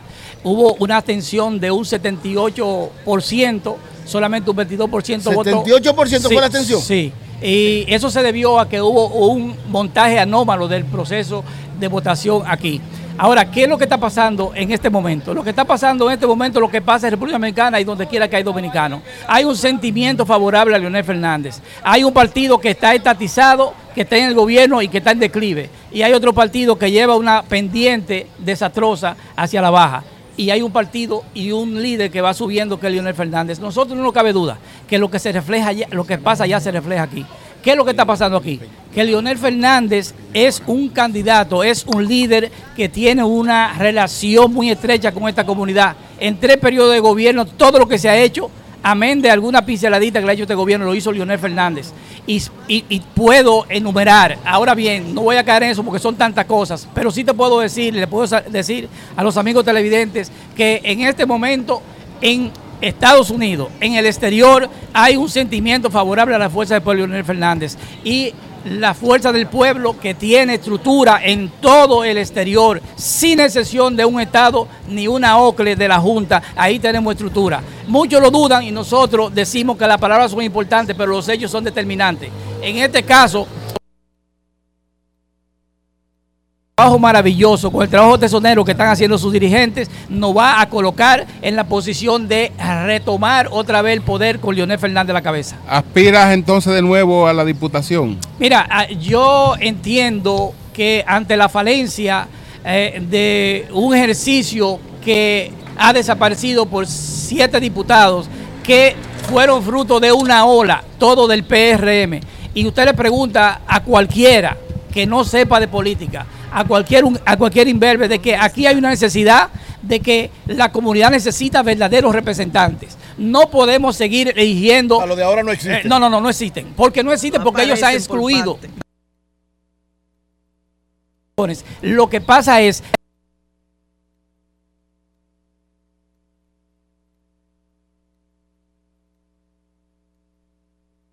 y nosotros que estamos viendo cuál es esa falencia y la comunidad está exigiendo que se presenten candidatos que tengan vínculos y relaciones con la comunidad y que tengan vocación de servicio. No podemos seguir eligiendo personas que vienen con un bolsillo cuarto, con la salgana llena, decir yo quiero ser y ahorita cuando compran esa posición se desvinculan de la comunidad y de los electores, entonces vienen los gritos. Ahora la comunidad está diciendo queremos verdaderos representantes, genuinos representantes que tengan un- una hoja de servicio en favor de la comunidad, de la comunidad a través del ejercicio político, que es lo que se estila. El empresario busca dinero, el político busca gente. Y esas vínculos, esa relación, esa relación es lo que queremos establecer. Nosotros tenemos aquí un espacio ya claro, definido, de que establecimos hoy una relación, déjame terminar la idea, una relación hoy con un amigo que es parte de este staff, que se llama Pedro Jiménez, que por sus acciones, por su capacidad de crear percepción y crear realidad en favor de Leonel Fernández y la fuerza del pueblo, hemos establecido un vínculo, porque yo creo que la Así es. circunscripción número dos eh, debe de estar reservado un espacio para Pedro Jiménez por lo que representa. Y ese vínculo es Oh, Pedro, para pero- hacer historia. Oiga bien, Mira, mira lo- Nueva mira, York mira para, hacer historia. Para hacer historia. Oiga que- bien. que de aquí se te pide el Para espacio, hacer ya. Está Pedro Jiménez y Morrover, dos proyectos para servirle a una comunidad que está ávida de verdaderos representantes. Ya- Sí, Jacqueline, mira, Jacqueline mira, Guillermo, eh, eh, este, usted como vicepresidenta de... Y Yadira, y Yadira Peña. Sí, de la Fuerza del Pueblo aquí en el estado de Nueva York. Y de Yadira como secretaria Está general. bien la fuerza del pueblo, dos mujeres Yo tengo, yo tengo que ¿Cuáles hacerle una, son- tengo que hacerle una preguntita. ¿Cuáles son las necesidades básicas que ustedes creen que si la fuerza del pueblo llega a ser gobierno debe enfrentar de manera inmediata para, para beneficio de la comunidad? Bueno, eh, lo primero que te voy a decir es mm, buenos Adelante. días a nuestro país, eh, porque sé que nos están escuchando en cualquier rincón del mundo. Sí. Eh, bueno, te voy a decir lo siguiente. Cuando Leonel Fernández estuvo de gobierno, mantuvo un acercamiento con la comunidad dominicana. Incluso muchos de los apartamentos que hoy viven muchos dominicanos del exterior fue porque se inició con un bono sustancioso para la gente de aquí de nuestra comunidad y es. obtuvieron sus apartamentos. Eh, otra de las verdad, cosas fue sí. que se le dio bastante servicio. Aquí se trajo, no, nadie puede decir que el asunto de los seguros de que están ahora, no. Desde cuando Leonel Fernández se empezó esa práctica, se ¿El hizo, Senasa? se hizo, se, perdón, se hizo, se estableció no, Senasa, la oficina para aquellos dominicanos y dominicanas que no tenían seguro médico, se tenía una cantidad de médicos especializados en diferentes hospitales para darle servicio a aquellas personas que no tenían documentos en ese entonces y se le dio un servicio también a nuestra comunidad en sentido general. O sea, una de las cosas que Lionel tiene es grande aquí en la comunidad dominicana es porque él nunca se ha pero- desvinculado de ella. pero en el Siempre ha futuro estado inmediato, presente. ¿qué es lo que En el- en el futuro inmediato se va a el crear servicio del seguro, se va a crear en el la oficina se va a crear la oficina del exterior el ministerio del exterior y ya nosotros hemos hecho un levantamiento importante de información con las necesidades de- reales que existen del dominicano aquí cuando Sí. va a la República Dominicana Una vamos a escuchar, ya eso lo va a traer el presidente Fernández eso antes- nadie puede decir que no vamos- vamos a que escuchar a no Yadira, que he inventado por, otro partido final. Adelante, Pero- Yadira, Pero vamos a escuchar a Yadira. Yadira. Vamos a escuchar a Yadira. Dos mujeres diciendo la fuerza del pueblo. Está bien la Muy, fuerza del pueblo. muy buenos días, muy buenos días para todos ustedes y para todos los televidentes, los que nos están escuchando. Eh, bueno, eh, en torno a la pregunta que le hicieron a la compañera Jacqueline o que nos hicieron, de qué piensa hacer el, el gobierno de Leonel Fernández eh, para los dominicanos en el exterior, podríamos agregar que el ministerio que el presidente Fernández anunció, el ministerio para el dominicano en el exterior, el ministerio que se va a implementar a través de su gobierno, ya está trabajando, de hecho, ya está trabajando con el levantamiento a través de todas las secretarías del partido. Estamos trabajando con un levantamiento que se está haciendo de las necesidades básicas en todo lo, que es Estados Unidos, en todo el exterior completo, no solo en Estados Unidos, sino en todo el exterior, donde cada uno de los dirigentes nuestros está ah, en este momento en un proceso de recolectar formalmente cada una de las propuestas que cada dirigente está recolectando en las comunidades de los diferentes países del exterior. Así es que algo real. Es algo real que se está esperando con ansias y cada uno de los dominicanos que se enteran de que va a existir este ministerio se está vinculando a participar y a dar sus opiniones y serán tomadas en cuenta. Pero solamente es el ministerio, si Leonel llega a ser, ¿qué va a hacer? No, ¿Cuáles no, otras necesidades no, tiene la comunidad? Eso eh, eh, mencionamos el ministerio, mencionamos el ministerio porque abarca todas las necesidades de los dominicanos en el exterior, por eso mencionamos el ministerio. Pero hay un sinnúmero de propuestas que se están recolectando que abarcan eh, acorde con todas las necesidades. Una preguntita. En el mismo sentido, pues se le ha hecho a todo lo que se plantean aquí de los partidos. Eh, el PLD no está en alianza. No está en eso. Por lo menos con la fuerza del pueblo. Entonces, la fuerza del pueblo se ha basado en un liderazgo único, que es el liderazgo del presidente Leonel Fernández. Yo les pregunto a ustedes, ¿qué ustedes opinan de eso? Si ustedes aquí, como decían, si es verdad, ustedes no estaban buscando alianza cuando sí la estaban buscando. Una pregunta. ¿Qué ustedes opinan de ir sin alianza con el PLD y llevarse a José Fran y un grupo de partiditos que él tiene ahí, que él dice que por eso es que ustedes debieran, que el PLD debiera venir rogándole a ustedes, porque ustedes son los que tienen la gente y el PLD no? Vigilio, tú eh, desde ayer te estoy mirando, observando, después de la intervención de José Fran, Sí. con una quiquillita.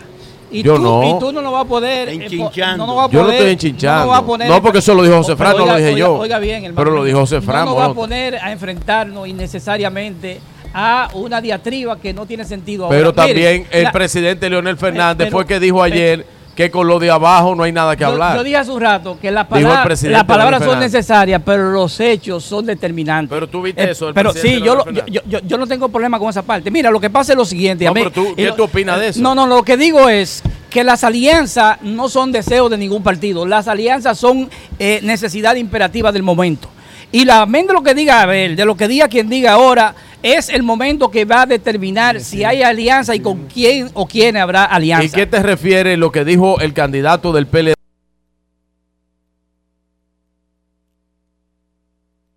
El que quede arriba en las elecciones de febrero apoya el otro. No, ¿Qué mira, tú opinas de eso? Mira, Vigilo, la alianza se va a dar en base a quien demuestre más número.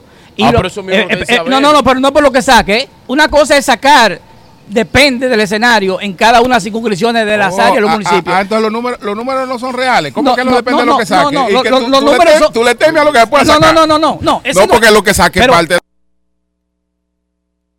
yo nunca he visto una, una alianza que determine la presidencia con lo que pase en las elecciones Pero municipales. claro, porque que no, son elecciones no, de dos no, meses. Es que los lo- partidos demuestran en No, términos pero está bien, concretos pero que se- qué votación tienen. Si, hacer se determinan allá las alianzas, nosotros estamos sujetos a la decisión que tome en la dirección del partido Fuerza del Pueblo. Lo que ellos decidan, nosotros vamos a apoyar desde aquí. Bueno, pues muchas gracias, Muy bien, muy muchas bien. gracias a esta comitiva de la Fuerza del Pueblo. Señores, Muy aquí bien. tenemos dos asambleístas con los que vamos a conversar de inmediato. Ya hemos conversado con ellos. Aquí está eh, Yor Álvarez, que es del distrito número 78 Claro. del Bronx. Y está Manny de los Santos, que es del distrito número Dos amigos de 72. nosotros, amigos de este programa. Grandes Eh, amigos. Y en el Alto. Manhattan. Sí, sí, sí, sí. Grandes amigos. Gracias por venir, hermano. Así es que Vamos, vamos a conversar de inmediato con Bienvenidos estos. a este caluroso escenario. Con estos. Bien enflusado. Eh, eh, bueno. Bienvenido a mi distrito. Parte el del trabajo. Parte del trabajo. Ah, pues adelante, adelante. Y Gracias a ustedes por la oportunidad y no, este es parte, este es parte del histórico Quisqueya Plaza y es parte del distrito 72, que es el, el distrito que yo represento en la Asamblea Estatal. ¿Tú fuiste Pero- parte de lo que decidiste que se hiciera esto aquella plaza? No, eso una fue decisión solo de la alcaldía? Eso Todavía fue parte no de la alcaldía. Yo no tenía decisiones, yo no tenía decisiones. Adriano sí, Eidani. Correcto, correcto, correcto. Ellos son los arquitectos de esto. Ahora, yo sí estoy encaminando con la ayuda de nuestros colegas en, en la Asamblea y el congresista Adriano Spallá y Carmen de la Rosa, el proyecto aquí, Casa Dominicana Cultural, que es un proyecto muy ambicioso que nosotros, eh, lamentablemente, no tenemos algo de esa índole para nosotros. ¿Qué será eso? ¿Qué será Casa Dominicana Cultural? Allí va a estar. Fue La verdad que casa- le entregan ya 10 millones de dólares. Correcto, eh, nosotros ¿Cómo pudimos. llegó y qué va a hacer con Correcto, nosotros pudimos en la Asamblea Estatal asegurar 7.5 con la ayuda del vocero Carl Hasty y los demás asambleístas, George Álvarez, Karines Reyes, Amanda Séptimo y Yudel Catapia. Y ese proyecto va a estar aquí en el 338 de Tacma al final. Y eso será un, un centro cultural para la comunidad dominicana, pero también para nosotros poder exhibir nuestra, nuestra cultura, nuestro arte y para que se preserve nuestra historia. Creo que nosotros no tenemos ningún tipo de, de ese centro en la ciudad de Nueva York. Nosotros somos más de un millón de dominicanos, pero hay otros grupos, los puertorriqueños, los mexicanos, eh, hasta los haitianos, tienen aquí en Brooklyn un lugar donde ellos celebran su cultura y su historia. Nosotros, como, como, como grupo inmigratorio que hemos aportado social, económicamente a este gran país, también necesitamos tener lo mismo. Y esto también será ejemplo para que la próxima generación también eh, pueda preservar la historia, aprender de nuestra historia y quién fue un Adriano Espaillá, ¿verdad? Y quiénes fueron nuestros grandes patrióticas, la gente patriótica que le dieron a eso, a esa bandera tricolor, ¿verdad? El valor que tiene aquí en los Estados Y Unidos. usted como asambleísta de aquí, de esta área. Eh, Manny de los Santos. Sí, Manny de los Santos. Algunas instituciones gubernamentales han dado a conocer eh, que aquí en el Alto Manhattan existen decenas de apartamentos, de edificios con mucho más problemas que en cualquier otro lugar. ¿Qué está haciendo el asambleísta Manny por corregir esa situación, beneficiar a la comunidad? Correcto. Lo primero que es importante resaltar que esta comunidad 20 años atrás nadie, absolutamente nadie quería venir aquí. Por los homicidios, la delincuencia, nadie quería venir aquí. Hoy es una comunidad muy atractiva, donde no tiene nada que envidiarle a otras comunidades. Si, donde estamos ahora, Quiqueya Plaza, que hay una avenida donde hay todos los mejores restaurantes están aquí en esta avenida y eso trae un, tra- un tráfico y, y una audiencia increíble. Y eso también hace que la gente quiera vivir aquí. Pero aún así, de los cinco condados, este distrito todavía tiene la renta más asequible. Este condado. Lo que se está dando un caso que vienen estudiantes que trabajan, que son estudiantes de Colombia, que, traba- que son estudiantes de NYU, allá pagaban 4 mil y se repartían el apartamento, aquí vienen aquí pagando mil y eso lo paga la universidad, entonces es el caso que se está dando. Pero nosotros todavía tenemos en mi distrito es el número de renta más controlada, está aquí en el distrito 72. Que Pero el eso no es lo que yo te estoy preguntando, Manny, es lo que ha denunciado el defensor del pueblo, que hay un sinnúmero de edificios con muchos problemas que se espera la intervención de los oficiales. Déjame ayudar. Yumani, Yumani no, poquito yo le tengo el Yumani Williams eh, todos los años que lo, lo- en realidad lo comenzó el ex alcalde Pío de Blasio y siguió por Seth James y ahora lo está haciendo Yumani Williams, que prácticamente es todos los años él sale con una lista de los peores, de los peores caseros y en ello se encuentran caseros a nivel de la ciudad. Y como es de esperar, hay caseros que tienen edificios en mi distrito. Los peores. Bueno, todos son peores en ese listado. Todos Pero son mira, peores de- déjame, en ese déjame listado. intervenir con eso. entonces, De- déjame intervenir con eso. Eh, eh, eh, muchísimas gracias de nuevo. Bienvenido, bienvenido aquí a New York. Eh, yo, yo soy George Álvarez, represento el distrito 78 en el Bronx. Eh, yo he abrazado la causa de housing, la, la causa de las casas. Aquí hay una realidad que tenemos una deficiencia de casas y todos los años ven- vemos una lista de desalojos. Y con los inmigrantes que hay aquí Eh, en este estado. 77 mil inmigrantes en los últimos dos meses hemos recibido, ¿verdad? Tenemos una crisis grande de casas. Entonces, en la Asamblea Estatal yo he propuesto una ley que todo el que pague más de un 30% de su salario en renta, nosotros le devolvemos un crédito en taxes del excedente. Hay una fórmula mundial, una estadística mundial que dice que el que paga más de un 30% de su salario en renta está condenado al fracaso, está condenado, está condenado a la pobreza. Aquí en ¿Verdad? Nueva York. Entonces, ¿qué hicimos Atención, nosotros? José, ven, siéntate aquí, que como aquí tenemos, como tenemos desalojo, un alto índice de desalojo en todos los condados, lo que buscamos fue la causa del desalojo. Las estadísticas muestran que el 57% de los neoyorquinos pagan más de un 50% de su salario en renta. Oye, esa vaina, Entonces, José. ¿qué hicimos nosotros? Sometimos una ley, todo el que pague Es más de un decir, a- 30%. oye, a lo que Sí, está- Oye, a- más a- del 50% del Sí, salario claro. de los neoyorquinos se, Se en paga solamente en renta. Oye Correcto. eso. Correcto. Bueno, Eso es así, problema es que tiene. Entonces- ¿Por qué? Porque la ciudad Y tiene 70 tanta mil inquilinos y crecido. 70 Es mil inmigrantes del que hay que buscarle dónde vivir. Entonces, Ahora- nosotros bueno. hicimos esa ley que lo que dice es, te va a mantenerte por debajo del 30% para que tú puedas ese dinero utilizarlo en otra cosa, utilizarlo en a tus hijos. Y esa es la ley que nosotros propusimos y esa es la causa que yo abracé, la causa de las casas. También hay una ley actualmente en la Asamblea que ambos estamos patrocinando, que se llama La Buena Causa.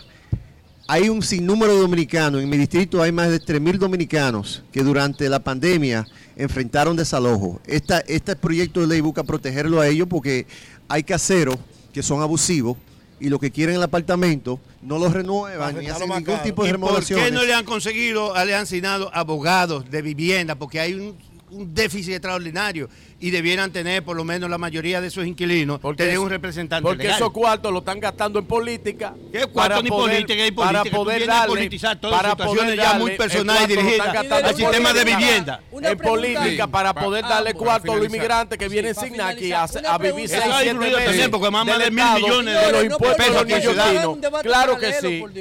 Claro que sí. Una pregunta ambos.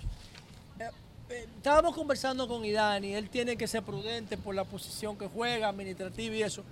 Pero ustedes que tienen más libertad como congresistas, se acusa un deterioro de algunos servicios en, en- en la ciudad de Nueva York.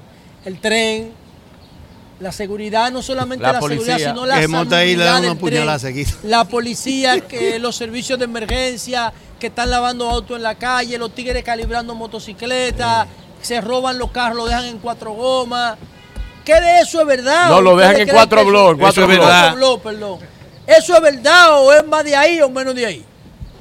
Bueno, yo quiero hablar sobre un proyecto legislativo que yo introducí en la Asamblea, que tiene mucho apoyo, eh, que es el, el proyecto de protección de lo- a los minoristas, a los bodegueros, supermercados, que trabajan en la farmacia. Que la ley de fianza no les permite defenderse cuando alguien entra a agredir su negocio. Correcto, este proyecto de ley actualmente está cogiendo mucho, o sea, más apoyo. dice tu proyecto de el ley? proyecto de ley es para elevar el delito, porque hay personas que, que van y, te, y te- te- te- con un arma blanca y aparte de eso van con un revólver y no solo arroban y se llevan lo que tienen que llevar, porque además Mm. también te dejan hospitalizado, te dejan en el hospital y muchos de los casos hemos visto que pierden hasta la vida. Y son reincidentes. Y entonces los fiscales lo sueltan para afuera. Entonces, ¿qué hace ese individuo? Vuelve a hacerlo de nuevo. Claro, Porque tiene un, no tiene un estímulo para volver a correcto, hacerlo. correcto, no hubo consecuencia. Mi no proyecto de ley eleva el los años de cárcel de 2 a 7 años, pero también permite que el juez co- tome más, más mano fuerte en el, en el asunto, que Eh, ahora bien. mismo no es el caso. Es- es- es- ese- esa es una de las cosas, pero también ahora en el presupuesto que nosotros aprobamos hace tres semanas, 232 billones de dólares, el Ya. presupuesto del Estado. Se hace alrededor de unos tres veces. 20 veces más. 232 mil millones Correctamente. de pesos.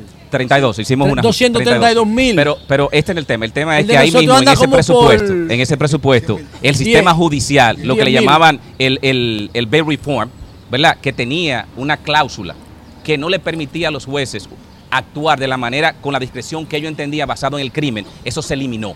Ahora el juez puede tener más libertad basado en el caso que está viendo de dejar la gente en la cárcel o dejarlo salir. Qué bueno, y eso qué fue lo que nosotros hicimos ahora Correcto. para poder eh, minimizar la, la delincuencia que estaba arropando la ciudad y el Estado. Bueno, Eh, pues pero gracias, no debe Leonardo. conocer Mira, esas situaciones de la con comunidad ustedes, dominicana, hispana, que es la más Bueno. afectada. Debió usted, porque hay cuestiones. Bueno. mira, yo desconozco ese buen proyecto Bueno, de Manny, bueno. ese mismo tuyo. Bueno, y, señores, oye, también está Ramón, con nosotros. Gracias. Gracias a Manny de los Santos. Gracias de- a ustedes. Asambleísta del Distrito George. 70 78 del Bronx. Entonces está con nosotros Susana Osorio. Ella es nuestra anfitriona. Ella es eh, la propietaria de Mamasuche, pero también de la franquicia Mama Juana Café. Oh, de Mamá Juana Café también. Sí, sí. Y de Bocadito Bistro. En, Bo- en una- Bocadito, ¿tú, eres también la propietaria de Bocadito. Ahí es que va a estar. Ey. Seo Muñoz va a estar ahí, yo voy para allá ahorita. Siéntate aquí, ven, mira. Siéntate aquí, ven. Te más Sí, cerca, sí. ven. Susana, Susana Osorio.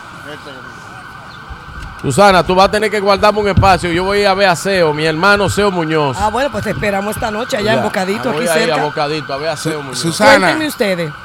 Bien, bien. Háblanos de, de esta plaza, ¿qué ha significado? Bueno, esta plaza ha significado muchísimo para la comunidad. ¿Cuánto valor le agrega a usted esa plaza? Bueno, esto eh? tiene un valor sagrado para todos nosotros y para ustedes como dominicanos que se sientan orgullosos de que ustedes pueden decir en Santo Domingo que hay una plaza en la ciudad de Nueva York que lleva por nombre nuestra, es. nuestra bella Quisqueya y que es dedicada a nosotros, los dominicanos. Así como hay otros que tienen la plaza italiana, la china, nosotros tenemos una aquí. ¿Y cómo En- se pone de noche esto? El ambiente es chulísimo de noche, es un ambiente, es un espacio al aire libre donde nosotros como restaurante operamos de 5 a 11 de la noche, pero la plaza desde las 8 de la mañana hasta las 5 de la tarde hay, activa- hay muchas actividades comunitarias, cosas ayudar a la comunidad y todo lo que lo que quieran hacer durante esa hora, el espacio está abierto, Qué lo bien. cual se pueden comunicar con nosotros y nosotros le ofrecemos eh, información de qué se puede hacer aquí. Pero es una plaza abierta, es un lugar para ustedes venir a descansar, pueden venir a lonchar, almorzar, lo que quieran hacer en el transcurso de 8 de la mañana a 5 de la tarde y después de las 5 pueden visitar nuestro restaurante y sentarse aquí afuera.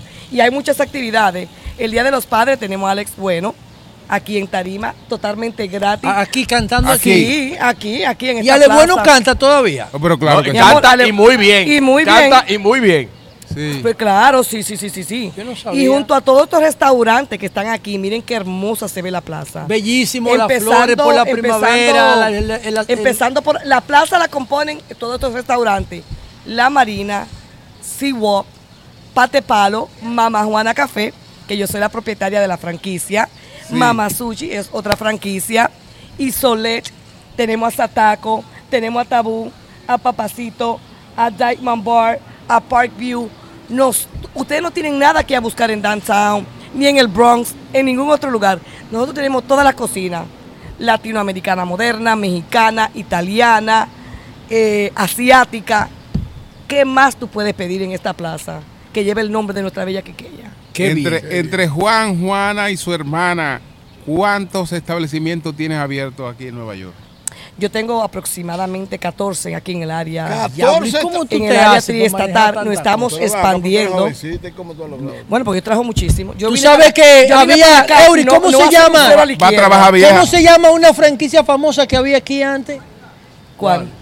De comida Caridad. Tú sustituiste ese Ah, perfil. Caridad No, Medina. es a ella, no el perfil. No, no, no. Yo no vengo a sustituir a nadie. Yo no soy una, como dicen, una seguidora. Yo Y soy Caridad una una- mujer ¿Qué tiempo tú que vengo Y- y a- Caridad una Yo fonda. vine a este- No, yo- no, Cari- bueno, Caridad era una, un concepto, no le diga fonda, Es una una fonda. una fonda. Era un concepto distinto. Un concepto Yo hablo de, ti como Sí. una evolución de ese posicionamiento. ¿Qué tiempo Bueno. tú tienes aquí? Yo tengo en este Coño, país oye, una 37 fonda, años. Una comida 37 buenísima. años. Sí. Qué bueno, qué bueno. Y sigo trabajando. Bocadito está en Broadway y la 204. Bocadito está a tres bloques de aquí, en, la- en el 4863 de Broadway. Ok, Broadway y la 2 y la Y la 2. 204. Ahí, Eh, ahí es que va a estar Seo Muñoz todo- esta todo- noche. todo- son de Voy para allá. Eh, si todo, eso es lo que yo sé hacer, la gastronomía. Todo. Lo mío es comida. Si me tú, salón, cuando no tú puedo. llegaste aquí, ¿qué tú hiciste? ¿Qué tú empezaste a hacer? Cuando tú llegaste ahí, Es que ya yo eso lo llevo en la sangre de mis raíces. Mi abuela, yo vendía, eh, este, como enfrente de mi casa vendían este chicharrón. ¿Y de dónde tú Y eres? cerdo, de Salcedo del campo. Tú eres Ah, Salcedo. De donde son las mujeres más valientes del país. Oh, la mujer es valiente. Y de donde es Valiente. Miriam Germán, la magistrada. La magistrada, familiar. valiente, valiente, dura. Ah, sí. Dura, dura. Mira, y con ese carácter, eh, eh, ¿quién es tu esposo? Me dejó por Es que, Es No que te yo estoy aguantó. viendo esta mujer, digo, "Ven, ¿qué aguanta. No, lo que pasa Con ese es- empoderamiento, con esa independencia, con ese emprendedurismo. Lo que pasa es que mujeres como nosotros, y ella lo sabe, mujeres como nosotras, miren, nacimos para esto, señores. Estamos viviendo en unos tiempos que la mujer y el hombre ah, tienen que haber igualdad en todo. Pero tú tienes El hijos, yo hija. salir contigo y pagarte la cuenta a ti, mira, eso, Eso no es lo que yo promuevo. Atención, ¿eh? vuelven y Yo digan. Eso es lo que yo promuevo, ¿eh? claro. Es igualdad, igualdad Eso en es todo. así. ¿Tú tienes hijos? ¿Tú tienes hijos? Sí, yo tengo dos hijos, una de 35 El años. día que tú dijiste eso, José. Sí, trabaja conmigo, y uno de 14. José, el día que tú dijiste Susana. eso, te dijeron tacaño en las redes. Yo lo Pero yo no lo digo por mí. yo no, lo no. digo Bueno, porque señores. yo sé que cuando la mujer paga su cuenta no hay violencia. Bueno, gracias. Gracias, Bueno. gracias a Susana. Miren, Gracias, señores, gracias. estoy aquí en la plaza el 24 y el 25. Invitado. Ok, ok. Gracias. Gracias a Susana Osorio, Qué mujer esa, anfitriona compadre, aquí en esta en plaza. todo el sentido de la que nos palabra. ha dado muy buen trato, muy buen trato, Susana. Así que gracias a todos. Mañana, Mañana desde nosotros el consulado. nos despedimos desde el consulado. Do- Mañana sábado, un programa especial. sábado, Programa mañana es sábado, pero hay sol de la mañana. Nosotros estamos mañana en el consulado dominicano de Nueva Con York. nuestro amigo y Y hermano. desde ahí, Ahí en nos la zona vamos inmediatamente Antonio se fue, Pedro. hacia el aeropuerto. Eso es la zona de Times Square, ahí Times donde Square. está el, eh, Sí. el consulado Yo lo dominicano. tiro para adelante. Con el cónsul Eligio Jaque, que está haciendo me un gran trabajo. Sí. Éramos Mercedes. Este sol lo cogemos todo Bueno, aquí. eh, gracias, El gracias consul- por todo este calor. El mejor programa que hemos hecho. hoy a- 43 Broadway, a acompañar. Un tremendo programa aquí. Y, y bien caliente. Sobre bien todo caliente. por el clima. Sí, muy caliente. Gracias. La zona, Gracias. New York. Esto es bellísimo. Esto es Cuando bellísimo. usted venga a Nueva York, no Vengan a conocer la Plaza Quiqueya y ojalá que los haitianos tengan una plaza, Plaza como esta en. Ojalá tengan Pero una ¿por en qué el tú dañas el momento, hombre. líder? Bueno, Nos vemos mañana en el mañana. Gracias, gracias a todos. Muchas gracias. Cambio y fuera. Asociación Cibao de Ahorros y Préstamos te da la hora 11 de la mañana. Cuando planificas tu ahorro, vas más seguro a lo que quieres. Con la cuenta de ahorro planificado de la Asociación Cibao, puedes elegir el monto